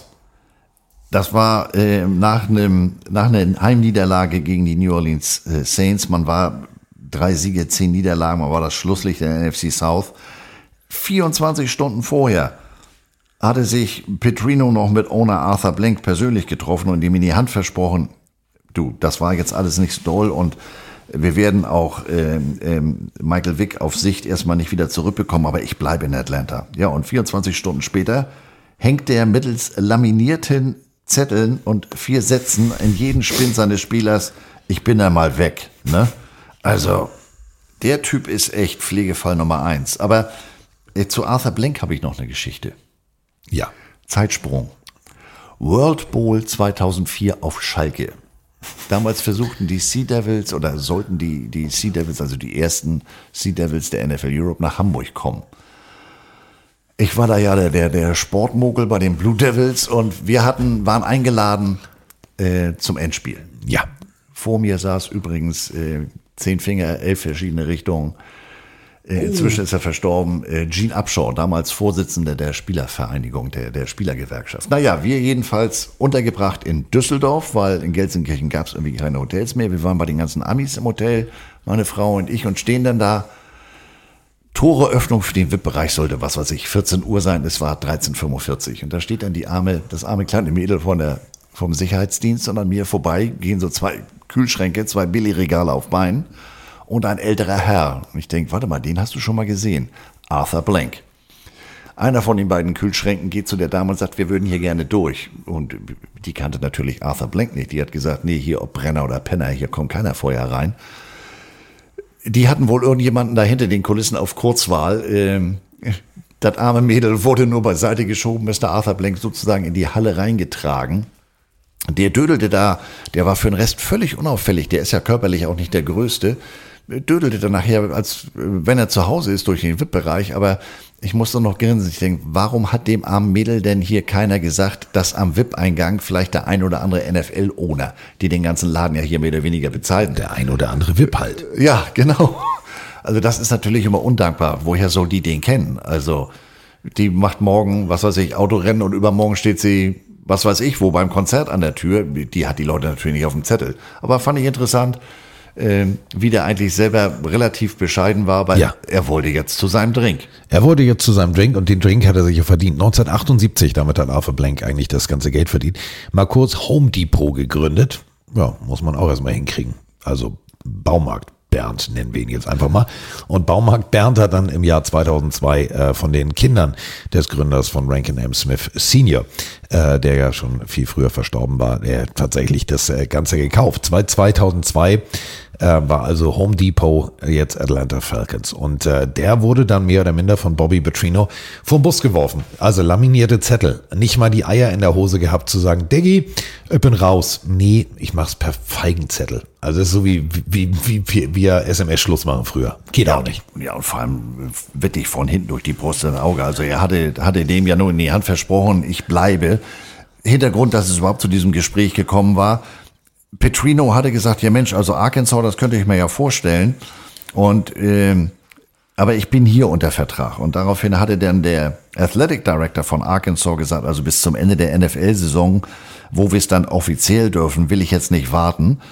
Warte mal, ich habe doch hier einen bekannten Alumni von Arkansas. Ja, Jerry Jones, Besitzer der Dallas Cowboys. Kann der nicht mal mit, mit, mit, mit Arthur Blank sprechen, damit wir mit Petrino verhandeln können? Ja, haben sie. Aber Blank hat gesagt, nee, fällt aus. Also ich habe hier schon keinen Quarterback. Jetzt werde ich mir sicherlich auch noch eine, eine Headcatch-Problematik an die, äh, ans Knie nageln.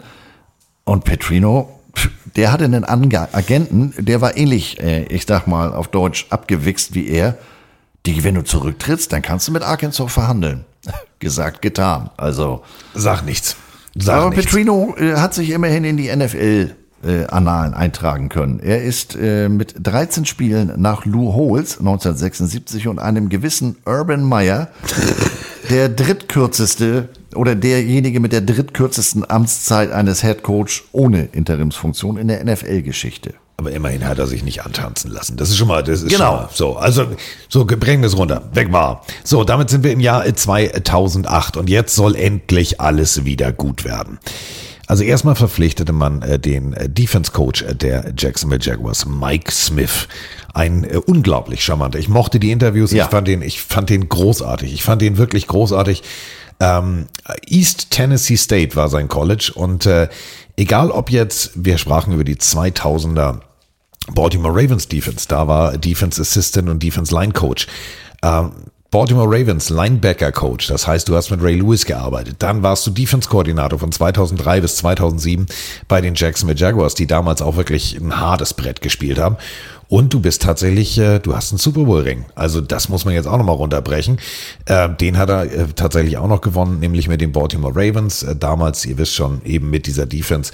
Ähm, geiler Typ. So, der kam jetzt und sagte, alles klar, was wir brauchen, ist ein Quarterback. Und man entschied sich in der Draft ähm, für Matt Ryan. Matt Ryan am Boston College, bei den Boston College Eagles. Ähm, das ist jetzt, ich sag mal so, jetzt nicht das SEC Powerhouse, was permanent im Fernsehen läuft. Also man hat gute Scouting-Arbeit gemacht, denn man entschied sich für Matt Ryan. Und Matt Ryan, Achtung, das ist vielleicht auch den wenigsten bekannt. Man sagt jetzt immer, ja, komm, der Abgang am Ende. Ja, sagt er selber, die- das waren die 18 beschissensten Monate seiner Karriere. Aber der erste Moment seiner Karriere, Andreas, wusstest du das? Was hat er als allererstes gemacht? Nee, doch, der, der erste Pass, den er hatte, äh, der fing ja gut an, ne? Long Bomb on One. Ryan gonna throw. First professional pass. Caught.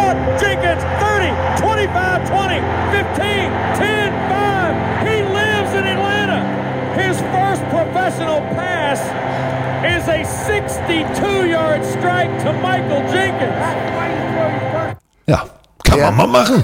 Erster Pass ever in der NFL. Also Preseason mal außen vor. 62 Yards zum Touchdown. Also passt zu Mike Smith. Also gerade nach, nach der Geschichte, die wir vom Bobby Petrino gehört haben, der wirkte auf mich charakterlich auch deutlich ähm, gefestigter. Und, und ich sag mal, Boston College ist ja nur auch nicht und so, also sportlich ja, ist jetzt nicht unbedingt das Powerhouse, aber Matt Ryan war eben in jeglicher Hinsicht einfach ein smarter Junge. Also Manning Award, Johnny Unitas Golden Arm und so weiter. Ähm, und fängst dann an mit einem 62er Touchdown-Pass. Da machst du dich natürlich beliebt. Und wenn dann auch noch die Saison mit elf Siegen und fünf Niederlagen beendet wird und man einen Wildcard-Playoff-Spot einhat, dann hast du wirklich alles richtig gemacht. Punkt.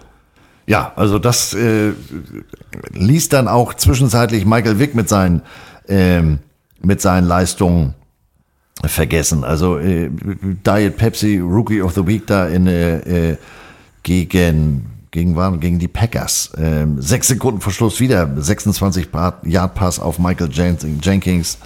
301 Yards. Also der Junge wusste zu überzeugen und wie du sagst 11,5 nee, nicht 11,5, 11 zu 5 äh, Bilanz Wildcard Playoffs. Da war dann leider Schluss mit dem 24-30 gegen Arizona. 2009 habe ich jetzt noch eine persönliche Anekdote.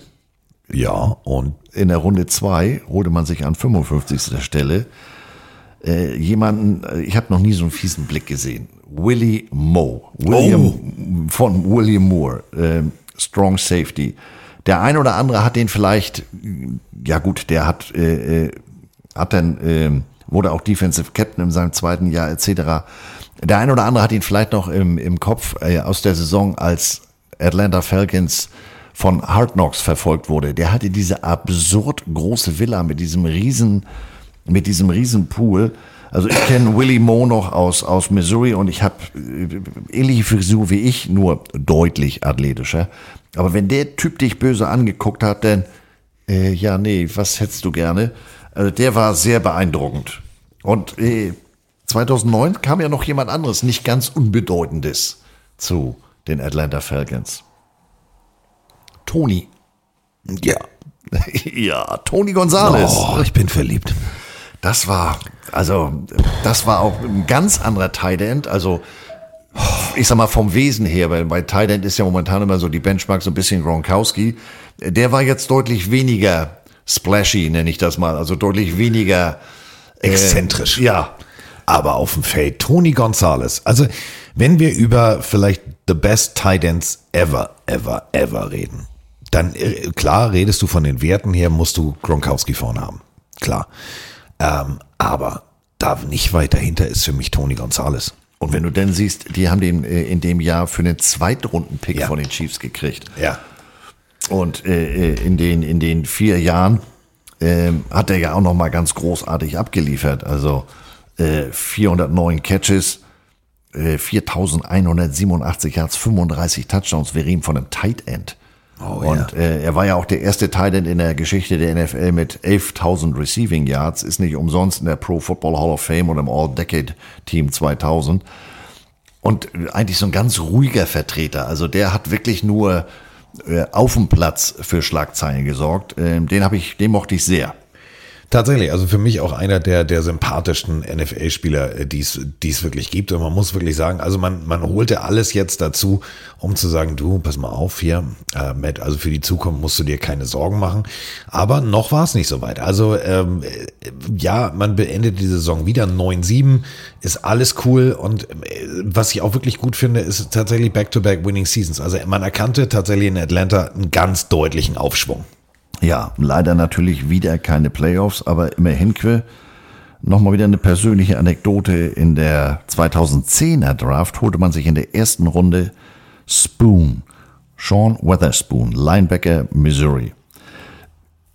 Statistisch, äh, ich sag mal, Football-Lebenszeit jetzt nicht so riesengroß. Also da war 2014 eine gerissene Achillessehne dabei, aber der wurde in seinem zweiten Jahr dann ähm, Defensive Captain von der Leader-Persönlichkeit habe ich selten äh, jemanden erlebt, der so positiv war. Also wir hatten ein Spiel gegen, gegen den Erzrivalen, gegen, gegen Kansas und lagen in der Halbzeit zurück und der Typ, der war, der war den Tränen nah, weil er so verzweifelt war. Er wollte unbedingt, wir haben in Kansas City im Arrowhead Stadium gespielt, der wollte unbedingt gewinnen und wie der zu jedem einzelnen Defense-Spieler inklusive Backup gegangen ist und zu dem jedem eine individuelle Ansprache etc., also der Typ ganz großartig. Hat jetzt nicht den riesen äh, Eindruck bei, bei ähm, Atlanta hinterlassen, insbesondere wenn man bedenkt, dass der äh, Erstrunden-Pick war, aber von der Persönlichkeit her einer meiner Lieblingsspieler. So. Ja, war ein geiler Typ. Also tatsächlich, wie du sagst, die Halbwertzeit war jetzt nicht lang, aber äh, die, die, die statistischen Werte auch in der NFL lassen sich halt wirklich sehen. So und äh, die Werte auch hier lassen sich wieder sehen. Man hatte wieder einen positiven, also man hatte Rückenwind und man hat wirklich auch in seiner eigenen Division extrem guten Football gespielt. Ja, man, man fing an, äh, man ging mit äh, 5-2 in die Bye Week. Ähm, dann war Sieg gegen Tampa und dann, das war dann wieder so ein Ding, das kannst du dir nicht besser ausdenken. Es war ein Donnerstagabendspiel und da wollten sie jetzt natürlich, äh, äh, die Medien hypten das entsprechend. Hier treffen jetzt die beiden besten Quarterbacks der Draft 2008 aufeinander. Matt Ryan und Joe Flacco. Ja, und Ryan entschied äh, das Duell für sich. Der äh, hat den Arm dann die Woche danach auch in Eis gelegt. 32 Pässe von 50 im Ziel, 316 Yards, drei Touchdowns und 26-21 Sieg. Thursday Night Football, das heißt, das ganze Land konnte zugucken. Das war natürlich genau das, äh, was man in Atlanta jetzt mal wieder brauchte. Es folgten Siege gegen St. Louis, Green Bay, Tampa Bay und die Panthers. Und ähm, mit 11 zu 2 ging es dann nach Seattle. Und auch da gewann man deutlich 34-18. Monday Night Game tut immer gut, wenn man gewinnt, vor allem wenn es gegen den Erzrivalen ist, nämlich gegen die Saints. Und nach einem weiteren Sieg gegen die Carolina Panthers war man NFC South Champion. Erst der vierte NFC South Champion Titel, also von den verschiedenen Conference-Titeln mal abgesehen in der Geschichte des Teams. Und man hatte Playoff-Heimvorteil als Nummer eins in der NFC. Aber war dann leider nicht so viel. Man hatte Heimrecht, man war ja die Nummer eins. Man spielte gegen die Packers. Aber man verlor 48, 21. So, und da war dann bei Blank Schluss. Da hat er gesagt, so, jetzt brauchen wir mal Offensivwaffen. Und jetzt äh, sind wir in der Draft-Situation. Wir sind in der Draft-Vorbereitung und wir sind im Scouting. Und äh, ja, es liegt immer relativ nahe, wenn du sagst, ich brauche einen guten Spieler, dass du einfach mal dir das Highlight-Tape von Alabama anguckst. Das ist immer relativ simpel. Also so fängst du halt an. So. Hm. Einziges Problem ist, wenn du relativ spät picken darfst. Du hast es gerade ja gesagt, Andreas. Du warst in den Playoffs, bedeutet, du darfst nicht als erster picken. Also, ja, sagte sich Arthur Blank, weißt du was, ich mache das mal wie bei Home Depot, ich schnür mal ein Angebot, wo keiner Nein sagen kann. 20% auf alles, was keinen Stecker hat.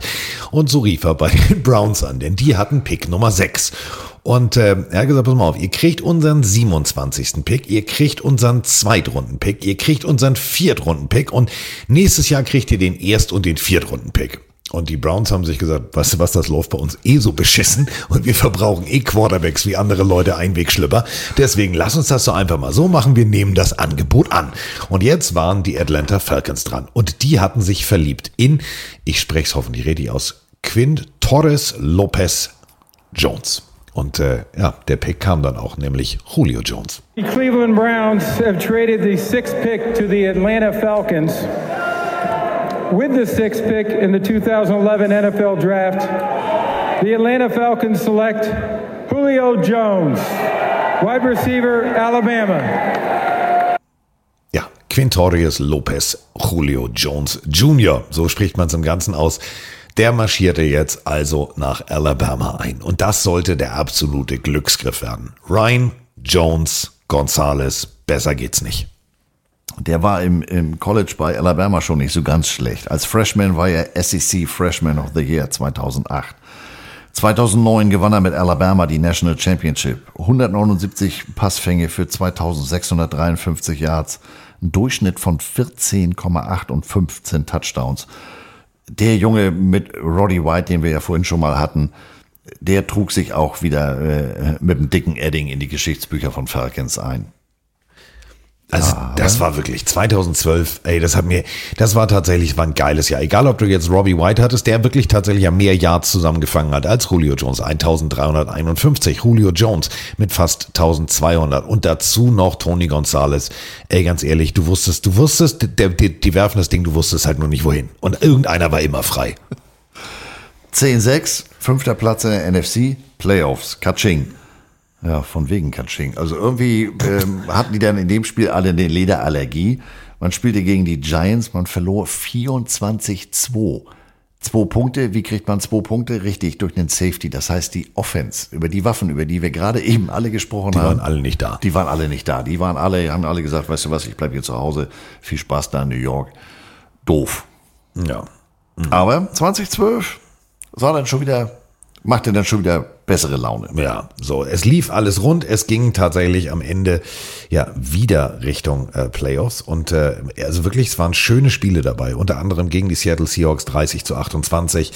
Ähm, also äh, ganz ehrlich, mir hat, also die Jahre haben mir echt gefallen. Das muss ich wirklich sagen. Ja, also insgesamt äh, gerade das 30-28 gegen Seattle, das war, das hätte auch ganz anders ausgehen können und wäre es auch fast. Die haben nämlich schon, also die, die Falcons haben schon 27-7 geführt im dritten Viertel und dann kommen die auch noch äh, 30, 31 Sekunden vor Schluss nicht nur ran, sondern übernehmen die 28-27 Führung, aber Maddie Ice heißt es nicht umsonst oder hieß es nicht umsonst. Ähm, Ryan führte die Falcons schnell übers Feld und Matt Bryan konnte acht Sekunden vor Schluss dann noch das entscheidende Field Goal äh, erzielen. Und damit war man wieder im NFC Championship Game in Atlanta. Und es ging gegen die 49ers. Schnelle Führung 17 zu 0. Mhm. Also das scheint so ein Falcons-Ding zu sein. Ja. Führung zu verkacken. 17 zu 0 gegen die 49ers. Und am Ende verlierst du 28 zu 24. Da hast du definitiv einfach mal, da, da, da war der Wurm drin. Im wahrsten Sinne des Wortes. Ja, also das, das ist vielleicht mal was für, einen- für einen Psychologen. Ähm, Jungs, ihr dürft nicht zu sehr, nicht zu schnell äh, das Ganze in der, in der Abteilung ist gewonnen äh, verarbeiten, sondern bitte vier Quarter bis zum Schluss. Denn ich sag mal, du führst 17-0 und dann äh, kriegst du 28 eingeschenkt, machst selber nur noch einen Touchdown. Äh, Da stimmt ja was nicht. Und ähm, kopfmäßig äh, hat man sich das dann wohl auch gedacht, weil man hat angefangen nachzudenken und das ist auch nicht mehr so ganz schlau. Äh, 2013 ging der Fahrstuhl nämlich wieder nach unten. Man erreichte nur vier Siege und zwölf Niederlagen. Und nebenbei war es das letzte Jahr von Tony Gonzalez in der NFL. Der hat dann äh, tatsächlich erstmal, und das fand ich lustig, bei Tony Gonzalez denkt man doch, ja, der spricht doch fließend Spanisch. Nein, das erste, was Tony Gonzalez nach äh, seiner Karriere gemacht hat, ist nach Mexiko gegangen, um äh, Spanisch zu lernen. Ja, wollte seinem Namen sozusagen alle Ehre machen. Ja, der wollte mal die Welt sehen. Sympathischer Kerl. Ich habe mir da eine Doku drüber angeguckt, über Tony Gonzalez äh, Retired Life. Fand ich großartig. Fand ich wirklich großartig. Kochen hat er auch gelernt. Ja, also der Typ, wie gesagt, das war ja nur einer, den hast du außerhalb des Platzes äh, jetzt nicht irgendwie äh, wahrgenommen. Der hat nicht irgendwie für die ganz großen Schlagzeilen oder Showeinlagen oder sowas äh, äh, äh, gesorgt. Ich meine, gut, Gronkowski konnte sich das leisten, der konnte beides. Der konnte auf und neben dem Feld äh, die ganz große Show machen. Aber Tony war so eher so solide, sag ich mal. So, aber gut. Ja, aber auch ein hübsches, Ne? charmantes Kerlchen. Das muss man auch ganz deutlich so sagen. So, äh, man steigerte sich. Hm, ja, um zwei Spiele. Aber immerhin war Hard Knocks dieses Jahr äh, zu Besuch. Ja, und äh, da äh, kann ich euch wirklich nur empfehlen. Guckt mal rein, es ist wirklich, es ist sehenswert. Also einiges, einiges passiert, einiges interessant, aber man, man steigerte sich. Gut, immerhin hat man de- den Divisionsrivalen, die Carolina Panthers, deutlich geschlagen mit 34 zu 3. Aber am Ende stand man nur 6-10 und das hieß für Mike Smith, da ist die Tür und es kam Dan Quinn. Von Seattle, da war ja vorher Defense Coordinator. So, und äh, jetzt sind wir in der herzlichen Glückwunsch 50. Saison. Goldene Hochzeit. Ja. Man startete dementsprechend äh, 50 äh, mit fünf Siegen in Folge. Äh, dann ausgerechnet gegen New Orleans auswärts äh, im Thursday Night Football Game unter, äh, unterlegen. Tief durchgeatmet, nächste Woche gegen Tennessee ran und äh, wieder gewonnen, aber dann war irgendwie der Wurm drin und man verlor sechs Spiele in Folge. Äh, man gewann gegen die Jaguars und die Panthers, vermasselte damit Carolina äh, die Chance auf die Perfect Season, aber man selber 8-8 erreichte die Playoffs leider nicht. Nee, weil tatsächlich äh, am Ende die Minnesota Vikings die Giants geschlagen haben. Also man war eigentlich in den Playoffs und dann war noch ein Spiel und dieses späte Spiel, ja, es ging zu Ungunsten der Falcons aus und somit, ja, stand noch am Ende 8-8. Also erste Saison für Dan Quinn war jetzt eher teilgenommen, durchwachsen, fertig aus. So, aber jetzt 2016. Jetzt schieben wir mal den Hebel nach vorne. Letzte Saison übrigens im Georgia Dome. Das vorab. Die 25. Die Saison, die lief richtig gut. Elf Siege, fünf Niederlagen und damit hatte man den Erstrunden bei in den Playoffs. Ähm, Matt Ryan wurde geile MVP. Saison. Geile Saison. Die Zahlen, Ja. 373 Pässe von 534 am Mann, 4944 Yards, 38 Touchdowns, 38 Touchdowns und nur sieben Interceptions. Also das war wirklich, das war das Jahr von Matt Ryan. Es waren alle Zutaten da, dass du, wenn du dich für Football interessiert hast, dass du gesagt hast, Alter, Falcons Football ist der geilste Scheiß, den es gibt. Matt Ryan, Matty Ice, der hatte wirklich Eiswasser in den Venen. Der Druck kam, du sahst, der Outside-Linebacker, der, der Hit kommt. Und ich weiß nicht, wie Matt Ryan das gemacht hat. Der ist stehen geblieben, hat den Ball abgeschossen, zack, der kam beim Receiver an und dann dreht der sich aller wirklich aller Jorge González, aller Let's Dance noch da raus. Der hatte wirklich hat alles richtig gemacht. Das war wirklich geil zu gucken. Guckt euch bitte nochmal die Saison, und ich meine wirklich die ganze Saison, gibt's als Highlight-Tape auf der Seite der Atlanta Falcons ähm, bei YouTube zu finden, etc. Diese Saison, das ist für mich Football, wie du Football spielen musst. Ja, also offensiv klappte da alles. Und ähm, man konnte das Ganze jetzt auch äh, in die, in die Postseason, in die Playoffs rüber retten sozusagen oder den Erfolg fortsetzen. Ähm, 36-20 gegen Seattle in der Division äh, Round und dann Green Bay im NFC Championship Spiel. Da hat man ja auch schon das ein oder andere Mal böse äh, auf den Mund bekommen, aber diesmal, nee, jetzt, jetzt kommen wir. Also die Saison, die wollen wir jetzt hier auch mal gebührend zu Ende bringen. 44-21 Sieg und damit das erste Mal seit 18 Jahren wieder im Super Bowl. Super Bowl 51. You know the matchup by now for Super Bowl 51 the New England Patriots and the Atlanta Falcons.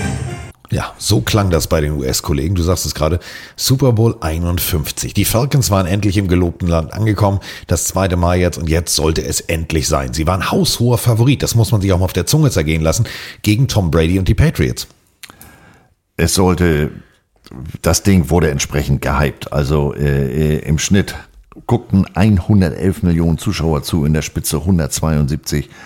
Lady Gaga war äh, die Halbzeitshow und im Nachhinein ähm, gehört es äh, in der Skala der 100 größten Spiele der NFL, äh, da steht es an Nummer 9 und innerhalb der Super Bowls äh, soll es der viertgrößte unter den Super Bowls sein. Die Falcons begannen genau so, wie sie die ganze Saison gespielt hatten. Volle Kanne nach vorne, Attacke, drei Touchdowns in Folge, 21-3 Halbzeitführung. Man konnte diese Führung auf 28-3 im dritten Quartal ausbauen. Ja, und dann kommt der blöde Ziegenpeter. Also. Ja, aber wenn du dir mal wirklich auf der Zunge zergehen lässt, also ähm, Gronkowski verletzt, äh, die US-Kollegen hier, pass auf, genau zuhören, bei 14 zu 0 Führung. Haben die schon mal statistisch die ganz alten Zettel rausgeholt? Ja, so ein Vorsprung hat noch nie einer aufgehört. Hört mal genau zu. So we were talking about earlier, the largest comebacks in Super Bowl history, 10 points three times. Well, right now the Falcons are showing an all-out blitz.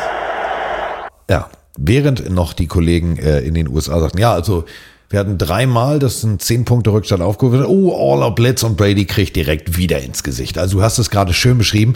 Die sind da einfach mal wegmarschiert. Aber Ziegenpeter ist halt nicht ohne Grund Ziegenpeter. Der hat sich irgendwann gesagt, warte mal, wenn ich hier schon in diesem Endspiel bin, jetzt mal die aber auch. Also mitspielen wäre schön. Ich, ich mache das jetzt mal. Jetzt fange ich nochmal langsam an.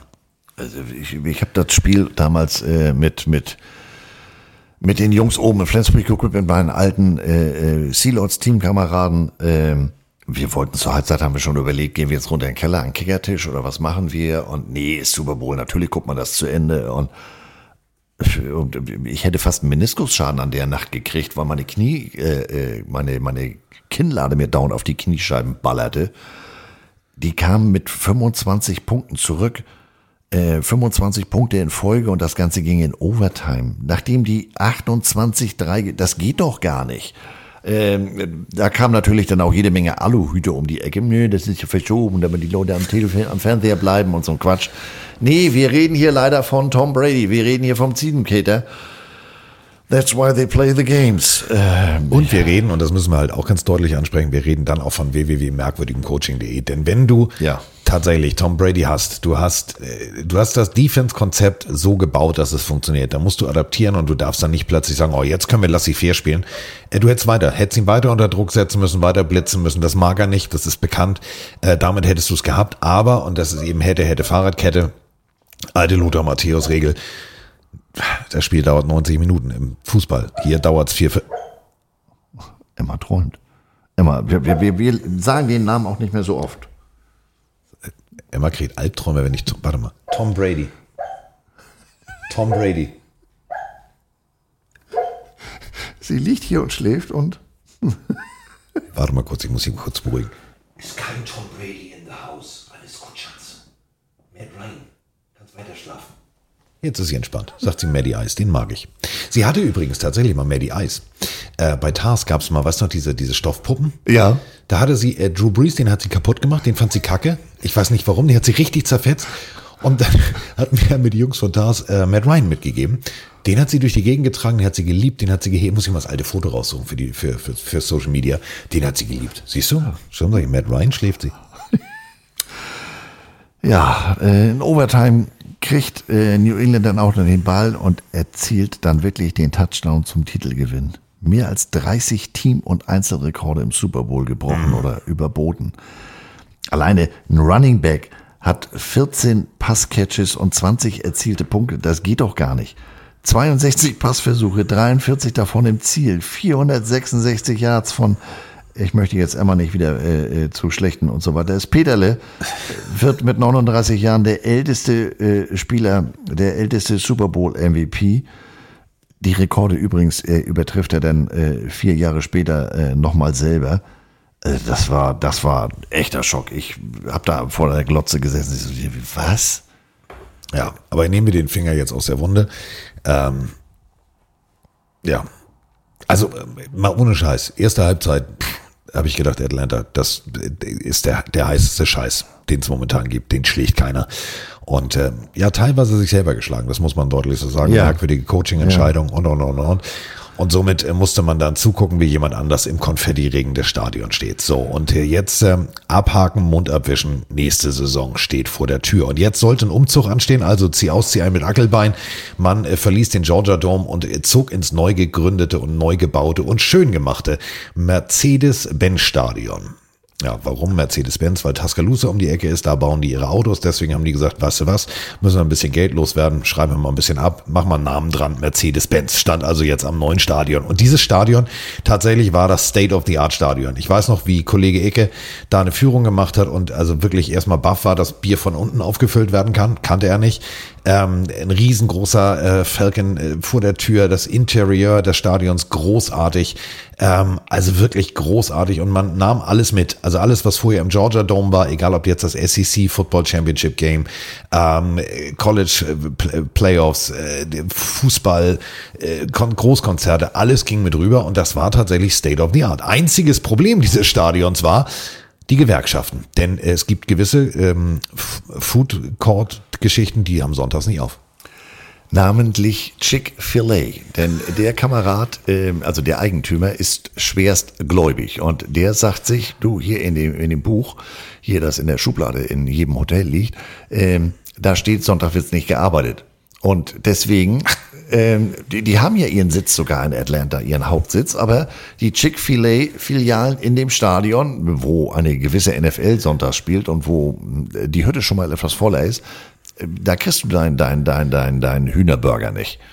Du kriegst alles, aber Hühner kannst du am Sonntag nicht. Also die haben frei. So, äh, überleg mal, seit 2010 wurde da geplant, gemacht, getan. Wir reden von einem, von einem Preis von knapp 950 Millionen, die in diesen Bau geflossen sind. Das ist schon, wenn du dir das mal auf der Zunge zergehen lässt, Alter.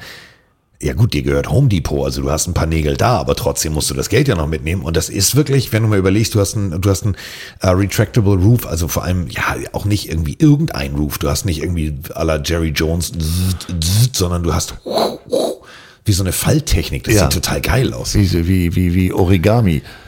Ähm, ja, also da haben die. Ja, Oder wie hieß denn der hier? Prison Break. Der hat doch immer diese Schwäne gefaltet. Da Ja, so hab ich das Origami. Ja, ja, wie hieß er denn noch? Die Brüder. Schofield, ne? Schofield. Ja, ähm, also man hatte jetzt eine neue Hütte, ähm, aber dann kam es eigentlich zu einer doppelten Wiederholung. Ähm, man spielte bei den Patriots. Doppelte Wiederholung. Ja. Der eine oder andere kennt vielleicht noch den Fork Bowl. Ja. 1988 NFL, NFC Divisional Playoff Philadelphia bei den Chicago Bears. Man hat nicht viel gesehen. Man weiß bis heute nicht, wie äh, dieses Spiel entschieden wurde. Und man hat dem Schiedsrichter am Ende geglaubt. Der hat gesagt, das ist so ausgegangen. Ja, was hat ja keiner gesehen? Aber ich habe, ich hab's gesehen. Und hier war das zur Halbzeit auch so. Auf einmal legte sich äh, der Nebel des Grauens über ähm, das Stadion äh, der, der Patriots und dass das trotzdem im Fernsehen übertragen werden konnte, war eigentlich ein Zufall, weil NBC hat an dem Tag mal was ausprobiert. Diese Skycam, also diese, diese an Draht gelenkten ähm, Kameras über dem Spielfeld, davon hatte man diesmal zwei dabei. Und mit den normalen Kameras konnte man diesmal nichts werden. Und deswegen hat man die beiden Skycams einfach genommen und die eine hat man dann für, für Wiederholungen genommen und die andere als primäre Spielkamera. Hatte für den äh, Ausgang des Spiels selber äh, wenig Einfluss. Aber fand ich ganz interessant zu wissen, dass man sowas äh, auch mit solchen technischen Hilfsmitteln dann doch wieder heutzutage hinkriegt. 10-6 stand man am Ende, also 10 Siege bei 6 Niederlagen. Und das bedeutet, man zog wieder mal in die Playoffs ein. Und äh, in der Wildcard-Runde, zack, gab es auch äh, ja, ein, schön, ein wirklich schönes Spiel. Also das muss man ganz ehrlich sagen. Äh, 11-5 standen die Los Angeles Rams und die waren eigentlich äh, sich fest, also die waren fest davon überzeugt, Digga, uns nimmt hier keiner die Butter vom Brot und bestimmt nicht die Falcons. Doch, 26-13 schlug man die Rams. Und damit war das, äh, war man das erste Mal äh, in Franchise-Geschichte in zwei aufeinanderfolgenden Jahren in den Playoffs erfolgreich. Also konnte zwei Jahre hintereinander Playoff-Spiele gewinnen. Und dann gab's das Battle of the Birds. Weiß ich noch wie heute. Äh, nein, wir reden nicht von den Cardinals, wir reden von den Eagles. Ja, da drüben kriegt er gerade ganz roten Kopf. Jetzt will er was sagen, sagt er nicht. Denn die Eagles gewannen. 15-10. Und wir reden ja hier nicht über die Eagles, wir reden über die anderen Vögels. Ja, so, die Falcons äh, Niederlage. Damit war diese Saison auch vorbei. 2018 sagte man sich, alles klar, pass mal auf, äh, das Ding, äh, lass uns mal das erste Team sein. Richtig Geschichte schreiben, richtig Geschichte schreiben. NFL hat gesagt, wenn ihr schon so ein schönes neues Stadion habt mit dem Origami-Dach à la Prison Break, dann machen wir jetzt da den Super Bowl. Und damit war für Arthur Blank eigentlich klar, okay, ich habe Matt Ryan, ich habe ich hab, ich hab Julio Johnson, ich habe alles. Ich will der erste Owner sein, der in seinem eigenen Stadion Super Bowl gewinnt. Hm. Also theoretisch war das auch eine sehr gute Idee und sah auch gar nicht so ganz schlecht aus. Aber in der Praxis äh, kamen dann jede Menge Verletzungen dazwischen und äh, man startete in Anführungsstrichen vier Siege, neun Niederlagen. Ja, hinten raus gewann man die letzten drei, aber mit sieben, neun war natürlich nichts mit Super Bowl, denn man kam gar nicht erst in die Playoffs. Mhm. War also, äh, der Plan ging relativ äh, nach hinten los. Ähm, damit ist Super Bowl, man guckte zu von der heimischen Couch oder man ging ins Stadion, man kannte ja den Türcode, war also drin und musste zugucken, wie die anderen irgendwie da spielten. Ja, wäre ja wirklich, also überleg mal, das wäre schon cool gewesen. Ja, My House, My Rules, also haben wir ja ein paar Jahre später gesehen, das ist ein nicht unent, äh, nicht unwichtiger, ja im wahrsten Sinne des Wortes Heimvorteil, denn du hast ja in so einer Super Bowl Woche jede Menge Ablenkungen mit, mit, mit Presse oder äh, wenn du meinst, du musst mit dem Mietwagen abends nochmal durch die Gegend fahren. Ähm, auf dem Home Turf passiert dir das nicht. Naja, da hast du recht. Also, also hoffe ich mal. Also ich verstehe das ja nach wie vor nicht, warum der da überhaupt losgefahren ist, aber naja, äh, 2019 hat mir gesagt, weißt du was, wir versuchen das jetzt nochmal. Ja, wir spielen zwar nicht den Super Bowl dann zu Hause, aber wir wollen definitiv einziehen. Ja. Es war wieder ein bisschen der Wurm drin und man, äh, ja, sechs Spiele in Folge verloren. 1-7, der schlechteste Start seit 2003. Dann kam eine Bye Week, man berappelte sich, gewann sechs der letzten acht Spiele, aber ja, unterm Strich kam genau wie im Vorjahr nur eine 7-9 Bilanz raus.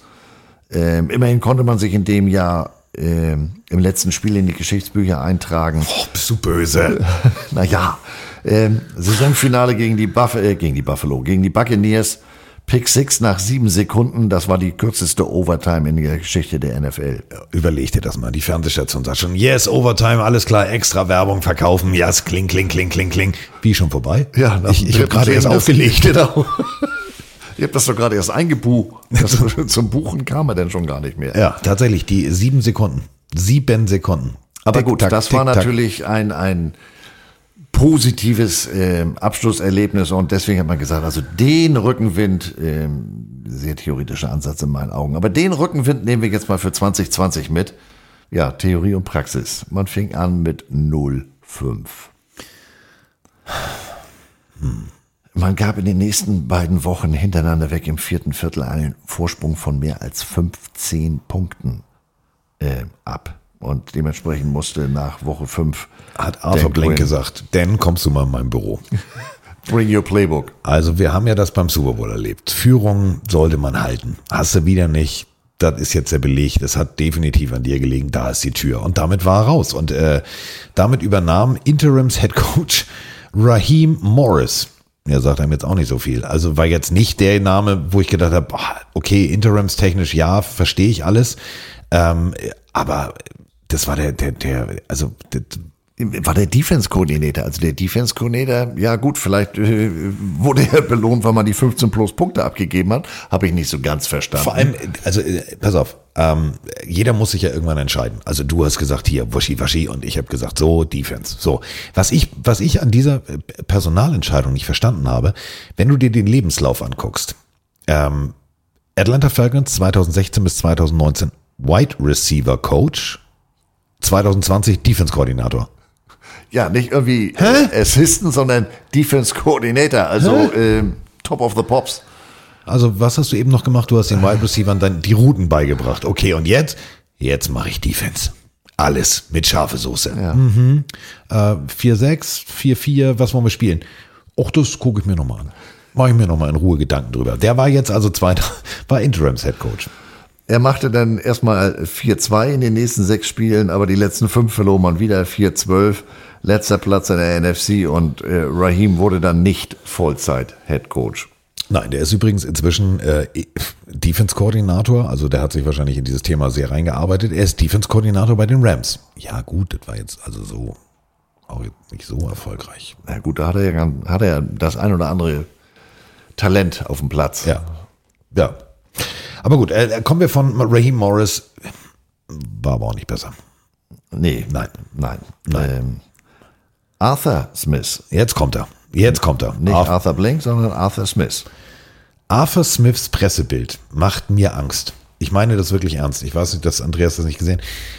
Der, der, guck mal, das ist das aktuelle Pressebild. Ich bin bei diesem Bild mir nicht sicher, ob er uns eine versteckte Botschaft schicken möchte und sagt, "Äh, hol mich hier raus. Doch, das Bild kann ich mal. wie, sie, wie, wie, wie heißt der Typ? Ähm, eine Zeichentrickfigur. Ähm, Soll ich jetzt alle Zeichentrick? Normal Guy oder ich habe keine Ahnung, wie der heißt. Bernie Bärenstark. Ja, nee, Benny Bärenstark sieht, äh, aber der Typ sieht maximal gelangweilt aus. So. Ja. Hat Ja. komplett, also ich beschreibe euch das Bild mal. Ähm, erstmal schon mal Waschsalonregel völlig verkackt. Also er hat ein weißes Knopfoberteil mit einem beigen Knopf, was überhaupt nicht passt, unter seinem Falcons Zip Oberteil. Und äh, so halb offen, da ist das Mikrofon dran. Dann hat er komplett rote Augen, sieht ein bisschen aus, als er sechs Nächte durchgezecht. Haare hängen auf halb acht und er guckt mit einem Blick, der wirklich signalisiert, ich fühle mich hier gar nicht wohl. Der hätte sich da mal vielleicht mal die Quarterback-Serie bei Netflix angucken sollen. Also Kirk Cousins macht das richtig. Der sagt, ich habe keine Zeit, mich hier um meine Klamotte zu kümmern. Das macht meine Frau. Ich bin hier, um zu spielen. Ja, also Arthur hätte sich da vielleicht dahingehend vielleicht auch mal so von wegen Außenwirkung. Aber ich sag mal, als Coach macht er bisher ja keinen so ganz schlechten Eindruck. Das ist ja eigentlich auch seine Hauptaufgabe. Oh, jetzt habe ich ja was gesagt. Also verglichen zu dem Foto. ich komme da nicht wieder raus, ich hab's verkackt.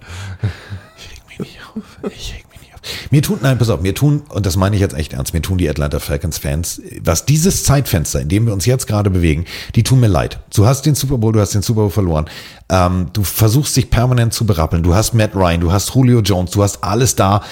Dann hast du jetzt Arthur Smith, ist alles cool. Ähm, so, jetzt verlierst du. Pass auf, jetzt geht's ja los. Jetzt verlierst du Julio Jones. Also wir reden von, wir reden von 2021. Ähm, Julio Jones nach 2010 weg zu den Tennessee Titans. Genauer Damit gesagt. ging mal eben 12.896 Receiving Yards über den Platz. So, und ich weiß noch wie heute, ich habe gesessen, für RAN eine Kolumne geschrieben, für die Bild eine Kolumne geschrieben, über wie sieht die Zukunft der Falcons aus. Und als die dann tatsächlich, wie ich es vorher gesehen habe, Kyle Pitts draften, habe ich gedacht, alles klar, Offensivfeuerwerk auf zwei. Und als der dann nie den Ball gekriegt hat, in seiner 2021, habe ich mir gedacht, kann einer diesem Arthur Smith erklären, dass dieser Kyle Pitts am College wirklich echt gute Bälle gefangen hat? Du kannst den Ball ruhig in diese Richtung werfen lassen. Das kann der. Ja, also äh, äh, Matt Ryan kam anscheinend über den Verlust von Julio Jones nicht hinweg. Der war Konstanz, das war nicht so wirklich. Man startete 1-3, ja, in der Woche 5 bei den Jets gewann man. Und Ryan wurde der siebte Quarterback in der NFL-Geschichte mit 5000 Completions. Aber das ist ja, ich sagte schon, hier so ein bisschen der rote Faden. Das ist ja schön, die ganzen Einzel-Superlative, aber ja, er hat auch Eli Manning überholt, acht meisten Passing Yards, aber am Ende kam das ja wieder nicht so richtig, äh, äh, kriegte man die PS als Team ja wieder nicht auf die, auf die Straße. Und ähm, am Ende kam Ryan ja dann auch selber nicht mehr an die Leistung, die er anfangs gezeigt hatte. Äh, Shutout-Niederlage gegen die Patriots, da hat man gegen Dallas ein ganzes Field Goal äh, äh, erzielt. Also ja. Und, und, und verstehst du, und das meine ich eben mit Arthur Smith. Du hast Matt Ryan und da sind wir ja wieder bei Coaching. Also weißt du, natürlich, wir haben uns drüber unterhalten, hier, hier, kurze Hose, hier, Knitterhose, wie, äh, hier Rollhose, wie heißt er noch? Kingsbury. Kingsbury. Äh, wie beschissen der eigentlich mit damals mit, mit, mit Johnny Football am College umgegangen ist. Coaching bedeutet auch auf die menschliche Komponente, so sehe ich das immer. Also ich habe hier an diesem Tisch, weißt du selber, mit diversen Spielern unterschiedliche Probleme besprochen, die sie privat hatten, etc. Das gehört für mich dazu. Und wenn ich merke, dass ein, ein, ein Ausnahmetalent wie Matt Ryan ähm, plötzlich die PS nicht auf die Straße kriegt, dann muss ich ja auch mal fragen, warum. Also was ist, was ist dein Problem? Und wenn du dann ein Ausnahmetalent wie Kyle Pitts hast, ist es ja eigentlich relativ logisch, kurzer Pass auf Kyle Pitts und das Ding rennt. So.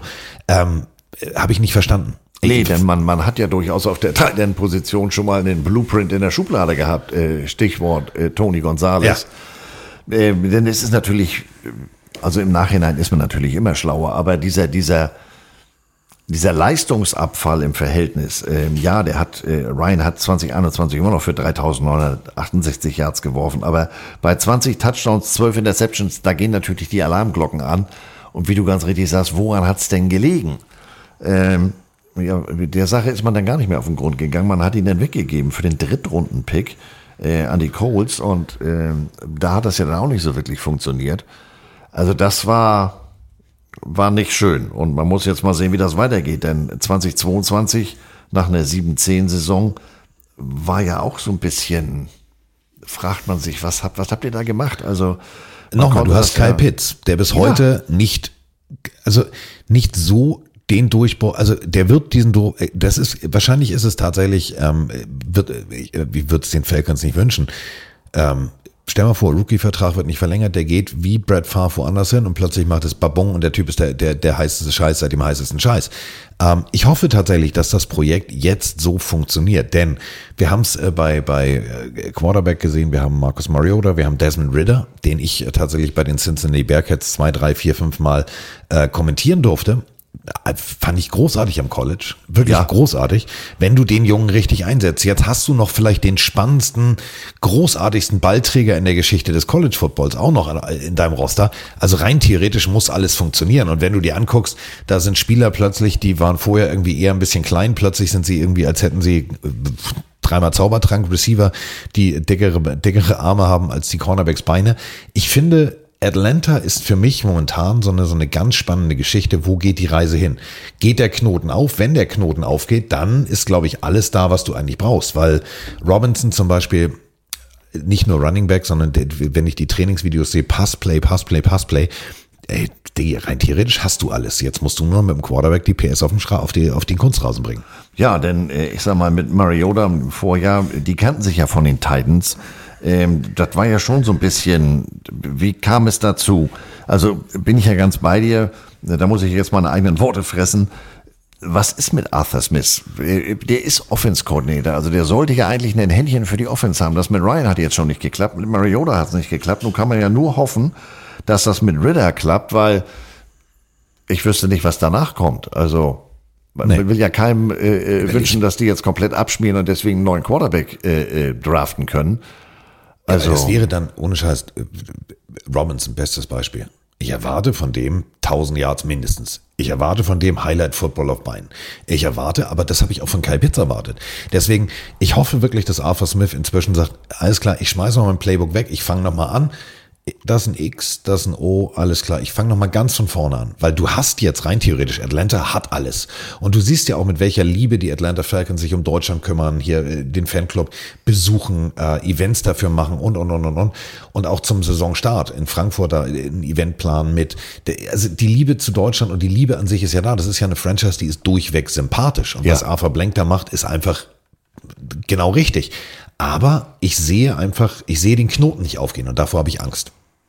Ja, insofern ähm, kriegen wir das Ganze ja hier zu einem, äh, zu einem guten Ende, hätte ich fast gesagt, nämlich ähm, das Positive momentan ist die enge Bindung, die sie seit ähm, Zuschlag für die, für die Vermarktungsrechte für Deutschland ge gekriegt haben, die enge Bindung ähm, zu dem deutschen Fanclub. Und nun wollen wir hoffen, dass diese Bindung äh, auch belohnt wird durch entsprechende Leistung auf dem Platz. Äh, ich bin mal gespannt. So, und äh, der schon oft genug angesprochene und äh, thematisierte Fanclub, der äh, hat uns eine sehr schöne äh, Nachricht für euch da draußen geschickt. Also wenn ihr euch äh, jetzt äh, für die Falcons interessiert, wenn ihr sagt, ja, alles klar, ähm, ich bin mit am Fiebern, geht der Knoten auf, geht der Knoten nicht auf, dann äh, ist genau das jetzt der Punkt, dann hört euch das einfach mal an. Da gibt's alle Infos zum Fanclub. Damit äh, sind wir beiden raus. Ähm, wir brauchen jetzt nicht zu diskutieren, was wir nächste Woche machen, weil wir wissen schon. Nächste Woche heben wir ab. Ja, J-A-T-S, Jets, Jets, Jets. Sir Ding Dong. Sir Ding Dong. Ja. Der Feuerwehrhelm. Ja, es wird, es wird, es wird großartig. Joe Namath. Ja, wir müssen uns noch so, einen- so einen alten Mink besorgen. Oh ja. Ich setze da drüben einfach Emma hin, die kriegt deine Brille auf und dann, dann ist das Passt Joe, das. Für Pelzmantel. Ähm, so, also Emma, ähm, wir haben jetzt zwei Sachen gelernt. Die Falcons haben eine spannende Geschichte. Emma kriegt bei einem gewissen Tom mit Nachnamen B, kriegt sie Albträume, wusste ich auch nicht. Und äh, damit sind wir raus. Möchtest du noch kurz erwähnen, was du nächsten Mittwoch äh, in deinem vielleicht letzten Waschsalon auf äh, deutschem Boden machst?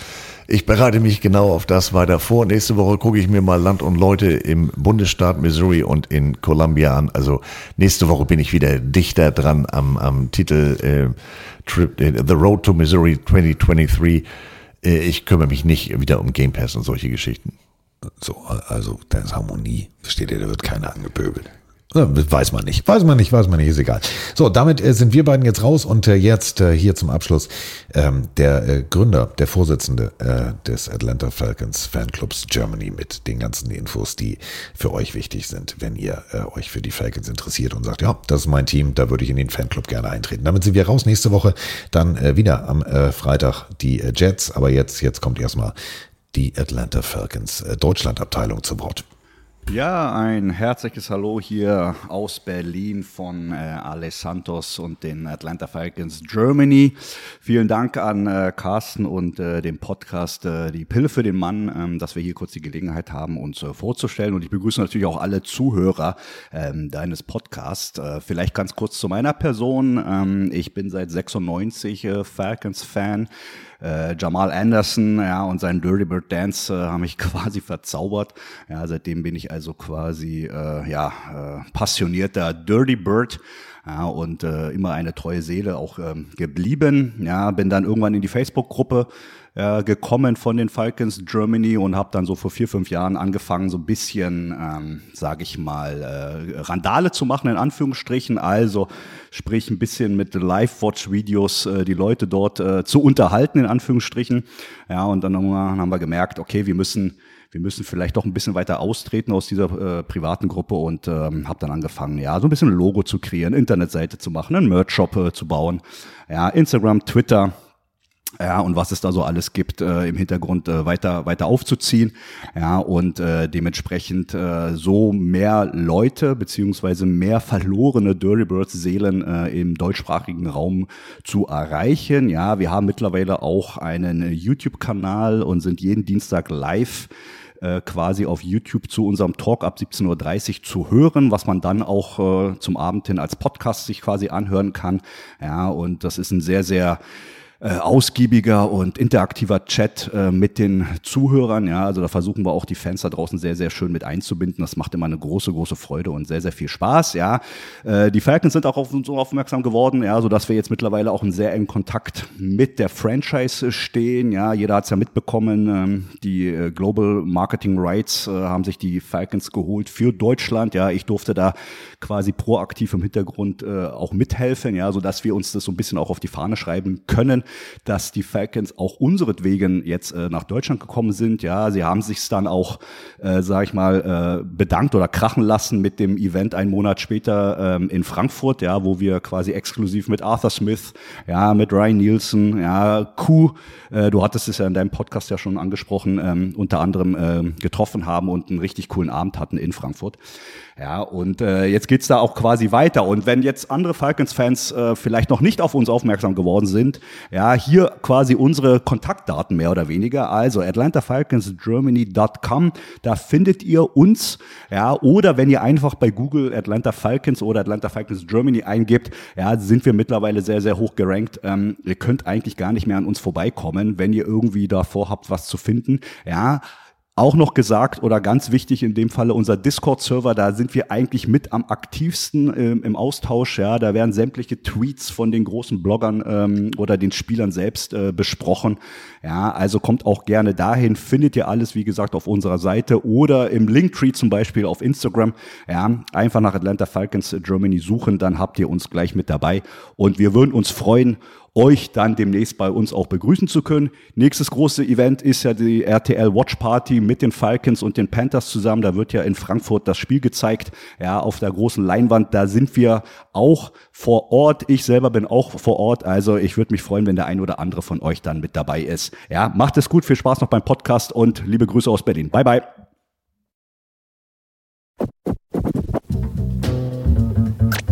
Es ist soweit. Die Pille für den Mann. Special Alarm. Carsten Spengemann. Mr. Jogwasher, Andreas Heddergott.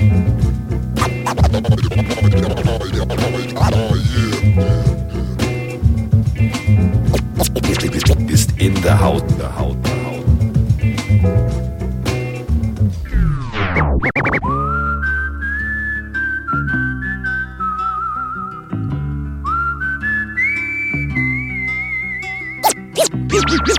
Wir sind jetzt raus. Tschüss.